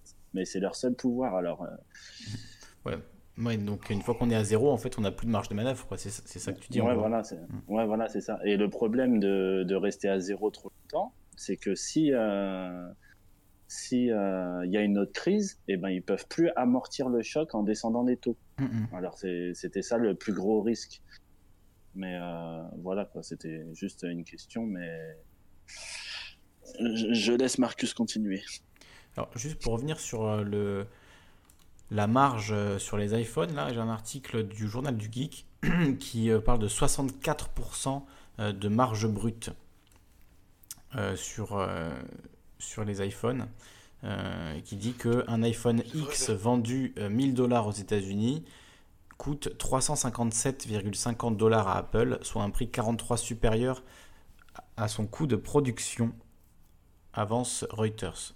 Alors, le coût de production est encore, encore moins élevé. Euh, une marge brute de 64% contre 59% pour l'iPhone 8, donc ils augmentent leur marge avec chaque nouvel iPhone, et les gens les, achètent bien sûr. hein. Et effectivement, en France euh, et en Europe, il est vendu 1000 euros et non 1000 dollars, Euh, donc c'est pas le même prix non plus. hein. Euh, 1000 dollars, c'est je crois genre 920 euros, quelque chose comme ça, donc donc c'est pas la même chose, 1000 euros et 1000 dollars. hein. Mais voilà, cette marge, on, on pourrait peut-être en faire autre chose que de la, que de la donner à Apple, mais c'est le système aujourd'hui qui fonctionne comme ça, c'est le but du jeu. Le but du jeu, c'est de faire la marge la plus énorme, de faire les prix les plus hauts et que les gens achètent. hein. Donc euh, Apple euh, est maître de ce jeu-là, bravo à eux. Euh, mais est-ce que c'est le modèle de société dans lequel on a envie de vivre? C'est ça la question que j'aimerais qu'on se pose. Est-ce que c'est dans ce dans une société qui valorise ce genre de conduite euh, qu'on a, a envie de vivre? Euh, ça devrait être interdit pour moi de faire ce que fait Apple euh, avec ces, produits-là. Euh, on devrait euh, créer des produits durables qui coûtent le moins cher possible, qui sont fabriqués de la manière la plus éthique possible. Et c'est là-dessus que tous les ingénieurs devraient se prendre la tête, pas sur quelle pièce on va rendre plus molle pour qu'au bout de 4 ans elle casse et que la personne soit obligée de changer son téléphone. Ça, c'est absolument scandaleux que euh, les esprits les plus intelligents, les ingénieurs les plus intelligents travaillent là-dessus, au lieu de travailler sur comment faire des téléphones ultra résistants, qui durent 50 ans, qu'on lèguera à nos petits-enfants, qu'on puisse réparer simplement, qu'on puisse tous apprendre à, réparer. Euh, et, voilà pourquoi, euh, pourquoi donner l'avantage à des entreprises qui se foutent de notre gueule ouvertement, quoi. Pourquoi valoriser ce comportement-là? C'est ça que c'est ça que je trouve que je trouve euh, indécent. Euh, Alors, il nous envoie un lien, Nijo, là. euh, j'ai en- j'ai envoyé un lien. Il y a la Société Générale qui va qui va supprimer 1600 postes dans le monde. Je sais pas si La Société Générale qui va supprimer 1600 postes dans le monde, oui. euh, je- non mais je l'ai juste posté. C'est pour ça. Je sais pas si tu l'as vu. Hmm. Mais ça a l'air. Ça arrive hein, de temps en temps aussi. Ils, ils virent des gens. Et Ils font des licenciements. Bah oui, bien sans- sûr. Alors, je voudrais juste réagir euh, au lien que nous a envoyé Nijo, un téléphone. Donc euh, là, il nous montre un lien, euh, enfin une, image d'un téléphone qui se vend sur un, site- un site chinois, 86 euros. Je suis pas sûr que ce téléphone qui se vend 86 euros, il soit karma free, comme on dit, c'est-à-dire que que ce soit fait dans des conditions euh, qui respectent l'être humain, qui respectent l'environnement. Euh, alors c'est sûr que la marge est sans doute bien moins élevée. Euh, je, c'est, pas, voilà, c'est, sûr qu'au niveau de la marge, ils font sans doute beaucoup moins de marge que Apple, mais pour vendre à ce prix-là, à mon avis, euh, c'est, pas un produit qui est fait dans le plus grand respect de, l'environnement, ben, comme tout ce qu'on trouve sur ces sites, voilà, AliExpress, Wish, les, les trucs comme ça. Euh, c'est des produits qui sont faits dans des, dans des usines euh, un peu, forcément un, un peu louches, quoi. contrefaçon, la majorité. Et peut-être aussi de la contrefaçon. Bon, ça, à la limite, la contrefaçon, euh, moi j'avoue, Ils respectent même pas les, les normes, Ouais, bon. les normes européennes. Ça, honnêtement, euh, honnêtement, le, sur, le, sur le- la propriété intellectuelle, euh, moi je, je trouve pas, enfin, c'est pas ça qui me scandalise le plus, hein, franchement. La propriété intellectuelle de Samsung et d'Apple, a- franchement, je, je m'en tamponne. Sur ce site, il faut juste faire attention, c'est que les, les produits, euh, pas les produits informatiques ou produits électroniques, souvent ils ne respectent pas les normes européennes, ce qui signifie que les, les équipements ne sont pas testés avant d'arriver en Europe. Et il se peut que quelqu'un utilise un équipement et qu'il brûle. Mhm. un chargeur de téléphone, Ah oui, bah, c'est arrivé. c'est en mauvaise y qualité Il y feu un- y a pas quelques an- il y a quelques années des téléphones Samsung qui sont mis à s'embraser, euh, même des, des iPhones il me semble. hein. Euh, mais il y avait il y a eu un modèle précis de, de téléphone Samsung qui euh, qui euh, était absolument terrifiant puisqu'il s'est il a brûlé plusieurs personnes. Je sais plus exactement l'histoire. On va retrouver. Mais je me souviens de je me souviens de ça. Euh, et ça ça ouais, Pour, pour revenir à, à je- Voilà, regarde. En- le 7 août 2000 2017, un article du Dauphiné, son Samsung explose, brûlé au deuxième degré. Un père de famille de 41 ans a été blessé par l'explosion de son smartphone alors qu'il se trouvait sur le parking d'un magasin Carrefour de Soyaux près d'Angoulême. Un achat de Merci. 700 euros il y a deux mois. Euh, selon le père, avant l'accident, son portable chauffait anormalement à la charge. La batterie défaillante serait à l'origine de l'explosion. Le Galaxy S7 Edge n'est pas celui qui a causé le plus d'ennuis à l'entreprise sud-coréenne. C'est voilà, c'était le Samsung Galaxy Note 7, euh, donc euh, qui, euh, qui a montré plusieurs plusieurs histoires de de- d'explosions. Euh, Lisandre, oui, oui, Mani. Euh, si je peux me permettre, euh, j'aimerais bien avoir ton avis là-dessus parce que je crois que c'est à peu près comme dans le pharmaceutique. Euh, Le pharmaceutique, tu sais, euh, dans l'industrie pharmaceutique, on se plaint qu'il y a des, des trucs qui valent 7 dollars qui sont vendus 700 dollars. Mhm. Mais euh, j'avais répondu à l'époque euh, sur le fait que si ils ne sont pas vendus avec une marge importante, il ne peut pas y avoir d'investissement pour euh, les, les futures molécules, recherches, etc., qui elles valent euh, beaucoup d'argent. Oui. Est-ce Bon, que est-ce, oui, est-ce que c'est pas la même logique qui est défendue par euh, par euh, Apple, etc., en disant bah oui, mais euh, nous les non. années les années de n'est pas recherche. valable. Ah ouais, c'est... pourquoi? Parce qu'aujourd'hui, Apple, euh, si, c'était, si le but c'était simplement de rembourser leurs recherches et d'en financer de nouvelles, bon, bah ok, Ouais. pas de problème, je suis d'accord. Il, il faut bien euh, qu'il y ait euh, de l'argent qui soit sur le prix prévu pour ça. Mais aujourd'hui, Apple, ils sont assis sur le PIB du Vietnam.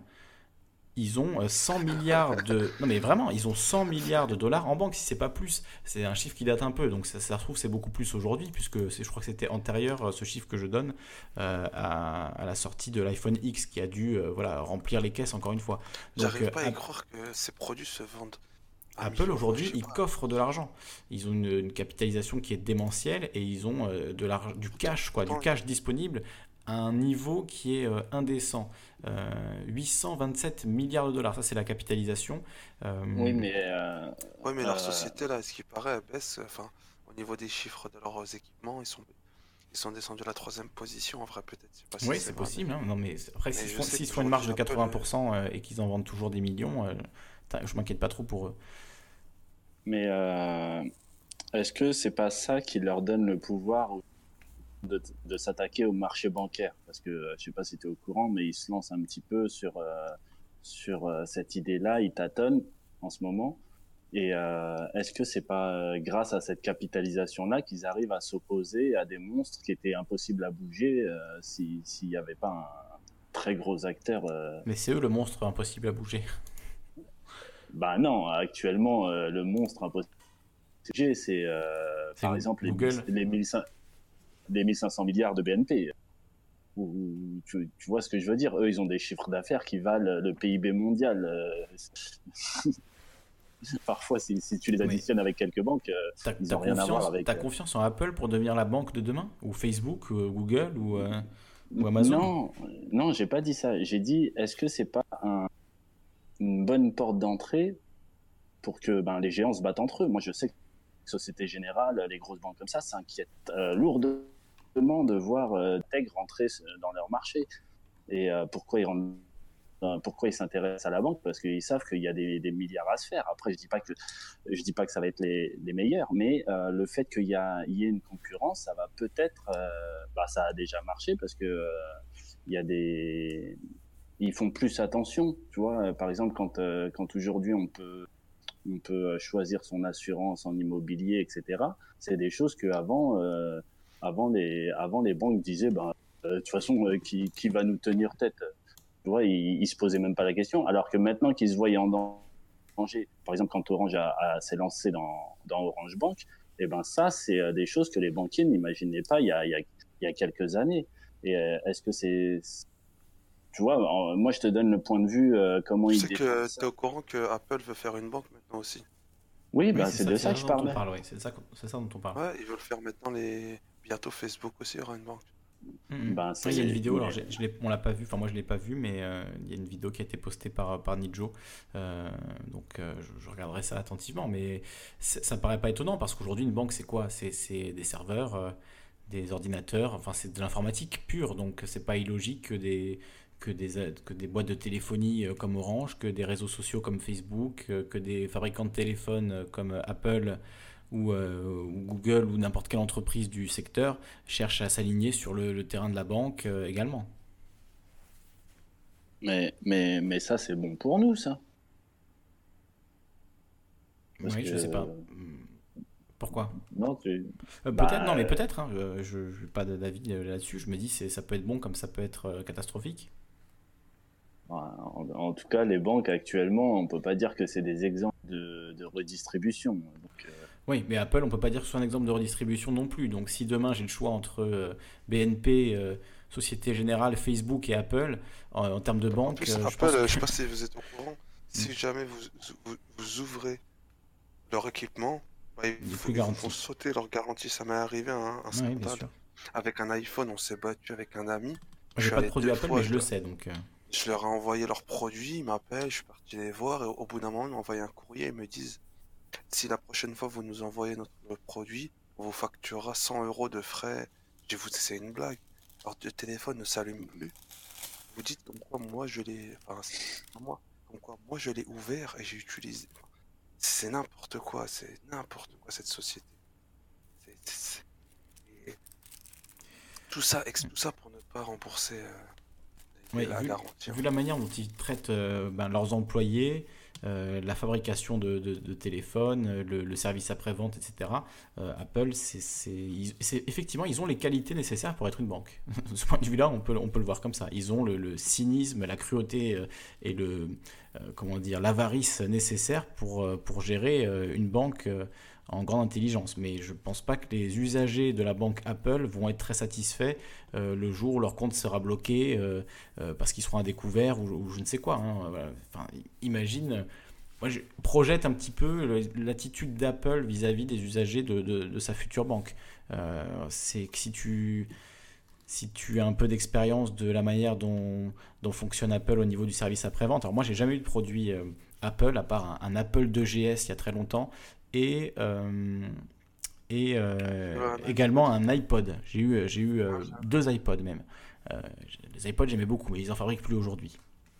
Ils ont fini C'est fini, il n'y a plus d'iPod. Oh punaise, moi j'en avais un, j'en ai un. Je l'ai acheté en 2014. Je l'aimais bien, c'était pour les podcasts. Ça a l'air. euh, Ben voilà, ouais, ouais, exactement. Voilà, pour écouter des podcasts, pour euh, mettre toute sa musique, c'était, c'était vraiment, vraiment très chouette. Maintenant, euh, voilà, il y a Google Mus- euh, Apple Music, il y a le streaming, etc. Donc c'est plus, c'est plus d'actualité. Mais tout ça pour dire que leur politique de service après-vente, leur politique d'obsolescence programmée, ça c'est quand même un énorme problème euh, aussi, une énorme critique qu'on peut adresser à Apple, c'est que vraiment l'obsolescence programmée, ils s'en sont rendus maîtres pour euh, faire en sorte que votre euh, téléphone tombe en panne quasiment euh, jour pour jour, euh, enfin un jour après la fin de la garantie quoi. Euh, c'est ça l'idée pour que vous en rachetiez un autre en vous convainquant qu'il n'y avait aucun moyen de le réparer. Euh, on a déjà parlé sur le Discord, mais il y a des, putain, c'est il y a des gens qui ont analysé très profondément le- la technologie et qui ont montré par A plus B comment Apple manipulait, manipulait tout ça. Ah oui, c'est crapuleux, hein, c'est clair, c'est Ah, dégueulasse. c'est crapuleux, c'est dégueulasse de faire ça. C'est qu'ils savent très bien que. Franchement, Mais ça, il n'y a aucune autorité euh, qui, qui va empêcher Apple de, de faire ça, en fait. C'est ça la, la réalité. Euh, à part peut-être, et là je vais, je vais faire quelque chose d'incroyable, je vais dire du bien de l'Union Européenne, mais l'Union Européenne euh, est peut-être une, une des seules entités qui a les moyens euh, d'infliger des lourdes amendes à ces entreprises-là. Et ils le font de temps en temps. Il y a eu des, des amendes de- qui se chiffrent en plusieurs milliards, hein, si on additionne tout, euh, à Apple, Google, pour euh, euh, voilà, différents sujets, mais pas à ma connaissance pour l'obsolescence programmée. hein. Je crois pas qu'on les ait eu pour ça, qu'on les ait fait payer pour l'obsolescence programmée, donc, donc ils continuent. hein. ouais, mais eux ils ont tous des iPhones, tous ces hommes-là. Tous ces hommes, toutes ces personnes. Donc, je veux dire, c'est des consommateurs aussi. C'est-à-dire toutes ces personnes. Bah, tous ces gens de l'Union Européenne, les hommes politiques et tout. Ah, tous oui. des iPhones. Oui, sans doute, oui. bah ouais, c'est vrai.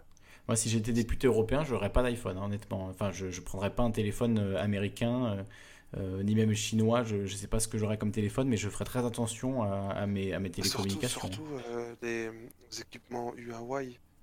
Euh, Huawei, De plus en plus, oui. de plus, ouais, de plus, en plus des, des pays refusent de leur laisser intégrer la 4 la 5G parce qu'ils il, est- il, il est- soupçonnent que ces gens-là, en fait, ils s'espionnent et ils volent, ils volent les, les données Hmm. ou les, le travail, enfin le- les données, genre les, les brevets Oui. bah, de, de, de- de- de citoyens ou de- d'entreprises euh, d'Europe. Oui. ensuite euh, les utiliser à leur, à leur escient, comme ils ont fait pour euh, le TGV. Vous savez, ils, ils achetaient des TGV japonais, français, allemands. Ah Oui, et après, ils les reproduisent. Voilà, ils le prenaient, ils l'ouvraient, ils copiaient. et- C'est aussi, après ça, c'est un peu... euh, Je sais pas les détails exactement, il faudrait regarder, mais euh, je sais que beaucoup de ces contrats-là avec la Chine, notamment euh, pour les trains grande vitesse, les choses comme ça, c'était prévu dans le contrat que, alors je sais plus les chiffres exacts, mais que les 12 premiers euh, trains grande vitesse seront fabriqués ben, par le pays qui a eu le contrat, le Japon la France ou je ne sais, je ne sais qui, et qu'ensuite la Chine acquiert le, droit de, de les reproduire et de- et d'en et d'en faire son propre. Enfin, c'était dans les contrats en fait. On vend la technologie avec euh, voilà, un, petit, euh, un petit bonus qui est on vous fabrique les 7 premiers, les 12 premiers trains, les 15 premiers trains, et ensuite euh, vous pouvez reproduire notre, notre technologie. Euh, c'est euh, c'est quelque chose qui se, qui se fait, euh, qui se fait souvent euh, pour vendre des contrats comme ça, euh, et, et je sais que la Chine l'a beaucoup fait, donc c'est pas forcément de la violation de droits d'auteur ou de propriété intellectuelle euh, si on a acheté euh, les, les droits dans un contrat comme ça. Donc euh, faut pas non plus dire que les Chinois font copie euh, mais- comme ça illégalement. Euh, Parfois, ils ont aussi ils le euh, ils le négocié le, le droit de le faire. Quoi. Être naïf, ils l'ont fait sur beaucoup de choses. Sur des... Ils ont espionné pour des, pour des, pour des, pour des brevets militaires. Ils ont même acheté, ils ont même acheté un, un cadre de chez Renault une fois qui travaillait, qui vendait tout. Ça t'entend arrive, très mal, ça. Marcus, là, ça, ça coupe un peu. Allô? Non, j'ai dit s'ils ont déjà fait ça une fois avec un, un employé de chez Renault, je crois, ou Peugeot. Ouais, mais Ma- Marcus, Oui, oui, que j'entends. euh, Ma- Marcus, euh, c'est que, c'est que moi, moi, je trouve ça drôle de dire ça, euh, alors que les Américains, c'est officiel qu'ils le font depuis des années. tu vois, oui, c'est clair. c'est que ça n'a pas trop de sens. les vrai. Américains, ils produisent aussi un, savoir-faire. Au-delà de dire ça. les Chinois aussi. Bah, les Américains, en plus, ils le, ils le créent avec des Chinois à la Silicon Valley. Oui, c'est vrai, oui, c'est pas faux. Non, je veux dire, ils, ils, ils le, le-.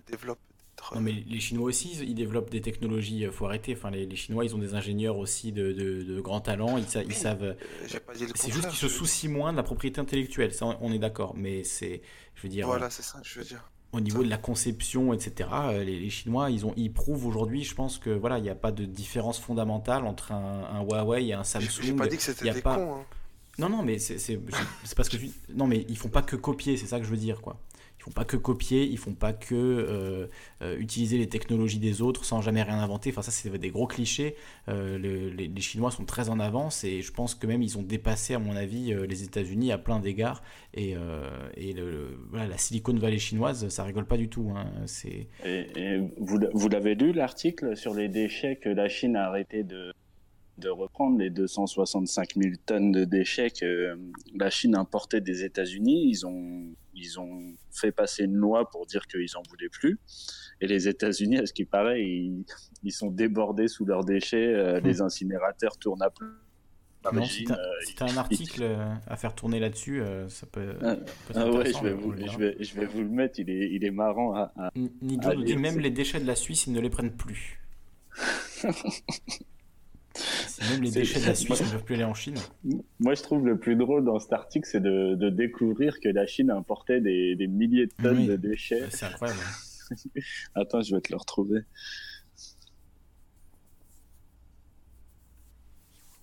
Alors vous écoutez euh, Calivision en direct hein, pour intervenir discord.me slash Calivision. On a réparé le lien, donc euh, vous pouvez intervenir à nouveau Euh, euh, via le lien. Marcus. À, ton, à- au sujet, Juan Branco, Oui, j'ai vu qu'il a fait le tour des plateaux TV. qu'il- Oui. Il est même allé chez Hanouna. Et... tout à fait, oui.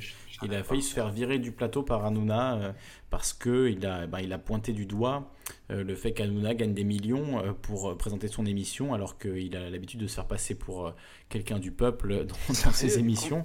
Et combien Donc- il touche? C'est vrai ça Combien il touche. Hanouna, je ne sais pas. En tout cas, il a signé un contrat sur 5 ans de 250 millions d'euros pour la production de, de toutes ses émissions.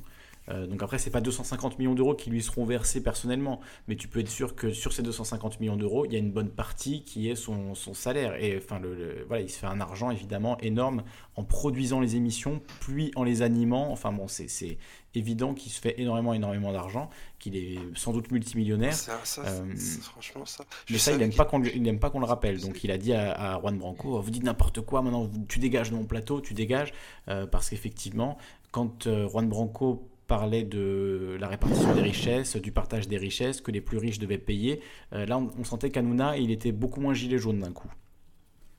Ah ouais, c'est bien lui, Hanouna, qui avait dit je gagne 120 000 euros par mois, mais à la fin du mois, il me reste pas grand chose. Ouais. Dans le 8e Ouais, ouais, oui, je me souviens de cette interview. Ouais, ouais. Je sais plus le montant Ah, exact, je- mais c'était. c'était euh, oui. 250 millions d'euros, c'est c'est le salaire, de- c'est même pas le salaire d'un d'un footballeur. C'est pas son salaire, hein. C'est pas son salaire, c'est de l'argent pour la production d'émissions qui a été débloqué par, euh, par euh, Bolloré pour euh, produire des émissions sur 5 ans. Donc il a une- un budget quasi illimité et sachant qu'il est à la fois animateur, producteur et sans doute euh, d'autres rôles de, de, de émissions, hein, créateur de l'émission, du concept, etc., euh, tu peux être sûr que- qu'il est grassement rémunéré pour chaque émission. Et donc sur ces 250 millions, évidemment que 100% euh, ne va pas aller dans sa poche, mais, mais il, en prend une, il en prendre une bonne, bonne partie. Donc dire que voilà, dire qu'Anouna, il lui manque de l'argent à la fin du mois, je pense que c'est vraiment qu'il dépense tout euh, pour acheter des iPhones, c'est sûr. J'ai mis le lien dans Source Émission, je crois. Très bien. Et euh, c'est vraiment un article emblématique de notre époque, hein. Science et avenir, les déchets recyclables américains s'entassent, la Chine n'en voulant plus. En 2017, la Chine a durci ses règles d'importation des déchets recyclables qui doivent respecter une certaine qualité de tri, au point que les États-Unis ne parviennent plus à les exporter comme avant, ces derniers étant trop souvent souillés. Résultat, ils s'accumulent dans les décharges. Oui. Intéressant. Alors c'est un peu long l'article, on va mettre le lien sur le, sur le, chat euh, si vous voulez euh, le, lire. Hein, article, donc je, je répète, hein, les déchets recyclables américains s'entassent, la Chine n'en voulant plus. C'est sur Science et Avenir. Je vous mets le lien dans le chat euh, YouTube. Pour ceux qui nous écoutent euh, en podcast, ben, vous taperez avec vos petits doigts hein, sur Science et Avenir. Euh, Science et Avenir avec l'AFP le 12 07 2018. Alors, je sais pas si tu veux nous expliquer un petit peu le contenu de l'article plutôt que je le lise. Ça va être, enfin, comme vous êtes, euh, vous êtes deux, je vais pas forcément le lire. Euh, non, un- non, non peu- bah, je l'ai dit- je l'ai déjà dit. Que ben, la Chine se dit ben, ça y est, maintenant, c'est nous qui allons, qui allons décider euh, de notre avenir et on va plus être la poubelle du monde. Quoi. Et, euh, et derrière, euh, les États-Unis, pour un, un pays surpuissant, n'arrivent même plus à, à gérer ce qui. Ce qui, déjà, il faut savoir un truc, c'est que il y a beaucoup de déchets qu'on envoie dans des pays pauvres, hein. Madagascar, en Afrique. On- certaines côtes, certaines côtes euh, africaines sont les poubelles de l'Europe. hein. Ça, faut le savoir. hein. Je sais pas si vous le savez, mais euh, n'oubliez pas ça. J'ai déjà vu des montagnes de. de- Tu veux, tu veux dire qu'il y a beaucoup de pays africains qui importent des déchets euh, venus d'Europe? Ouais, le, Ghana, le Ghana notamment pour euh, tout ce qui est informatique euh, usagée, parce que je Ouais, sais voilà, que là- informatique. je sais que là-bas il y en a ils font fondre euh, les, les métaux euh, pour essayer de se faire un dollar par jour. Euh, mais ouais, c'est vraiment un monde spécial quoi. Ah. Les poubelles, euh, les poubelles enfin moi j'ai pas dit poubelle, mais c'est ça, c'est les déchets, euh, les déchets euh, informatiques, électroniques, Mhm. qui sont envoyés en fait en, en Afrique pour être, parce que quelquefois ils sont recyclés, mais c'est recyclé à la main quoi. Ouais. je, je veux Ouais, dire, mais c'est après, il y a des, il y a, il y a aussi certaines personnes qui arrivent. Enfin, je- je- je- j'essaie de voir le bon côté, même si c'est, euh, très grave qu'on envoie comme ça nos, nos- déchets euh, en Afrique. Mais certaines personnes arrivent comme ça à reconstituer du coup des ordinateurs, à les, à les réparer, à, et à, faire circuler l'économie. Mais c'est, un peu euh, tragique que l'Afrique récupère nos vieux ordinateurs pourris qui sont finis à la poubelle, alors que c'est de sa terre même qu'on extrait les matériaux pour fabriquer les ordinateurs de pointe qui, sortent aujourd'hui. C'est complètement Enfin voilà, ça, ça montre bien à quel point l'Afrique euh, euh, est, souillée et humiliée euh, là-dedans, puisque finalement on, prend leurs meilleures ressources pour fabriquer les meilleurs ordinateurs du monde et ensuite on leur rend euh, les vieux ordinateurs pourris d'il y a 10 ans euh, pour que pour qu'ils aillent les trier dans les déchets quoi. C'est vraiment euh, c'est quand on le- voit comme ça, c'est dingue.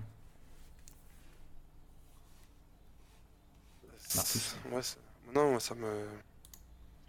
C'est. Je, je- je sais pas, je sais pas quoi dire parce que moi j'en vois aussi en fait des trucs en, en Afrique, mais j'envoie des vêtements et je, donne aux gens. en fait. Et euh, je sais que là-bas rien se jette parce que c'est hallucinant quand nous, nous on n'a pas cet Ouais, esprit le en gâchis. fait.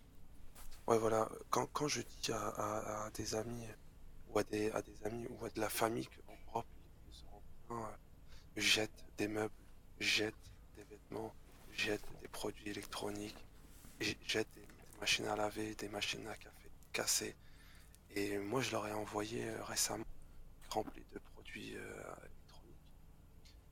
Et ils me disent, euh, mais waouh, mais tout ça, c'est de l'argent. Moi, ils m'ont emmené une fois, un de ma famille, dans un, marché, un grand souk. Et je voyais des gens, mais franchement, j'avais de la peine, mais je sais pas comment vous pourrez vous expliquer. C'est comme si c'était un, un marché. Vous, vous voyez, est-ce que toi, tu, enfin, peut-être toi, Lysandre, tu as déjà passé. Tu te souviens, il y a de ça, peut-être avant que tu étais à Paris, 2-3 ans, à Porte de la Chapelle ou, ou, à, ou à la Chapelle, tu avais des gens par terre qui vendaient sur des tapis ou des, des choses, des cartons, ils vendaient des petits produits par terre. Mhm. enfin, je dans le métro si- aussi. Voilà. Bah, sauf que là-bas, ça, c'est monnaie courante. Mhm. Et encore pire que ça, quoi. On peut vendre un câble, une paire de chaussures toute seule. Je vous assure, je l'ai vu. On peut vendre, par exemple, un, mané- un je sais pas moi, une machine à café, mais il manque la moitié des ouais. équipements. C'est un peu le marché opus permanent quoi. Voilà, et je leur dis, mais qui achète ça? Il me dit, mais si ça se vend, ça, ça peut coûter euh, 50 centimes, 1 euro, euh, euh, 30 centimes, euh, euh, 2 euros, peu importe. Et c'est- c'est- ils grattent cet argent. Franchement, j'étais euh, j'étais sur le cul, quoi, moi. Je lui dis, mais nous, en Europe, ça, c'est à la poubelle. Je lui dis, Ah oui. nous, on jette tout ça. Moins que ça, oui. Il me dit, mais c'est pas possible, moi, j'irai là-bas. Il m'a dit, je deviendrai millionnaire. Hmm. Tout ça. Il m'a dit, envoie-moi, envoie-moi, prends tout ça, envoie. je vous assure, j'étais moi, c'est. Après, je lui dis, non, non, t'inquiète pas, il y, a les- il y a les Roumains qui, qui s'en occupent maintenant.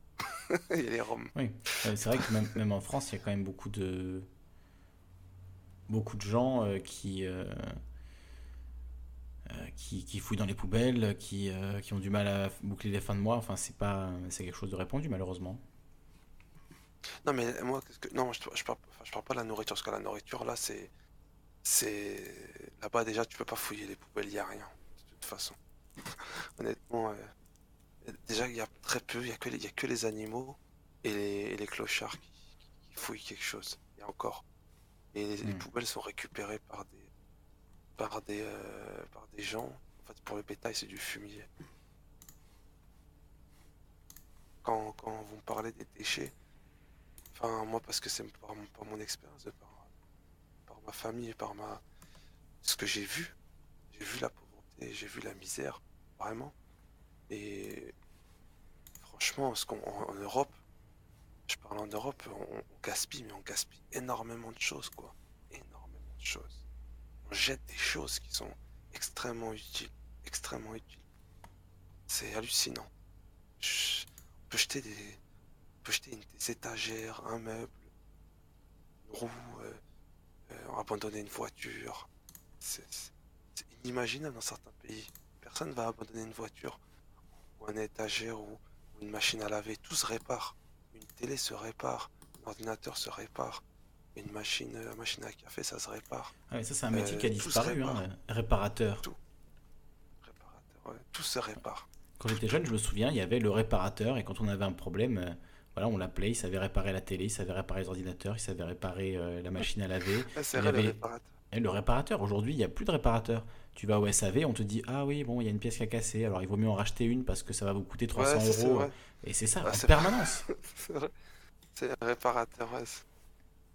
Si, je crois, je crois en informatique, je crois pour les trucs informatiques, il y a encore des réparateurs d'écran. Je crois que ça, ça existe encore. Même pour ton téléphone. hein. Non, non, mais ça existe Ouais. encore. Heureusement, ça existe encore. Les Pour les, télévisions, il y a encore des réparateurs. pour les, pour les téléphones, si tu casses ton iPhone, je te conseille plutôt d'aller euh, chez un réparateur de quartier euh, qui te fera un, euro- un écran à 50 euros pour réparer ton écran plutôt que d'aller dans un magasin Apple et de faire jouer la garantie. hein, où on va te dire systématiquement Ah bah non, il faut en racheter un. euh, euh, voilà, il vaut mieux que vous remettiez euh, 600 euros dans un nouveau téléphone plutôt que, que 590 dans, toute la, manœuvre. Vous n'aurez pas de téléphone pendant 3 mois ou je ne sais quoi. Enfin, on te trouve toujours un argument pour te convaincre de racheter, racheter et poubelle. Voilà, et l'autre, ça va à la poubelle. Alors qu'un écran, ça se remplace, une batterie, ça se remplace. Même si euh, Apple, euh, pendant des années, je ne sais pas s'ils le font toujours, euh, je ne suis pas spécialiste, mais pendant des années, euh, collait la batterie euh, pour qu'elle soit impossible à enlever. Oui, c'est ce qu'ils ont fait aujourd'hui. tu- Ils sont collés, on peut plus les enlever. Elles sont collées. D'ailleurs, c'est le cas sur les Huawei aussi. hein. Tous les téléphones, c'est comme ça. Et ça, ça devrait être interdit. Il devrait y avoir une norme. La batterie doit s'enlever euh, d'une manière ou d'une autre. On doit pouvoir remplacer chaque pièce. On doit pouvoir euh, tout changer facilement. Ça devrait être la norme de base pour construire un appareil euh, électroménager informatique.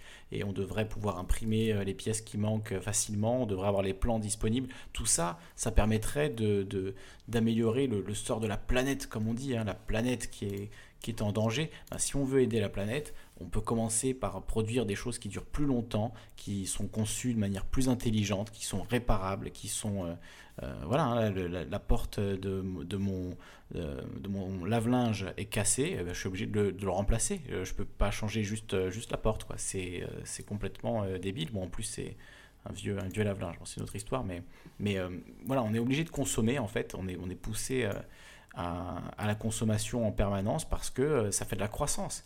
Euh, si tu répares ton, iPhone euh, qui te dure 25 ans, euh, tu vas pas en racheter un, donc il n'y aura pas de croissance euh, des profits d'Apple, il n'y aura pas de croissance de l'économie. Donc c'est contre, le système actuel de, faire confiance à des réparateurs et de, et de mettre en place un système de, réparation locale, même si ça existe. hein, il y a des... alors le nom ne me revient plus, mais dans les ressourceries, les choses comme ça, euh, il y a des, des ateliers de réparation. Vous pouvez amener votre électroménager cassé, on vous aide à le réparer, etc. Euh, c'est possible. Mais Ah, c'est- rare et c'est quelque chose de local, d'associatif. C'est pas du tout euh, implémenté à un niveau institutionnel. Après, je sais pas comment, si on gaspille comme ça dans, dans d'autres continents, je veux dire en Asie.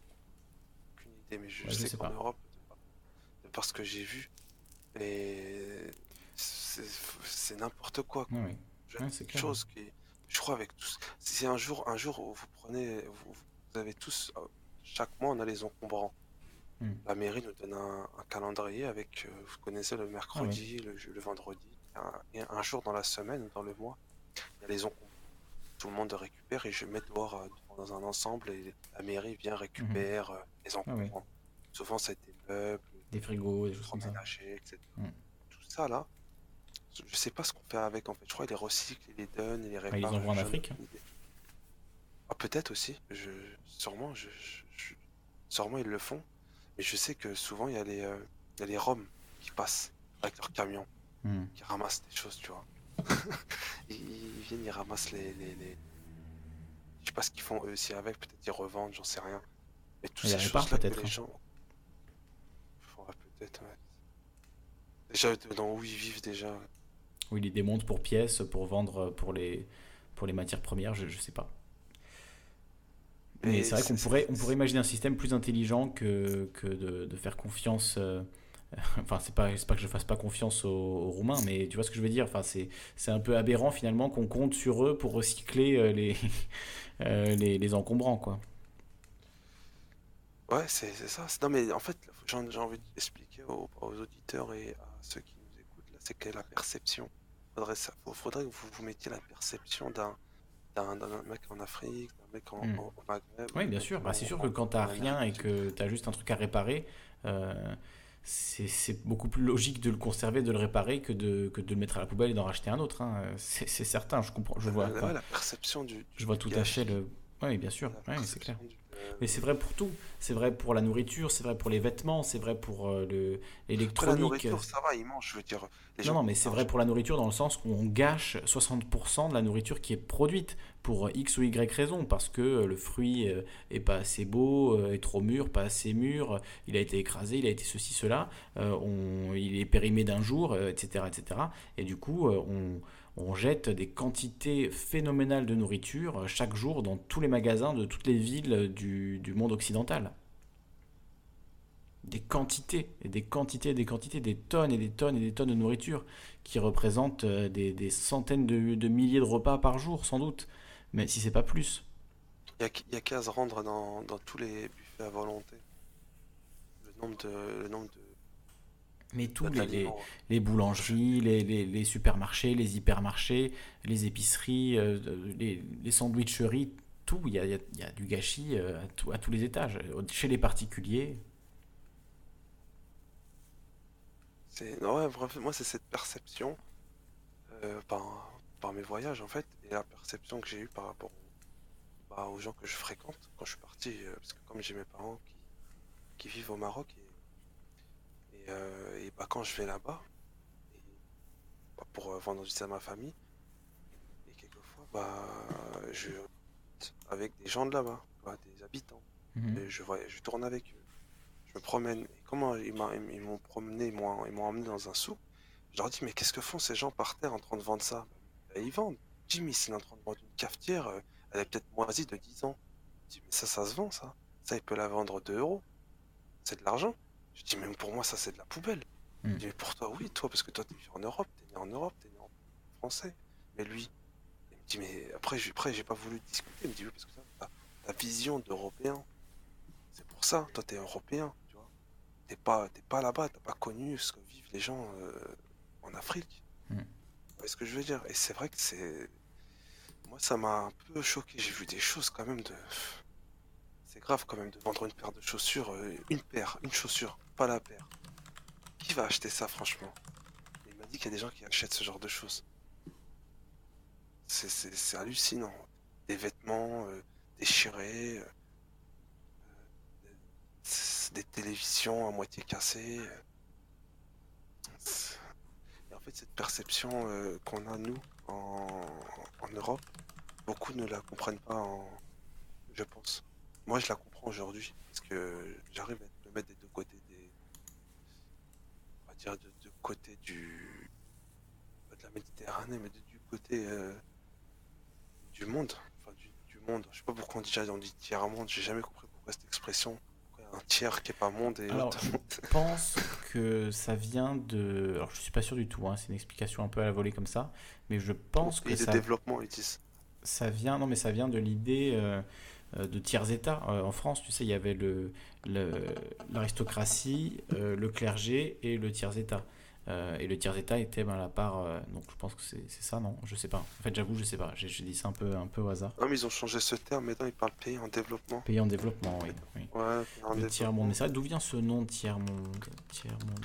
Et il faut dire aussi que dans ces pays, il y a une classe euh, dirigeante qui est très aisée. Hmm. Ouais, il faut, y a une bah, classe très très pays, oui. pauvre. Bien sûr, une euh, classe- criantes, oui. Voilà, Alors l'expression tiers-monde, lancée en 1952, se rapporte à l'ensemble des pays africains, asiatiques, océaniens ou du continent américain en carence de développement. Ce terme est considéré comme obsolète par certains au profit de celui de pays les moins avancés, les PMA. Les termes premier monde, second monde et tiers monde ont été employés pour regrouper les nations de la Terre en trois grandes catégories. Ces trois termes ne sont pas apparus simultanément. Après la Seconde Guerre mondiale, l'OTAN et le pacte de Varsovie ont été considérés comme les deux grands blocs. Le nombre de pays faisant partie de ces deux blocs n'étant pas fixé de manière précise, on s'est finalement aperçu qu'un grand nombre de pays ne rentraient dans aucune des deux catégories. Donc c'était... euh, alors il y a une carte là. Euh, donc euh, ouais, je sais pas si c'est vraiment euh, très pertinent cette carte. Donc euh, c'est en 52 que le démographe français Alfred Sauvy invente le terme tiers-monde pour désigner ces pays. La fameuse expression tiers-monde est initialement publiée dans un article de Sauvy. Nous parlons volontiers des deux mondes en présence, de leur guerre possible, de leur coexistence, oubliant trop souvent qu'il en existe un troisième, le plus important. C'est l'ensemble de ceux que l'on appelle les pays sous-développés. Ce tiers-monde, ignoré, exploité, méprisé, veut lui aussi être quelque chose. L'expression tiers-monde, du fait de son caractère générique, ne doit toutefois pas occulter les spécificités historiques et le contexte sociopolitique de chacun des pays censés y correspondre. Donc euh, en gros, il y aurait le euh, premier monde qui serait euh, l'Empire américain, quoi, hein, les États-Unis, plus l'Europe de l'Ouest et les pays alliés. Euh, le deuxième monde qui serait ben, à l'époque du coup l'UR- l'URSS euh, et tous les pays euh, dits communistes. Et le tiers-monde, donc regroupant ben, l'Afrique, l'Amérique du Sud et l'Asie, enfin les pays d'Asie qui ne rentrent pas dans ces deux catégories, quoi, si j'ai bien compris. Mais bon, c'est vrai qu'aujourd'hui c'est un peu obsolète. Ouais, mais c'est- le terme. Aujourd'hui, on en parle de pays en, en voie de, développement. Oui, pays les moins avancés, hein, on disait PMA.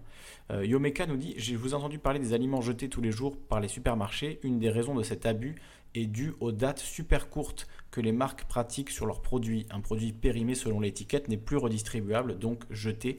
C'est clair, hein, c'est, euh, et c'est une forme d'obsolescence programmée appliquée à l'alimentation, euh, puisque finalement la date.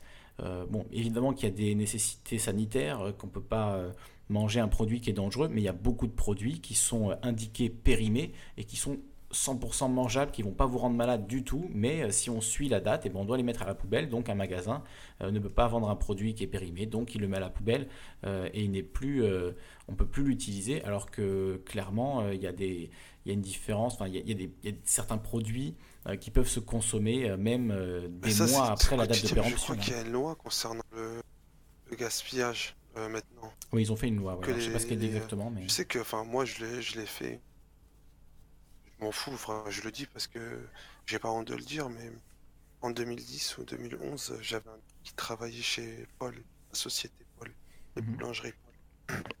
Et en fait, c'est un ami qui était avec moi à l'école, et il travaillait là-bas, il m'a dit, on jette, on jette des sacs et des sacs de pain. Il m'a dit, ça me fait de la peine. Il m'a dit, si tu veux, viens à, à 8h30, 20h30, et je te donne un, deux sacs, gros sacs avec des sandwichs, de la viennoiserie et des baguettes. Mais quand je vous dis, il y en avait beaucoup. Genre, il y en avait une trentaine, quoi. Trentaine de baguettes, quarantaine, euh, des, des sandwichs. Bah, moi, je prenais, j'allais donner euh, à des mosquées, à des, Mhm. sinon à des, à des, des associations, sinon à des donner quoi, gratuit. Je donnais, je gardais pour moi un peu de pain, un peu de viennoiserie. Ouais, Et sûr. un jour, euh, la voisine, enfin la voisine, y a- et un jour, il y a la, la, la- la responsable, euh, elle est venue, vous savez ce qu'elle a fait? Elle a ouvert le sac, elle a foutu de la javel dedans. Mhm. Je dis, pourquoi Je- vous avez fait ça? Elle me dit, Ouais. on n'a pas le droit, vous savez. hein. Et ça se fait pas ce que vous faites, vous jetez de la javel, c'est du pain. Vous Elle me dit, gâchez ouais, du pain euh, qui peut nourrir des et gens qui en ont besoin, elle- qui n'ont elle- pas les moyens. Elle met- mettait de la javel, donc euh, j'ai plus, Ouais. pas, j'ai pas pu, euh, Alors je crois que justement c'est ça que la loi, euh, c'est ça que la loi empêche, hein, c'est de détruire volontairement euh, des biens potentiellement euh, comestibles. Il me semblait que c'était ça le l'idée de la loi. Je suis pas sûr, il faudrait vérifier. Euh, Toile nous dit que cette loi n'est pas appliquée, hein, il dit une loi non appliquée. Et euh, Nijo parle ben, du coup euh, aussi d'une association qui fait ce, ce travail-là. hein. Table Suisse collecte des aliments excédentaires d'une qualité irréprochable et les redistribue gratuitement à des institutions sociales. 16 tonnes par jour. 16 tonnes par jour. Ah mais c'est vrai, moi j'ai récupéré 2-3 sacs. hein. J'avais au moins 50 baguettes, je m'en rappelle. 50. Mais j'ai donné, j'ai donné tous les... Et en fait, euh, quand on sait que tous les magasins Paul, tous les magasins Brioche Dorée, tous les magasins, Mhm. toutes ces firmes-là, ces chaînes de, de, de, de boulangerie ou ces de pain, c'est- vous savez, tous les soirs, ils, remplissent des sacs et ils les Bien jettent. sûr, mais c'est pareil pour les McDonald's, les Burger King, les KFC, les, tous les Grecs, euh, tous les tout, tout en fait. hein. Il y, a, y a du gâchis euh, à, par- à partir du En moment où il y a de la fait, production les- alimentaire, il y a du gâchis, hein, toutes les supérettes, tout ce que tu veux. En fait, les employés, ils n'ont pas le droit de, de Mhm. donner. En fait, ouais. Ni de prendre le pour eux. ouais. sac. Mhm. ils le déposent par terre, ils le posent. Après, ils disent, le voilà, on pas, responsable. Oui, bien sûr. Oui, non, il y a des, même des, des employés qui ont été condamnés pour avoir récupéré euh, deux brioches euh, qui allaient à la poubelle. hein. Donc, euh, La loi, ça comme il l'a dit, c'est pas appliqué. C'est comme la loi contre la- les, les, les, les- je veux dire, c'est les lois contre euh, les- comme les- le sexisme ou la discrimination. On va prouver que quelqu'un est discriminé ou que c'est tout ça, c'est des, des lois. euh, Ouais, je sais pas si c'est exactement la même chose. hein. Non, mais je veux dire, c'est des lois, elles sont pas appliquées tous les jours. Franchement, Ah, et euh, le fait qu'elle soit pas appliquée. oui. voilà. et- Salut à BlizzLike qui nous rejoint. Salut à toi, BlizzLike. Si vous voulez intervenir, hein, n'hésitez pas à rejoindre le, le canal direct. Sinon, euh, bah, sinon, je vais te laisser le mot de conclusion, hein, euh, Marcus. Bonne nuit les gars, je vais me coucher. moi. Bonne nuit, Mani. Euh, passe, une, passe une bonne nuit. Ouais, je crois qu'on va Ah ouais, se moi coucher. aussi, je vais, je vais... En fin d'émission, mais je... Ouais, enfin, j'ai- j'ai- je voulais parler d'un autre sujet. La prochaine fois, c'était de... J'aimerais bien parler d'urbanisme, si c'est possible. C'est- Hum, bien sûr. C'est un sujet super important, mais alors tu veux en parler sous quel angle? Parce que juste parler d'urbanisme, c'est un peu, c'est un peu vaste. Bah, en fait, plein de sujets, l'urbanisme, parce que dans le, dans le, dans le, les interviews que tu as données, à la fin, il parlait de, des loyers, des immobiliers, et c'est un lien avec l'urbanisme Mhm. et les travaux. Ouais, oui, Pourquoi la construction de nouveaux logements, euh, ouais, bien sûr. Ah, c'est un sujet passionnant. hein. Non, alors, euh, comment ça se fait qu'une ville, aujourd'hui, je suis, je suis passé sur Paris, j'ai j'ai Oui. pas l'habitude d'y aller, je vois que la ville est H20, et, et on dirait c'est un chantier à ciel ouvert. Dans chaque avenue, dans chaque boulevard, dans Mhm. chaque, euh, dans chaque rond-point, dans chaque place, il y a des travaux. C'est hallucinant, quoi. Hallucinant. Et j'ai l'impression que ça a toujours été le cas. J'ai vécu euh, plus de 10 ans à Paris, euh, j'ai jamais vu Paris sans travaux. Et les travaux tout le temps, tout le temps. Et, et sans parler des. des... C'est enfin, c'est le prochain sujet, j'aimerais bien en discuter. C'était. Ouais, alors, euh, ben, écoute, on pourra, ouais, on pourra en discuter. Euh, je connais des, des gens qui travaillent un peu dans l'urbanisme, donc euh, ça pourrait être intéressant d'avoir leur point de vue ben, de professionnels du milieu, de gens qui ont fait des études Ouais, dans ce domaine-là, ce qu'on leur avoir apprend, un. ce que, ce qu'ils pensent, etc. Ça peut être euh, intéressant. J'essaierai de les, contacter pour, pour qu'on en discute, Marcus. Ouais, j'aurais, ouais, ça serait cool que tu aurais un, un interlocuteur. Ouais. Euh, Oui, oui, ben pour, moi je suis pas du tout spécialiste de l'urbanisme, donc si, si on en parle, euh, ce sera soit avec euh, un livre, soit avec des articles sérieux, soit avec euh, quelqu'un qui peut répondre à nos questions ou voilà, exprimer un, point de vue intéressant sur le, sur le sujet, parce que moi j'ai pas, pas grand chose à dire, j'ai plus à apprendre hein, là-dessus, je pense. Tout comme toi, on a, Oh, on a envie d'apprendre des choses parce que c'est vrai que euh, comment on organise une ville, comment on, on met en place euh, l'organisation des rues, euh, le fait que ce soit centré aujourd'hui beaucoup autour de la voiture, est-ce que c'est une tendance qui est appelée à durer ou est-ce qu'au contraire il y a des, il y a des changements Euh, Est-ce qu'il ne faut pas plus de rues piétonnes Est-ce qu'il ne faut pas plus de vélos, plus de transports publics? Tout ça, c'est des questions qui regarde, sont liées à regarde, l'urbanisme. ils ont Mm. mis en place les trottinettes. Une trottinette électrique, oui. Des trottinettes Mm. par terre, c'est c'est moche. Franchement, j'aime pas ça, moi. Mm. Des, des trottinettes. Moi, j'ai pas connu ça. Je suis parti avant la folie des, des trottinettes. Donc, euh, ici en Corse, j'en vois une, euh, une tous les deux jours, mais c'est pas, on n'est pas euh, submergé hein, pour l'instant. Ça, c'est la privatisation, comme ils disent. C'est des sociétés privées qui, qui, qui, qui mettent en place tout ça. Ah oui, c'est des startups. Hein, c'est c'est des startups comme Uber, euh, Airbnb euh, ou même, euh, même des grosses boîtes comme Facebook, etc. C'est ouais, Mais, des- euh, des entreprises. Amani, mais elle tu sais- pas couchée. Ouais, j'avais une réflexion tout à l'heure que je, je viens de m'en rappeler. Tout à l'heure, quand vous parliez des, des Africains qui recyclent tout, qui, qui tous les pays euh, en développement, soi-disant, euh, qui recyclent tout, et ben, euh, est-ce que est-ce que c'est pas euh, par rapport à ça qu'il y en a beaucoup qui disent euh, euh, ben les Français ne sont pas si pauvres que ça puisque ils continuent à jeter, à consommer, etc. C'est ça m'a fait penser à ça parce que souvent il y en a qui disent oh la France ils se plaignent mais mais ils sont pas si pauvres que ça. Eh ben est-ce que c'est pas par rapport à tout à tout ce qui est laissé à l'abandon Enfin c'était juste une question comme ça. Oui. Mais euh, et sinon sur l'urbanisme euh, avec 4 milliards et demi, moi ça m'avait choqué quand j'ai entendu ça mais la ville de Paris elle a un budget de 4 milliards et demi de- euh, d'euros.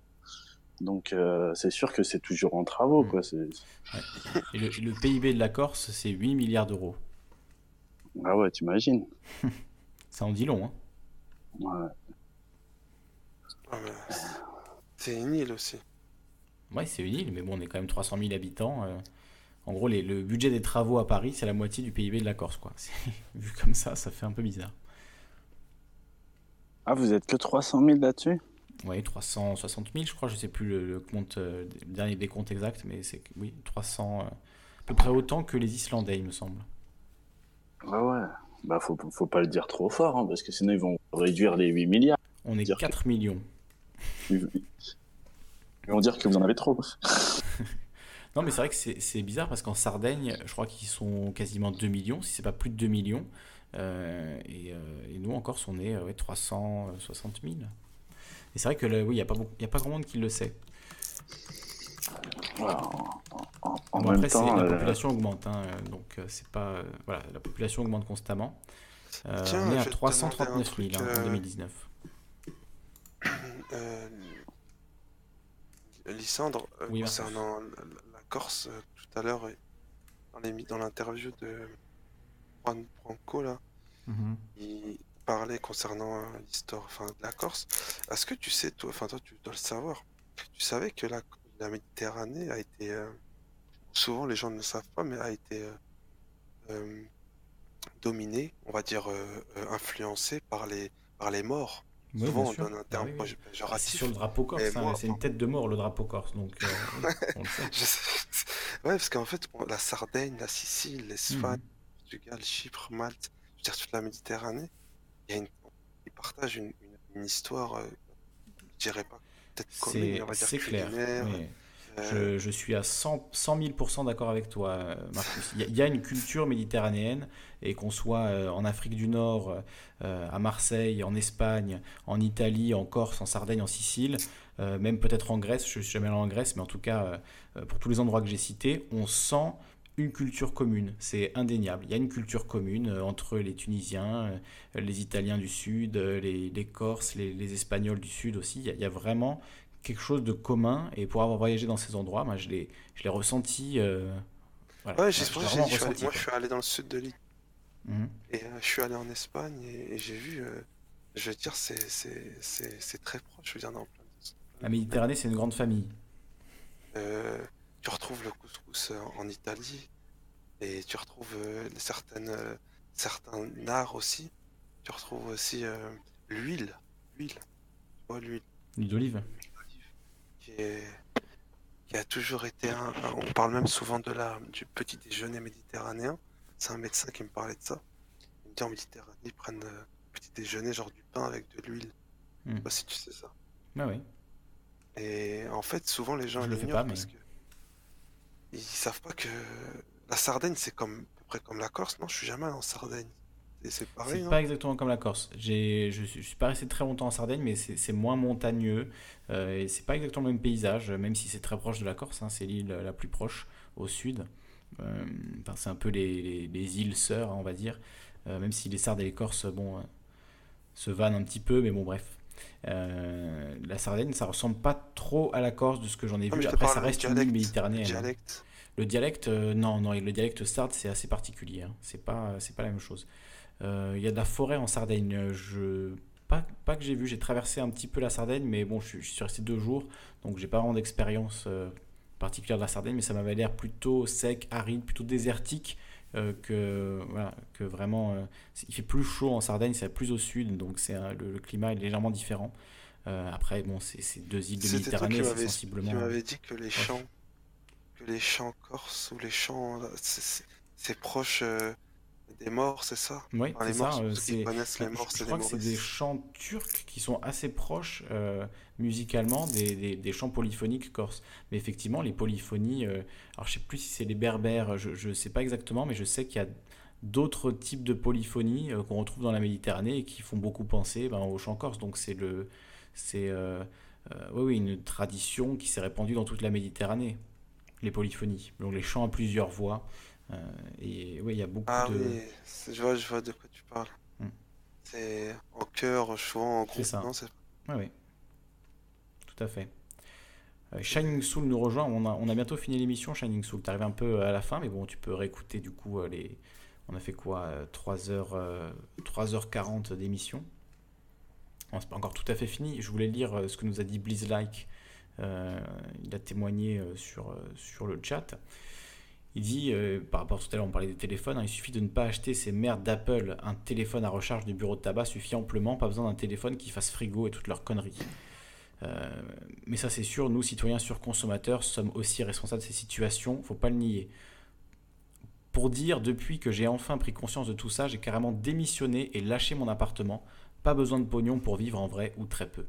Euh, c'est une décision, décision importante que tu as prise de, démissionner, de quitter ton boulot pour, euh, euh, pour vivre une vie qui est plus proche de, tes idéaux. euh, voilà, ça se, ça se salue. C'est vrai que l'argent, euh, c'est pas forcément le, c'est pas le but de la vie, quoi. En fait, ça n'apporte. Enfin, c'est ce que je me dis souvent, mais si la consommation rendait les gens heureux, il n'y aurait aucun problème dans notre société.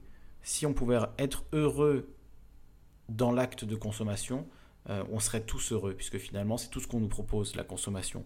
Or, ça ne rend quasiment personne heureux. En fait, je crois que ça ne rend même personne heureux. Je ne connais pas quelqu'un qui, est, qui, euh, qui devient euh, heureux quand il consomme. Peut-être qu'il y a un peu de joie, mais ça retombe tout de suite. C'est pas une, pas quelque chose qui nous permet de, de vivre sainement de, la consommation.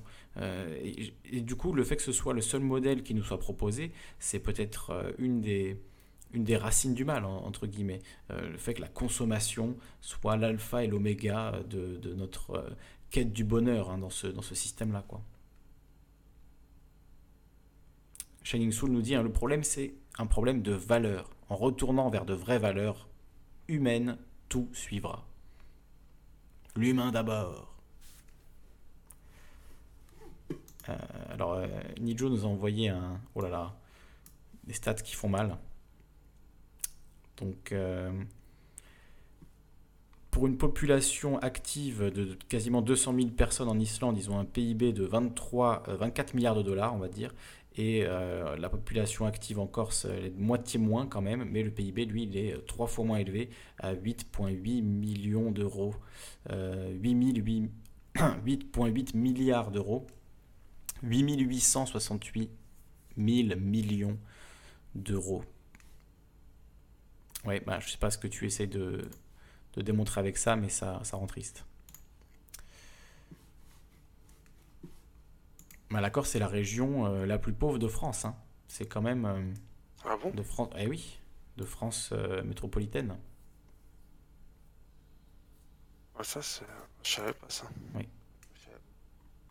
Je Bah, t'invite à, écouter le. Non, justement, de France métropolitaine. Je compte pas les Antilles. Ah. Je compte pas les dom-toms. Et les, les dom-toms aussi, euh, on pourrait en parler euh, énormément parce que c'est. Il y a d'énormes problèmes aussi dans les dom-toms euh, qui sont pas si loin de ceux qu'on connaît en Corse. donc, la Corse. Moi, je pensais quand je... Moi, quand je pense la Corse, je pense aux îles, aux villes, aux villas et aux, aux plages. mhm. Oui, il y a ça. hein, Il y a- il y a ça, il y a ça aussi. hein. Il y en a Je beaucoup. pense à ça. Il y en a, je il y en a de à- plus en plus. Il y en a vraiment de plus en plus. Mais beaucoup, c'est c'est beaucoup des étrangers qui, qui possèdent les, les villas. Oui, entre autres. Bah, Il y, a, il y a les deux, hein, mais euh, il y a beaucoup de, effectivement beaucoup d'étrangers. Euh, bon, après, pour les Corses, les continentaux, euh, même s'ils sont français, sont, sont un peu étrangers. Donc, Ouais, ça, c'est. C'est connu. c'est pas quelque chose de. c'est connu et c'est vrai. C'est pas, une- c'est Ouais. pas une rumeur, c'est pas une légende. hein. Oh, moi, je m'en- fous. De toute façon, je suis, je suis pas encore allé en. Je suis jamais allé en Corse. Bah écoute, si tu, si tu passes à Bastia un de ces jours, hein, on ira se prendre un café. Avec grand Ouais, plaisir. je, je Comme connais, ça, je je sais pourrais- qu'à Jacques. on pourra discuter en vrai. Bastia, Bastia c'est le nord ou le sud de la Corse? C'est au nord, c'est à la base du Cap Corse, euh, sur la côte est. Le- C'est le nord. C'est le je sais qu'il y a 2A et 2B. Non, c'est ça? Oui, il y a la Ouais. Corse, euh, la Haute-Corse et la Corse du Sud. Le cap, Ca- le cap, c'est comment le nord, la petite cap là? Il y a un endroit qui s'appelle le Caopic, comment ça s'appelle en Corse? Il y a un endroit on appelle ça le cap, Le Cap Corse. ouais. comme en Afrique. C'est ça, c'est le sud, c'est ça? Non, c'est le, le- non, c'est toute, c'est toute la pointe, euh, la La petite pointe. branche qui dépasse de, de la Corse. C'est ça le Cap Corse au nord. Ouais, ouais, c'est ça. ouais. Je- je- L'île dans je me l'île. souviens de ça. Salut à Frangipane qui nous rejoint. Alors il y a des gens qui rejoignent alors qu'on est en train de, de- de clore l'émission. Euh, si vous voulez intervenir, je, je continue. hein. Si des gens euh, rentrent dans le chat pour euh, intervenir en vocal, on continue l'émission, évidemment. Je veux pas vous, vous censurer ou arrêter trop tôt pour ça. Mais si, voilà, si vous n'intervenez pas, évidemment, avec Marcus, on va pas tenir le crachoir toute la nuit. hein. Il y a combien de viewers? Euh, combien de viewers? Là, il y en a 33 en cours. Donc, il y a quand même encore du monde. hein. 33 pour nous, c'est plutôt pas mal. hein.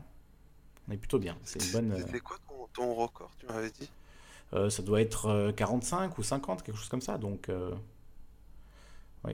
Je sais plus dans quelle émission, en, mais di- en direct? en direct, ouais, il me semble que c'était 50, euh, ouais, quelque chose comme ça. Et il faudrait mettre. euh, Ah ouais, mais c'est vrai que tu l'as déjà mis euh, en... en une. Et t'as imposé les publicités ou non En fait, ils t'ont Non, j'ai pas monétisé la chaîne. Ah ok. Ça me fait chier de, de mettre des pubs, surtout que les vidéos sont longues, donc ça mettrait plein de pubs euh, partout. Euh, ouais, voilà, j'ai pas envie ça- que ça emmerde les gens. Déjà qu'il y en a quelques-unes qui sont monétisées par euh, des ayants droit, donc, euh, donc voilà, c'est comme ça. Je sais pas si vous, si vous avez eu des pubs sur les vidéos, hein. dites-moi si vous avez des pubs sur les vidéos. Ça, va- ça, voilà, ça, ça m'emmerde, mais je- j'espère qu'il y en a le moins possible. Utiliser AdBlock, mon rêve, je l'ai déjà dit dans cette émission, je refais la proposition, mais ça ne passera jamais. Mais mon rêve, ce serait d'être euh, que les émissions soient sponsorisées par un adblocker. Donc, euh, si vous avez des propositions, hein, je prends uBlock, AdBlock, AdBlock Pro. Je ferai euh, la, pub au début pendant 5 minutes s'il faut pour sponsoriser l'émission par un adblocker. Ça, je pense que ce serait le top. Oui, effectivement, le record c'était pendant la purge. hein. C'était pendant la purge. euh, ouais, où on est, euh, on a bien monté euh, le nombre de viewers. Mais ce soir c'était pas mal aussi. hein. Je crois qu'on est monté à 40 et quelques à un moment. Après, je regarde pas euh, pendant toute la soirée, mais mais voilà, il y a eu pas mal de pouces bleus. Je crois que c'est pour ça aussi. J'ai pas trop appelé aux pouces bleus, mais mais voilà, il faut mettre des pouces bleus si vous voulez que l'émission soit connue. Ouais, c'est. De toute façon, euh, faut pas. euh, Il faut. La YouTube, c'est pas quelque chose de très. euh, Enfin, je dirais pas très fiable, c'est que soit tu suis leur modèle euh, avec tu à leurs règles, ou soit tu fais sans, quoi. Toi, t'as décidé de se faire sans. euh. C'est un. Ouais, d'autres options. Tu peux faire un Tipeee, tu peux faire des, partenariats, des partenariats euh, spécifiques avec des marques euh, où tu, parles d'une marque dans ton, dans ton émission. C'est le modèle qu'a choisi le joueur du grenier. Pendant des années, le joueur du grenier gagnait de l'argent euh, grâce à la monétisation YouTube. Et aujourd'hui, il ne peut plus le faire parce qu'il utilise trop de musique appartenant à des droit. Toutes ses vidéos sont démonétisées. Donc, il a choisi de faire une petite pub pour un jeu au début de ses vidéos. Toutes ses grosses vidéos sont financées comme ça. Donc, comme il a un auditoire très fidèle depuis des années de plusieurs millions de personnes, euh, évidemment, euh, il trouve des partenariats euh, sur l'ongle, j'imagine, qui lui permettent il- de, de financer ses vidéos. Et voilà, il fait une petite pub rigolote au début. C'est pas si chiant. Si tu as envie de le passer, tu le passes. Bon, c'est, je pense que c'est un, un bon compromis dans le système merdique actuel. hein. Pour lui, en tout Mais, cas. euh, mais lui, euh, le joueur du grenier, il se fait carrément supprimer des vidéos, lui.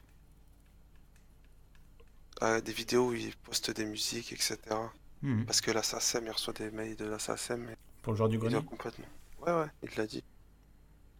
Donc, c'est... Donc quand il fait une vidéo et qu'il, par exemple, il fait un extrait d'un film ou une Et musique. après, on ira nous raconter que le- la propriété intellectuelle et les droits d'auteur, c'est pour favoriser la création, etc. Tu parles.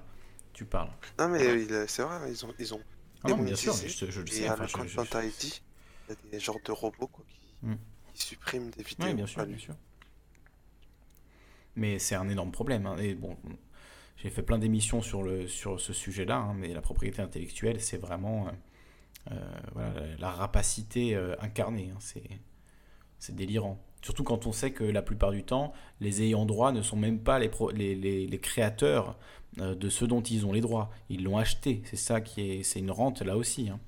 Une rente euh, éternelle. hein. Vous avez le, les droits des Beatles. euh, ben, dès que quelqu'un passe les Beatles, euh, Ka-ching Dès qu'une radio joue, les, joue le, un morceau des Beatles, si vous avez les droits, euh, voilà, vous vous engrangez. C'est, c'est très malheureux.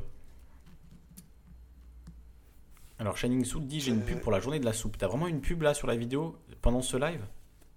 Ou c'est sur d'autres vidéos, je sais pas. Euh, mais euh, la vidéo de Juan Branco, clairement, je l'ai pas monétisée et j'ai a priori les droits sur euh, tout, puisque Juan Branco m'a autorisé à filmer. Donc, euh, donc euh, voilà, normalement il ne devrait pas y avoir de pub. hein. À moins que. après, je- c'est vrai que moi j'ai un adblocker depuis tellement longtemps, je- ça se trouve, il y a des pubs en fait sur toutes les vidéos, même celles qui sont pas monétisées. euh, juste YouTube met des pubs pour lui, quoi, du coup, je sais pas. Je sais pas comment ça fonctionne. Il faudrait que tu lances la vidéo en en mode privé. Page privée et normalement le. Je crois le- que j'ai, je crois que j'ai même les autres bloqueurs en, en mode, euh, en mode privé. Ah non, peut-être pas. Je vais essayer. hein. Du coup, vous ne voyez pas.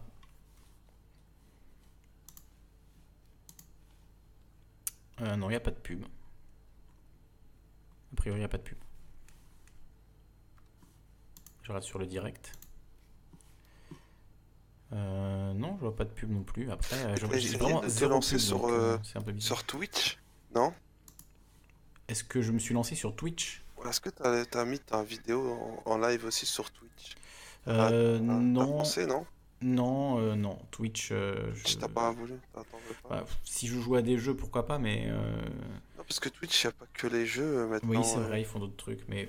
D'autres trucs, il y a des, des conneries sur Twitch, Ouais. mais bon, après. J'aime j'aime pas trop la plateforme, honnêtement, euh, Twitch. euh, Enfin, moi, je suis pas dessus, c'est juste que j'ai un, un ami qui est qui travaille pour JVC, jeuxvideo.com, et qui, qui a une chaîne sur Twitch, qui fait des vidéos euh, régulièrement sur cette plateforme, et il m'a dit Mhm. en fait, tu peux te payer, euh, mais après, voilà, après, mais ils peuvent être aussi, enfin, c'est juste pour avoir du des auditeurs en plus, mais après, si c'est le si c'est le public que tu veux attirer, si c'est si c'est des gamins qui jouent aux jeux vidéo. euh, Ouais, et puis je crois que même quand tu fais des, pas. quand tu fais des talk shows euh, sur Twitch, il faut que ça parle de jeux vidéo, non?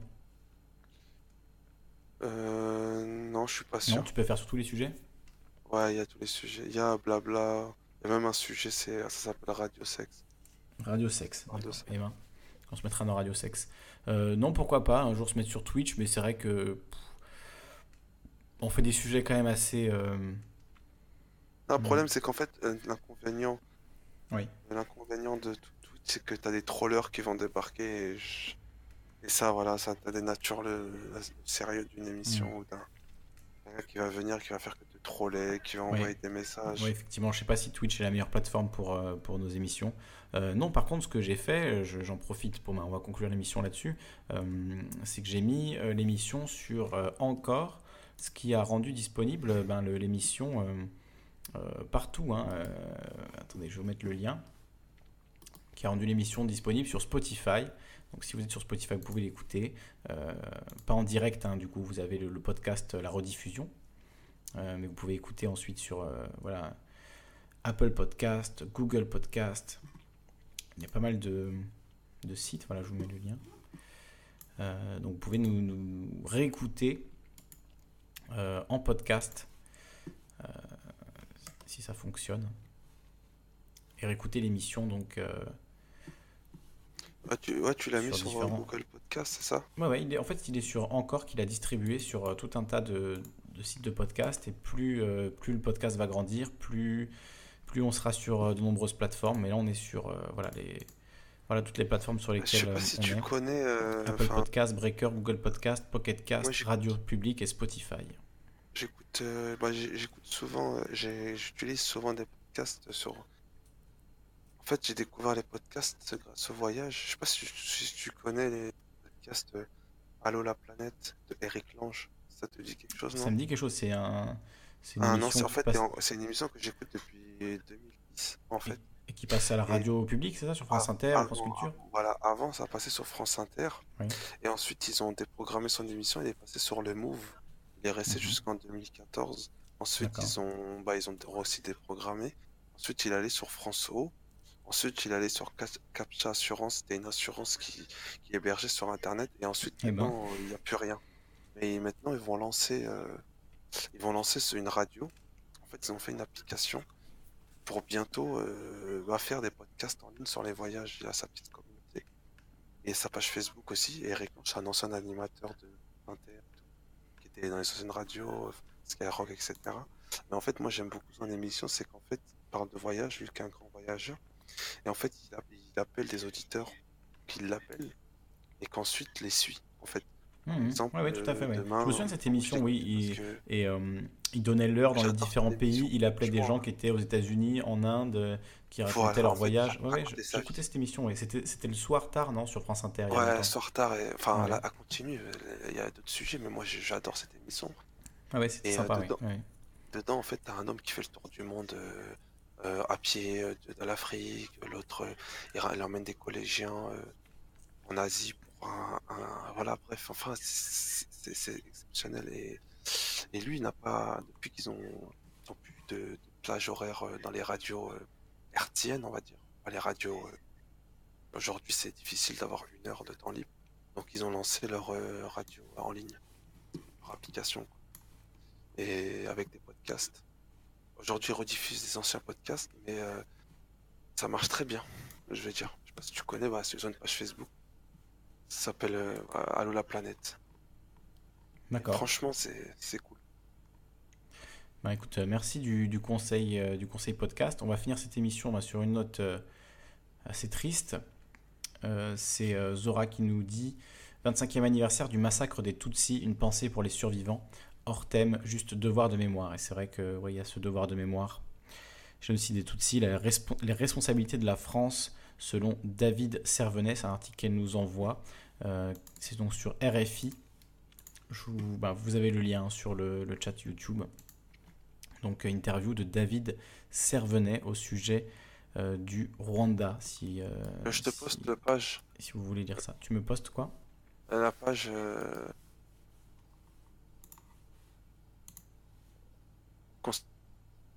Concernant. D'accord, ok, très bien. bah, Je mets le lien de la page dont tu parlais, Marcus. Euh, Shining Soul qui nous dit c'est fini. Euh, oui, on a commencé à 21h, ça fait 4 heures d'émission. Je pense que les émissions sont pas forcément très digestes quand elles durent euh, 4 heures, euh, 5 heures et, plus. Euh, donc on va essayer de s'arrêter à 4 heures. Euh, en tout cas, il y a toutes les autres émissions. Hein. Tu n'as peut-être pas écouté euh, nos autres émissions. Euh, on- c'est quand même le, c'était le 43e numéro de Calivision ce soir. Déjà, quand même, ça avance vite. hein. 43. On va... Mon but, c'était de faire 52 émissions avant euh, de fêter les 1 an de l'émission. Donc là, on est, on est plutôt bien parti. Euh, donc euh, ça, voilà, ça fait plaisir. On est maintenant en podcast. Vous pouvez nous écouter donc, sur, Encore. Je vous ai pas mis le, lien. Donc merci à tous ceux qui nous écoutent en podcast. Avec un petit peu de décalage évidemment, mais en tout cas les émissions seront T'as disponibles. une page Facebook, non Bon. Toi, sur. euh, Euh, oui, j'ai une page Facebook, mais bon, je- la page Calivision sur Facebook hein, également qui existe, mais j'en fais pas trop la, la promotion parce que j'ai envie de me barrer de Facebook honnêtement. Euh, Facebook, c'est Ah, juste. insupportable, donc euh, j'ai du mal à. Si je me dis si je commence à faire la promo de cette page, alors abonnez-vous à la page, hein, évidemment, je mets des mises à jour dessus de temps en temps, mais, mais je préfère pour rester en contact largement le Discord où on peut parler directement. euh, voilà, vous n'êtes pas encore euh, 900 000, donc euh, c'est humainement tout à fait gérable de, discuter euh, euh, voilà, en direct plutôt que Facebook euh, qui, euh, qui demande de l'argent pour, euh, pour faire connaître euh, la page. Moi, ça, ça, je trouve ça euh, débile. Donc, euh, donc ouais, je vais, pense, quitter Facebook. hein. D'ailleurs, c'est aussi en partie pour ça que j'ai créé un, un channel euh, alternative dans les discussions pour qu'on puisse discuter des alternatives, notamment au GAFA. Alors, c'est, ça vaut euh, pour euh, toutes les alternatives en, général, mais c'est vrai que je voulais qu'on parle des alternatives au GAFA, euh, que ce soit Mastodon, PeerTube, BitChute, tous ces sites d'hébergement de vidéos notamment et de réseaux sociaux alternatifs, décentralisés. Est-ce qu'on ne peut pas essayer de construire quelque chose dans ce sens-là? Je sais que ça fait longtemps qu'on en parle, mais voilà, ce serait bien qu'on le, qu'on le fasse un de ces jours, qu'on se mette euh, à des alternatives au GAFA, puisque c'est bien beau de se plaindre de Facebook, de se plaindre de Google, mais en attendant, ben, on est sur Facebook, on est sur YouTube, on est sur Twitter, et euh, on n'aide pas au développement euh, d'alternatives à ces, à, ces- à entreprises-là. pour attirer un, un très grand nombre d'auditeurs il faudrait, on est obligé d'utiliser YouTube. Oui, et bah, c'est pour ça que je suis sur YouTube. hein. Je suis bien d'accord avec toi, euh, Marcus. Sinon, je ne serais pas sur YouTube et je ne serais pas en train de, de dire euh, à quel point euh, On plus dans est hypocrite quelque les- part. Mais d'internet. effectivement, la place publique, c'est Twitter, c'est Facebook, c'est YouTube aujourd'hui. C'est ça qui est malheureux. Mais en même temps, comme on a été quelque part, on refait la boucle avec le début d'émission, mais comme on a été, Marcus, tu en es témoin depuis des années à l'avant-garde de la, discussion sur les sujets euh, de démocratie, de revenu universel, de salaire à vie. Enfin, moi, depuis que j'ai 18 ans, je, fais des émissions là-dessus, je travaille sur ces sujets. Euh, donc, euh, ça fait très longtemps maintenant, des années, des années. Et, ben, comme on a été à l'avant-garde à ce moment-là, ben, je pense qu'il faut qu'on participe et qu'on aide euh, l'avant-garde euh, sur euh, les, euh, euh, sur la- les alternatives au GAFA. Euh, donc Nijo il dit PeerTube, mais il n'y a personne et c'est beaucoup d'efforts pour y aller. Donc voilà, il faut trouver des solutions. Les solutions, elles ne sont pas encore euh, là, mais il y a forcément euh, dans le monde des, euh, des, jeunes génies qui sont en train de développer un, Internet alternatif, décentralisé. C'est vers ça qu'il faut qu'on se dirige. Donc euh, j'ai créé aussi ce, channel pour ça, pour qu'on puisse partager euh, des, liens euh, sur ces sujets-là et trouver des alternatives euh, au GAFA. Euh, puisque il suffit pas de se plaindre, encore une fois, il faut aussi construire des alternatives et la technologie euh, nous le permet. Euh, même si après, euh, entre construire une technologie et atteindre une masse critique d'utilisateurs, c'est évidemment pas la même chose et c'est très compliqué, mais voilà, c'est pour ça aussi qu'on a ces espaces de réflexion, c'est pour pousser ce, genre d'idées, ce genre de choses. Moi, en tout cas, je sais que j'en ai envie et que je sais pas trop par quel bout le prendre, donc, donc j'espère qu'avec cet espace, on va pouvoir en discuter et avancer ensemble. Merci en tout cas euh, à toi Marcus hein, et, à, et à Mani d'être intervenu en, en vocal. Euh, alors vous êtes toujours là, donc merci, merci à vous. J'aimerais que d'autres gens euh, puissent parler avec vous ou même à votre place, mais en tout cas je vous remercie vous d'être là et de ne pas me laisser tout seul. Quoi. Bah ouais, euh, bah... Et euh, si tu peux pour euh, le sujet que... Sur l'urbanisme, oui. Ouais, ce serait intéressant de... Alors essaie de définir un angle ou une, une approche un peu plus spécifique pour qu'on puisse avoir une base déjà vers laquelle s'orienter. Non, mais quand je dis urbanisme, je veux dire de, de- de quelle ville... euh, Enfin, chacun son avis de quelle société, de quelle ville on souhaite vivre. Euh, Hmm, ouais. Quelle, quelle ville, ouais, dans quelle ville souhaitons-nous vivre? Ok. Quel genre de ville en fait? Quel genre de ville, oui. transport, euh, quel Ouais. genre de, de- Ouais, ouais. De- d'espace vert, de... Bien sûr. C'est c'est une bonne, c'est un bon angle. Euh, bah, écoute, je vais le mettre dans, moi, dans suggestion de sujet. hein. Urbanisme, deux points. Dans quelle ville voulons-nous vivre? Alors j'ai aussi ouvert d'ailleurs un espace pour les suggestions de sujets. Si vous avez des idées, voilà, bah, essayez de formuler un peu comme ça. euh, une question simple, une problématique. Euh, ne faites pas un paragraphe de 12 pages pour, euh, pour expliquer le sujet. Il faut que ce soit une problématique qu'on puisse résumer en maximum de phrases. Quoi. Donc, euh, si vous avez des idées de sujets, il y a cet espace aussi, suggestion de sujet, qui est Et là pour ça. une, oui. réflexion, mais je t'en avais déjà parlé. C'est au sujet de, de la- de la caméra, en fait. Toi, tu, tu préfères en fait te, te filmer comme ça avec euh, le micro devant ou, ou en fait en- tu veux pas faire euh, comme les, les autres streamers qui mettent des, des effets avec une lumière, euh, Faire un fond vert et tout. voilà, etc. Enfin, moi, c'est ce que je vois ce que mon ami fait chez Ouais. lui. Ouais, moi, tu sais, je, je suis, euh, je viens de la radio euh, à la base, donc euh, pour moi l'image euh, c'est c'est pas si important, c'est un support, mais euh, c'est pour ça d'ailleurs que j'ai mis les émissions en podcast parce que ça me paraît euh, tout à fait audible.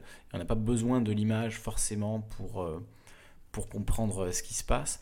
Donc Ah, moi, je effectivement, t'écoute je de suis toute façon, non, j'étais juste une réflexion. hein. Mhm. Non, mais Moi, bien je sûr, regarde mais je, je- je non, t'inquiète, je le prends pas mal du tout. Je te dis juste, moi, mon, mon, mon point de vue là-dessus, c'est que venant de la radio, pour moi, c'est surtout la voix, le son qui est important. Donc, effectivement, je mets mon micro, j'espère bien, bien situé pour que le son soit bon. Et c'est ça surtout qui m'importe, qu'on entende bien ma voix, euh, que l'image soit clean, que je sois sur un fond vert avec des cascades derrière. Euh, je vois bien que tous les streamers font ça, tous les youtubeurs euh, font ça, mais moi, c'est plutôt des émissions de radio que je fais. Donc, voilà, c'est ma façon un peu de, faire un compromis, c'est-à-dire mettre une petite webcam dans le coin et en même temps les images des articles que je lis et de ce que je regarde sur Internet. Euh, mais, mais pas forcément de me mettre moi au premier plan euh, en énorme avec un fond vert, avec euh, le chat, etc., comme le font certains. Ouais, c'est vrai que c'est pas le même sujet. c'est vrai. Non, c'est pas le même sujet. Et puis c'est pas moi qui suis. Enfin, je suis pas le centre de- d'intérêt, quoi. Je suis un, un passeur. Je suis juste là pour essayer de transmettre des sujets, qu'on discute, euh, euh, qu'il y ait un débat. Donc, euh, je suis voilà le modérateur, mais je je suis pas. Pour moi, je suis pas essentiel à l'émission. hein. À partir du moment où il y a une discussion qui se lance, parfois, je me mets en retrait. Et c'est pour ça que je- j'appelle beaucoup aux interventions pour qu'il y ait des discussions qui se qui se créent. Et c'est ça que ça que j'apprécie. Ce euh, ce qui est, ce qui est bien, j'ai remarqué, c'est que les gens, ils sont, ils ont l'air adultes et chacun s'écoute. Contrairement à, à- à Twitch, où Twitch, c'est un peu le, la, la, le souk ou la zizanie, tout n'importe qui parle. C'est un peu une, une classe avec le professeur qui est, qui est, qui est, qui est pas écouté par, par sa classe. Tu vois ce que je veux dire? Bah, Twitch, c'est un peu la culture du troll, c'est la culture de on balance des smileys, etc. Ce qui, ce qui va très bien avec le jeu vidéo, je veux dire. euh, euh, Enfin, moi, je regarde souvent des. Enfin, souvent, pas si souvent que ça, mais de temps en temps, des gens qui jouent sur Twitch. Euh, quand il y a un speedrun et que euh, euh, le type est en train de le type ou la fille est en train de battre un, un record du monde ou est dans une très bonne lancée je trouve ça excellent que le chat s'emballe que d'un coup tout le monde se mette à faire plein de smileys à écrire en majuscule etc c'est le, côté fun de Twitch ça va avec les jeux vidéo etc là on essaie d'avoir une discussion posée donc c'est sûr que Twitch ça se prête pas forcément à ce, à ce truc là et, et même d'ailleurs je me qu'il y a le côté euh, don aussi que je trouve. oui, oui, il y a le côté don. Mais ça, tu peux le faire sur YouTube aussi, hein, aujourd'hui. Ah, on peut le faire. Ouais, il y a un Ça- truc qui s'appelle le Super Chat, je crois. Super Chat ou un truc comme ça, qui permet de recevoir des dons en live. Comme sur Twitch. Ok, je sais pas. Mais ça, c'est pareil, ça me, euh, ça me, ça me dégoûte un peu, j'avoue. Cette idée de être devant la caméra et euh, recevoir des dons, même si je comprends que les gens qui le font, hein, je veux dire, il n'y a rien de mieux que d'être payé pour jouer aux jeux vidéo. Euh, c'est évident, mais il y a un côté euh, prostitution en fait. Euh, et pas que la prostitution me dégoûte en soi, mais c'est vraiment l'exploitation la plus, euh, presque la plus dégradante parce qu'ils gagnent pas non plus. euh, Il y a beaucoup de Twitchers pour, pour les quelques ninjas et les quelques euh, Tefoué, je ne sais qui, qui gagnent des millions. Il y a énormément de Twitchers qui font du 12 heures par jour et qui gagnent même pas un SMIC. Donc, donc j'ai un Ouais, peu de. pense, ouais. C'est une industrie bizarre, quoi. C'est une industrie bizarre. Euh, celle des dons en direct, etc. Je, trouve ça assez, euh, assez étrange. Euh, après, pour ce qui est du financement de, Calivision, j'exclus pas à terme de, créer un Tipeee ou un truc dans, le genre, quoi, un Patreon, je sais pas quelle plateforme je choisirais si je fais ça un jour, mais quelque chose de pour ceux qui veulent aider, qui ait un moyen de, de- de faire un don. euh, euh, mais bon, pour l'instant, je n'ai pas besoin, donc euh, voilà, j'ai un travail à côté, etc. Mais, la, la- mais la chaîne, euh, Oui. la chaîne, euh, comment dirais-je, tu, tu te souviens de, moi j'ai suivi les débuts de, de Tepa. Après j'ai arrêté, Oui. je faisais partie. Ah oui, j'ai si vu, que vu Tepa euh, de la chaîne Meta TV, enfin de l'ancienne chaîne Meta TV, était atteint d'un d'un cancer, euh, malheureusement. Sérieux? Oui, j'ai vu, il a mis une vidéo sur, euh, sur sa chaîne, parce que je suis abonné à toutes sortes de chaînes, donc même si c'est pas mon bord politique, euh, ça m'arrivait d'écouter ses émissions, et ouais, c'est, voilà, même si c'est pas quelqu'un avec qui je suis en accord sur beaucoup de choses, cancer, euh, je trouve que c'est, je sais pas exactement, euh, je sais pas exactement. Non, enfin, pour parler Il est tombé malade en tout cas, voilà, et ben, du je coup, parle- bon, même si c'est, même si c'est pas quelqu'un avec qui je suis en accord sur beaucoup de choses, je lui souhaite quand même un bon, un bon et prompt en fait, rétablissement, et j'espère qu'il va en s'en remettre euh, vite, et voilà, c'est assez triste quand même, c'est très Je te triste. même. parle de, de, de, de Tepa. En fait, j'ai suivi, moi j'ai, euh, j'ai commencé à leur début. En fait, je faisais partie de leur euh, chat euh, TeamSpeak. Oui, oui. à eux, en fait, les tout premiers. Au début de Meta TV. Au début, mais vraiment dès 2013-2012.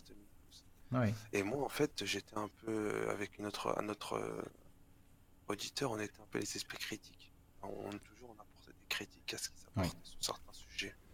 Et euh, lui, il avait des invités, souvent il invitait des invités, et c'est comme ça qu'il avait beaucoup de vues. Mhm. Grâce à ces invités, c'est vrai, parce que si demain tu invites des invités un peu connus, Oui. c'est vrai que Bah, l'émission va c'est- prendre de l'ampleur. C'est c'est bête à euh, dire, mais là aujourd'hui j'ai fait l'interview de, de Juan Branco, même si toi tu le connaissais pas, il est quand même assez connu dans la mouvance des Gilets jaunes. Et euh, voilà, la- la- l'autre vidéo a déjà fait euh, 500 vues, euh, ce qui pour moi est beaucoup. hein. pour la chaîne, c'est beaucoup. Euh, on a gagné euh, plusieurs abonnés ce soir. Donc euh, clairement, le fait de faire une interview de, de Juan Branco, Ouais, c'est- ça- concrètement, pragmatiquement, ça m'a fait gagner des abonnés. Je ne l'ai pas fait pour ça.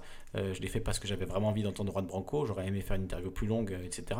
Mais oui, force est de constater que le fait d'avoir des invités un peu connus, c'est sûr que pour la chaîne, ça peut être que, ça peut être que bon. hein. Même pour les émissions, la qualité des émissions, le, voilà, le contenu en fait euh, apporté. Euh, si on a des spécialistes euh, euh, sur des sujets complexes, c'est toujours mieux que, que moi qui vous lis Wikipédia. hein. Ça, c'est ça, c'est clair. On est d'accord là-dessus. enfin, pour, pour finir, c'est que j'étais, euh, enfin, je faisais partie de leur chat euh, à leur début. J'ai arrêté de les suivre parce Mhm. qu'en fait, ils m'ont, banni deux fois. En Ah. fait, j'ai une censure auprès. J'étais pas le seul et d'autres, euh, d'autres aussi membres. Pourquoi et en fait, euh, je sais pas si tu trop? expliqué. Bah, en fait, euh, ils faisaient beaucoup d'apologies. Voilà, je suis venu, voilà, j'ai décidé de critiquer euh, certains, certains invités qui posaient certaines questions. Et sur TeamSpeak, un jour, j'ai discuté avec Tepa, je lui ai dit, écoute, euh, vous m'avez banni de votre chat. J'ai la première banni, si t'es pas content, viens dans l'émission, euh, viens défendre ta cause, parce qu'on parlait concernant le conflit en Syrie, je leur disais, euh, je leur disais, voilà, que, que certains sujets se trompaient. et. Non, enfin, ils, voilà, ils étaient pas et Ils étaient beaucoup dans la défense de Bachar el-Assad, non euh, C'est ça que tu, Voilà, voilà, c'est ça que tu voilà. Mm. Et en fait, euh, j'ai essayé un petit peu d'avoir un, esprit critique, un et c'est- mais voilà, j'ai j'ai été, euh, j'ai été banni. J'ai été banni deux fois.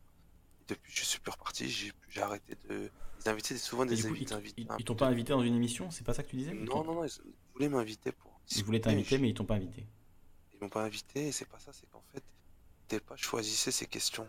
En fait, Mhm. ils avaient un chat, et tout, le, tout, tout- quand la question elle est plus likée, bah en fait, il, il l'a posé comme question. Par exemple, euh, si t'as un invité, je dis, euh, euh, on parle d'un sujet, pourquoi, ta, ta, ta. Après, Si euh, bah, lui va répondre à cette question. Après, il faut être, faut être honnête, si, si euh, y a 700 questions par minute sur le, sur le chat, tu vas forcément choisir, pas aléatoirement, mais tu vas prendre celles qui t'intéressent le plus, celles qui te paraissent le mieux formulées, celles qui te paraissent le plus intéressantes et ignorer euh, obligatoirement. Tu peux pas poser toutes les questions. Enfin, si tu as un chat extrêmement actif, voilà, quand on est euh, 30-40, ça va, on peut, on- ça, ça, passe. Mais quand euh, il y a 700 personnes et qu'il y a un, un message toutes les secondes, euh, c'est, c'est, tu peux pas poser toutes les questions, c'est pas possible. Mais dis- dis-moi, c'est vrai que sa chaîne a été euh, censurée, non? Je- C'est vrai ou non? Je sais pas, je, je sais pas. Je sais pas si Ah, c'est moi, j'ai j'ai été. j'ai Peut-être, été hein, mais c'est possible. hein. Il a invité Forisson, etc. Donc ça m'étonnerait pas qu'il y ait eu des. Qu'il Je sais euh, qu'ils sont, tu report. sais qu'ils sont où, eux Tu sais qu'ils sont dans le 93, euh, à... Ils sont dans- à côté de... Ils sont dans le 93. Non, mais t'es pas obligé de Euh, dire où ils sont- sont euh, spécifiquement. Enfin bref, et tu sais que à cause de... On leur a envoyé la police chez eux et tout. euh. Ils ont été ça, je ne pas. Euh, je sais pas, ils ont été squattés, non, ils ont une perquisition. euh, Ah. C'est pas du SWAT, c'est vraiment... euh, C'est vraiment... euh, euh, Ça a dérangé auprès de... Cause des invités qu'ils ont invités. Oui. Euh, Parce ils qu'ils ont invité toute la duodosphère, soralosphère, Voilà, etc. voilà, ouais. c'est ça, voilà, c'est ça. Et Conversano et autres. Mm. Voilà, moi j'ai été au direct de Conversano, je me souviens en 2013. j'ai assisté. Et ben, en on a vécu direct. belle. Ah non, mais j'ai assisté à lui, je ne vais pas citer tout, mais j'en ai assisté à, à pas mal. Il y a eu des bons invités, voilà, il y a eu des bons sujets, j'ai rien à le dire. De pas inviter des très bons invités. Euh, je trouve que voilà, il y a trop de prix, il y a trop de, il y a trop de euh, défense, enfin trop de défense. Les invités, c'est c'est toujours les mêmes. C'est voilà, Pierre Hillard, euh, Jovanovic. euh, Enfin, c'est. C'est trop en fait quand on C'est invite un des peu cette sphère-là, quoi. Il fait Enfin, pas de, il fait pas de beaucoup de- critique, il, il- leur, leur- leur- leur caresse le poil, tu vois ce que je Ça, c'est pas forcément, enfin, c'est c'est pas forcément le style d'interview que je préfère, mais c'est pas mauvais en soi, d'après moi. Euh, tu peux recevoir des gens et leur permettre de s'exprimer, leur permettre de développer leur point de vue, être empathique dans ta façon de les interviewer, c'est-à-dire de pas euh, forcément euh, chercher à, les contrer surtout, mais de les laisser développer. Après, c'est vrai qu'il y a un extrême. Je me souviens d'une émission sur Meta TV à l'époque avec un type qui parlait des reptiliens. Tu te souviens de cette émission? Ça dit quelque chose? Je sais plus le nom de la, personne, hein, mais qui parlait de reptiliens, de monde inférieur, monde supérieur, enfin tout un délire sur euh, voilà les, les mondes secrets, les Illuminati, les reptiliens, mais vraiment, il parlait de reptiliens. Euh, je veux dire, c'est pas une, une pas exagération de ma part. La reine d'Angleterre a descendu. Le quoi? La reine d'Angleterre, euh, c'est une reptilienne, je sais pas. Oui, je crois qu'il y avait un truc comme ça sur la reine d'Angleterre. Oui, oui, je crois que c'était ça, oui. Je sais plus le nom, le nom de cette personne, mais c'était euh, un grand délire. En plus, l'émission durait, je crois, 3 heures ou 2, heures et demie. C'était super long et, et le type euh, était dans un.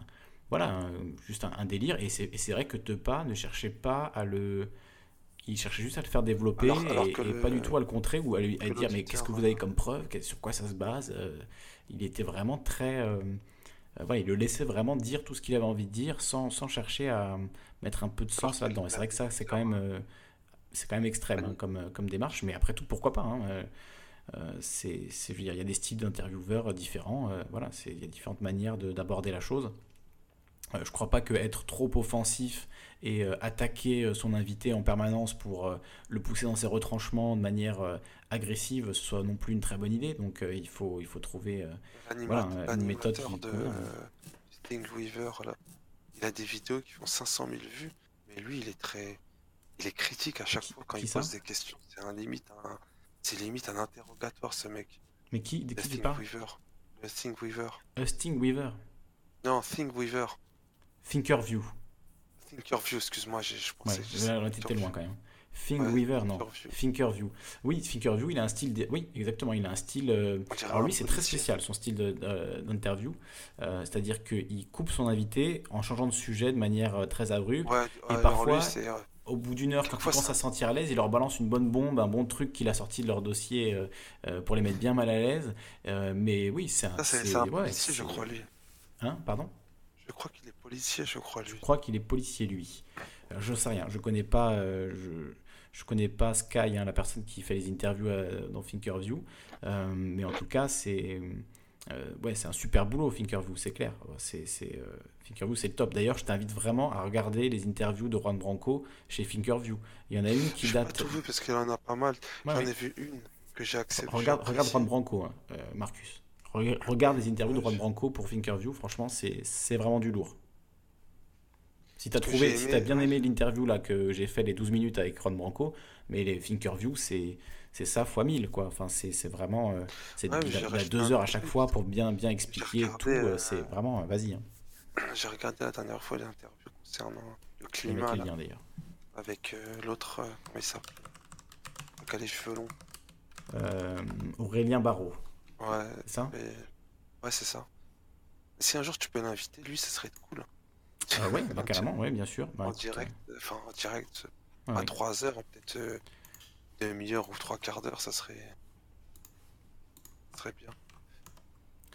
Bon, je vais me coucher moi. Je, Ouais, je- bah, je- je, te mets, je te mets le lien euh, quand même euh, de la première interview de, de Juan Branco pour Thinkerview. Si vous ne l'avez pas vu, je vous la mets dans le, dans le chat également. Excellente interview euh, de, de, Juan Branco.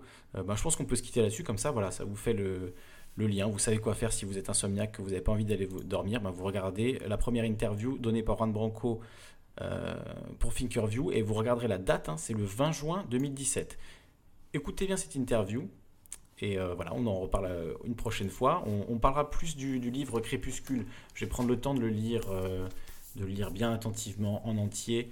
Euh, je vais le montrer à la caméra. Je vais remettre la caméra pour le montrer, le livre Crépuscule de Juan Branco. Donc je le lirai et puis euh, pourquoi pas faire une interview, peut-être via Discord, plus longue, euh, où on pourra discuter vraiment plus longuement de, de, ben, son travail, du mouvement des Gilets jaunes, de la répression policière et judiciaire. Il y a beaucoup d'autres sujets que j'aurais aimé aborder avec lui. Donc voilà, on croise les doigts et on, on fera sans doute une interview euh, plus en profondeur euh, dans, dans quelques temps. Euh, en tout cas, merci. hein, merci Marcus d'avoir tenu bon bah, la semaine prochaine. Enfin, je, je, je vais me lever demain. Donc, Tu dois te lever demain, d'accord. Moi aussi, je dois me lever demain. ouais. Mais bon, mais écoute, on dormira plus tard. hein. Merci en tout cas Marcus. Merci aussi à Juan Branco d'avoir accepté notre interview euh, cet après-midi. Et merci ben, à tous ceux qui étaient avec nous ce soir. Nijo, Toual, euh, Mani évidemment. Euh, bon, il avait- y avait pas mal de monde qui est passé. Euh, je crois qu'il y avait ma cousine. Frongipane qui était là aussi avec nous. Merci à tous en tout cas de votre participation, réalisation également, Zora, Shining Soul. Merci à tous. Je vous souhaite une très belle nuit. Je vous laisse euh, ben, du coup en compagnie de Juan Branco euh, avec cette interview de Thinkerview. Je vous invite vraiment à l'écouter. Et je vous dis bonne nuit. Dormez bien, faites de beaux rêves. Je vous laisse avec un poil de musique. Hmm. On va en mettre. euh, voilà, on va remettre le nouveau morceau de Luminescence. Passez une bonne nuit et à demain. Non, à la semaine prochaine. Bisous.